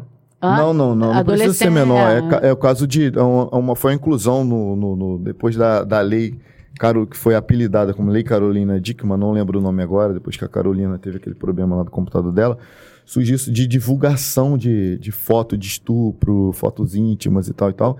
Esse e cara. Divulgou irmão, e divulgou pro irmão, né? Então dali. É, Não, pra tu o- ver, tu ver a mentalidade doente desse cara. Aí não foi só aí, tá? Aí ele confessou pra gente lá depois que ele tinha uma relação homoafetiva com um cara que dava um dinheiro pra ele. Ou seja, olha o tanto, o tanto de transtorno que esse cara causava pra pra essa menina. Ele era um psicopata, ele perseguia ela mentalmente, oprimia ela. E não só isso, ele tinha um, um outro relacionamento. Um, um relacionamento, um relacionamento homoafetivo cujo interesse era financeiro, se é que você me entende. Ele poderia, inclusive, passar uma doença sexualmente transmissível para mim. Não a quantidade, olha a exposição, tudo isso. E a gente não poder falar pra menina, ó, a única coisa que, eu, que a gente fez com a- com a- em relação à menina, eu a- a- falei, se eu fosse você, fazer uns exames médicos aí, porque Olha isso. faz, né? A gente não pode, fica muito limitado, porque a gente não sabe como, como que a pessoa vai se comportar dali e de que forma isso vai repercutir pra gente depois. Que tudo é abuso de autoridade. A gente quer ajudar a população e a gente fica limitado às vezes. Olha o tanto de coisa que esse garoto fez. Tu imagina que situações como essas acontecem na delegacia? Acontece toda hora. Teve Tem uma um- coisa, teve com um- certeza essa história aí também não começou nesse domínio. Não. Começa. É sempre, o mais importante é, é ficar, ficar atento. Eu não me lembro, o Rômulo falou agora de abuso de autoridade, eu não me lembro se ele estava nessa ou não, mas eu acho que ele estava. Chegou uma moça com, não me lembro se ela estava com a advogada dela, estava com duas pessoas. Pô, o cara era ex-namorado dela, espancou, estuprou, fez sexo anal com ela é, contra a vontade dela, força, cortou o cabelo dela. Caralho. Ela tava machucada. Só que isso já tinha dois dias, já tinha passado flagrante. Não tava, eu fiquei inconformada que eu não podia pegar. A garota tava super abalada, super abalada. E eu não podia pegar e ela contando, não sei o quê. Daí alguém falou assim: ah, seu celular. Ela, ele pegou meu celular. Opa! Ele pegou seu celular? Apropriação indébita, crime permanente. Cabe flagrante. Tum! Vai pegar ele. Foram pegar ele. Você tava nessa, Rômulo? Não, Não me lembro. tava. Eu sei Eu não lembro, que é porque foram muitas, Hã? cara. Só você. Quem mais? Bom, eu lembro que o Marcelo foi. O que, que ele fez? Quando eles entraram na casa para pegar ele, ele começou a berrar. Estão me batendo! A polícia civil quer me matar. O cara fez um escândalo, tinha gravação. Só que eu sempre oriento os meus policiais a gravar também. Eu sei que ele ficou fora, ele ficou preso e ficou preso mesmo porque eu botei ele na apropriação indébita, que o juiz soltaria logo, só que eu botei todo o histórico. Inclusive ele botou no status do WhatsApp a foto dela com o cabelo cortado, ainda botou assim: "Aí, parece um pão careca, kkkk". Caralho. Escroto esse moleque. Aí a imprensa fora botar todo o caso, a vítima ainda fez a reportagem, né, com a voz modificada e tudo, mas fez a reportagem e ele ainda ficou de ridículo, porque mostrou que, tipo, eu lembro muito do Tino Júnior falando, na hora que a polícia chegou, ele inventando que estava apanhando, entendeu? Gritando, não sei o que, o Tino falando. Tão corajoso para fazer o que ele fez com a menina, porque, pô, ele arrasou com a garota, sabe? Mas na hora que a polícia chegou, covarde total, em todos os sentidos, tanto para bater quan- quanto para assumir uma cana. E foi na apropriação indébita, foi no detalhe. Eu tava chateada, cara, eu falei, meu Deus, tem que pedir Cara, prisão, vai demorar. Pô, a garota tá, sabe? Mas aí conseguiu segurar o cara depois, por causa Ele, do... não, ele ficou, porque eu prendi numa coisa, mas eu botei tudo que ele, É, que ele era. pra- é. Entendeu? Eu botei, pô, cara, a garota tinha cabelão, sabe? Se- É, estupro Não, esse, esse sexual. negócio, esse negócio que a galera também que tá entrando aí na, na polícia, tá, os concurseiros, né? É, a parte operacional é muito legal e tudo, mas, cara, mas é o papel que prende. Papel, essa parte intelectual da Polícia Civil, a gente tem o privilégio de trabalhar com papel, com essa parte intelectual. É isso que vai. Olha, olha a situação, a apropriação indébita, cara ser solto. No papel, ela juntou tudo, elaborou, fez. Assim, não é só você juntar, você tem que também ter uma linha de raciocínio, de argumentação, de, de raciocínio lógico, de redação e tudo, para poder convencer o Ministério Público e o juiz para segurar o cara. A Polícia Civil mantém o cara preso. Se você faz um trabalho bom, cara, o cara vai puxar uma cana linda. É isso. E a Polícia Civil é boa porque ela é muito democrática, né? tem espaço pra todo mundo. Se quer ser operacional, tu vai lá, faz o curso na Core, prepara a tua carcaça, vai lá, se entrega, vai trabalhar operacional, muito importante essa etapa. é muito importante. Os, os plantonistas são muito importantes. Um RO muito. bem feito em seja. Porra, adianta muita coisa. Toda, toda, toda grande operação começou num bom registro de ocorrência. Sim. Então, se você entrar para a polícia e for lotado num plantão, não se sinta diminuído por isso, até porque o plantão é uma escola. É o início, é o início da, da investigação. Cara, se eu não tivesse passado pela central de flagrante, não seria metade, metade do policial que eu sou né? hoje. É... Para ter jogo de cintura, inclusive, né, Romulo? Para saber como é que tem que passar. Sim, é, é experiência. É o expectito. Tu lida com, com bandido toda hora, o tempo todo. Com o bandido mesmo. Tu não lida com papel, com o bandido do papel, que é o bandido que está sendo investigado. Você lida com ele ali na tua frente, mentindo, contando, contando história, tentando deturpar a história que o PM contou. É. Enfim. Bom, acho que, acho que a gente está chegando aí. se eu fosse CESOP, te juro, eu ia ser demitida bem do, do serviço público. Irmão, eu sou bagunceira até. Tipo, eu sou pisciana, né? Todo mundo acha que eu sou leonina, mas eu sou pisciana. Esse é virginiano. Cara, meu armário é daquele que, tipo, fecha e eu fecho com a. Pe... Cara, o dele é todo certinho. Mas não no CESOP. Nem podemos falar, né, Marcelo? Não, é...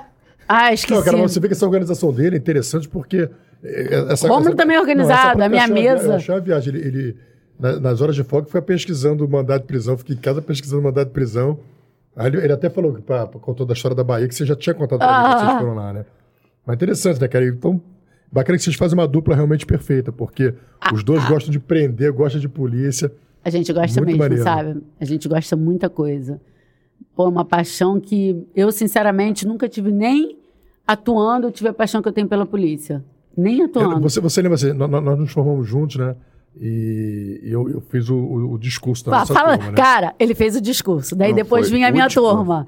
Cara, eu só falei assim pra, pra Tayane, uma Não tem delega... como superar o discurso. Não, eu falei, tô com pena de quem vem depois.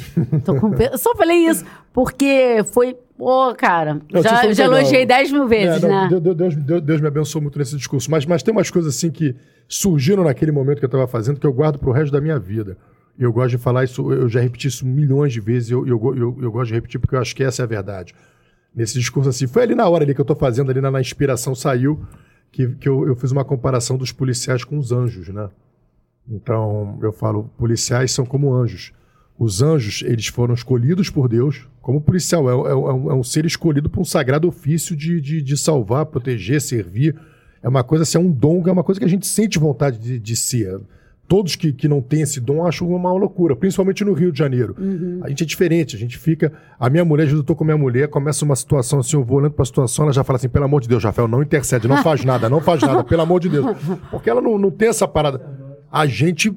Você já fica naquela se coçando ali pra caramba. Se der alguma parada, você tá pronto. Você tá o uhum. tempo inteiro ligado. Eu, eu não sento numa mesa que não seja de costa pra parede, olhando para Eu tô o tempo inteiro. É uma coisa nossa que nos move. Então, aí eu falo isso, que os policiais são como anjos. Os anjos eles foram criados não para serem servidos, mas para servir. Sim. Os anjos foram criados para proteger e não serem protegidos. E assim são os policiais, escolhidos para esse sagrado ofício de servir, proteger e salvar. Ah, e eu sinto muito orgulho disso. Olha, para, você já me emocionou naquele discurso agora. agora. Agora é engraçado o seguinte, hoje eu estava saindo pela manhã, né, para ir para a delegacia. Aí tava me despedindo das minhas duas filhas e tal, dei um beijo numa, dei outra. E quando eu fui abrir a porta, eu lembrei, lembrei do teu discurso. Olha que loucura. Eu lembrei do teu discurso, falei, caraca, que louco. Se os anjos são feitos para proteger, os policiais são como anjos. Imagina como é a loucura da vida do meu anjo da guarda, da, da vida dos anjos da guarda do policial. O cara fala assim, caraca, Deus, eu tinha que ser logo, eu tinha que Pô, ser tinha anjo, que ser, tinha que ser, tinha que ser anjo desse cara aqui. Podia ser do, do, do, do, do dentista, do carteiro, que aí eu desviava do cachorro e tal. é do cachorro. Aí, às vezes, quando eu tô em alguma coisa que eu vou prender alguém, aí o Marcelo, caramba, Cotoco, o que que você se fia? Falei, você aí atrás. cara desse também, eu tá preso, não sei o que, não sei o que. Aí o cara, né, Marcelo, Madeira, Rômulo, todo esteja mundo atrás. Preso. É, esteja... Não. O paredão atrás de mim. Eu... Madeira é gigante, né? Também. Pessoal. Doutora, muito obrigado. Muito obrigado pela, pela, pelas histórias. O próximo sou presença. eu de novo, né? Você de novo. Gostou, obrigado, gostou da recepção? Gostei, obrigado por, por, esse esclarecimento. Para mim foi, foi, foi, foi, foi demais. Foi especialmente assim, ter conhecido o trabalho da DEAN, pô, para mim foi muito legal. Todo o meu respeito a toda essa turma da DEAN que mandou mensagem pra gente. O Elinho, que já tá lá na D um tempo, que é um amigo meu. É o novinho cascudo. É o novinho cascudo. ele, ele, né? Parabéns ele é pelo, pelo, pelo, teu trabalho, do Marcelo. Realmente um. Conheci o Marcelo de vista aqui, que eu tive essa oportunidade de conhecer através das histórias. Tem um cara que ama a polícia também. Histórias do Romulo também. O Romulo é um, pô, um, grande amigo. E você, que eu já era fã, fiquei mais ainda. Eu também, eu também. Obrigado. É, muito obrigada a vocês. Cara, eu amei, sinceramente. Vou já tirar o próximo convidado, que eu tô eu de novo. Fala, Guerreira 2! Doutora, deixa eu limpar até a tela para a senhora olhar para sua câmera tá. ali e falar para a mulher em situação de vulnerabilidade. Porque a gente está conversando aqui, enquanto a gente conversa aqui, tem uma mulher que acabou de ser agredida, tem uma mulher que acabou de ser vai assistir esse corte manipulada, vai assistir esse corte depois. Qual o recado para essa mulher que eu vou fazer esse corte? Vou postar na minha rede social, vou postar na rede social do Fala Guerreiro e vou divulgar. Porque nesse momento, enquanto a gente se diverte aqui, troca ideia entre amigos, come um amendoim, toma uma Coca-Cola e tal. Uma mulher acabou de ser agredida. É muito triste saber disso. Porque, por mais que a gente viva a, a era do. A mulher empoderada, empoderada, empoderada, contra a compleição física, a gente fala do, da força física, inegavelmente, um homem que, no mano a mano, vamos assim dizer, Não, que, que agride uma mulher, é muita covardia. É muita covardia. E a gente falou sobre comprar armas, comprar spray de pimenta, comprar. Gente, em que mundo, em que mundo nós vivemos ao ponto de que a gente tem que comprar esse tipo de artifício? Não que a gente, não que não tenhamos direito. Nós temos, mas o princípio fundamental de, de ter uma arma, de ter um spray de pimenta, não é para se defender de alguém com quem a gente dorme. Vocês conseguem perceber isso? Uhum. Vira um absurdo. Então, é, volto lá, eu não sei qual é o nome da tua irmã, cara. Fernanda. Fernanda. Volta na história da Fernanda. Que ato de coragem. Mais do que ter uma arma, mais do que sair na mão, mais do que dar uma paulada, uma decisão pode ter mudado a vida dela. Pode ter feito, transformado de um casamento feliz para uma vida de, de opressão de verdade. Não é essa opressão que implantam com a polícia faz, é uma opressão de verdade dentro de um lar, uma fantasia de um casamento mentiroso de aparência, que é o que acontece bastante, inclusive nos meios aí da, dos famosos, a gente vira e mexe, a gente sabe de uma história de alguém que aparentava uma vida feliz. Gostaria que a senhora incentivasse mulheres a procurarem, não, não só procurarem a polícia, de repente ela já identificou o momento. A gente não quer incentivar divórcios aqui, não é isso. Mas ninguém é obrigado a viver debaixo de uma opressão. Fala com, com essas mulheres e fala o que, que elas vão encontrar numa delegacia de atendimento à mulher caso estejam sofrendo algum tipo de crime dentro da sua casa? Então, mulher que está sofrendo algum tipo de violência doméstica. Eu já falei, eu vou repetir. Confie na polícia, mas seja parceira da polícia. Traga provas. Não ache que só denunciar vai te ajudar. Traga todo tipo de provas. Chegue na polícia e vá é, fazer o exame de corpo de delito. Confie no policial. Não tenha vergonha. Você é vítima. A vergonha tem que ser do agressor, que é um covarde é um covarde, é uma pessoa que não tem um mínimo de escrúpulos. Você é vítima, você tem que ser, sim, é, acolhida, você tem que ser quase que bajulada. Mas nessa hora, nesse primeiro momento, vai ser chato, vai ser doído, mas vai salvar a sua vida. Uma denúncia vai salvar a sua vida. O Rômulo falou aqui da irmã do Rafael e ela detectou rapidamente o momento que ela viu que uma atitude ia virar uma agressão e dessa agressão talvez um feminicídio. Nós queremos preservar a sua vida. A polícia não é contra os relacionamentos. A polícia não é contra os homens, de jeito nenhum. Eu sou casada. O caso é o homem agressor. O homem agressor não merece que você se encolha. O homem agressor merece que você denuncie para que ele possa ser punido. Não pense, ah, meu filho não quer. O seu filho não quer ficar sem mãe. Isso que seu filho não quer. Vá até a Polícia Civil. Nós estamos aqui em defesa de quem precisar. Muito obrigada. Bom, porra. Rafa. Rapaziada, obrigado a todos que ficaram com a gente até agora. Mônica, muito obrigado. Romulo, mais uma vez. Valeu pela parceria. Opa, pô, falei, vou ter que falar tudo de novo. Falei, obrigado vocês que ficaram com a gente até essa hora. Obrigado, doutora Mônica, pela presença, pelas histórias, pela, por esse momento maravilhoso. Valeu, Rômulo, mais uma vez pela parceria. Obrigado à nossa equipe técnica também. Valeu, meu camarada, ter estado aqui com a gente. Fiquem com Deus aí, galera. Um ótimo final de quinta-feira e bom final de semana a todos vocês. É isso aí, pessoal. Lembrando mais uma vez a mulher, esse brabão que tem dentro da sua casa ameaçando te, te agredir. Quando ele encontra a polícia civil, ele vira cocota. Denuncia. Tamo junto. Fala, guerreiro! Valeu!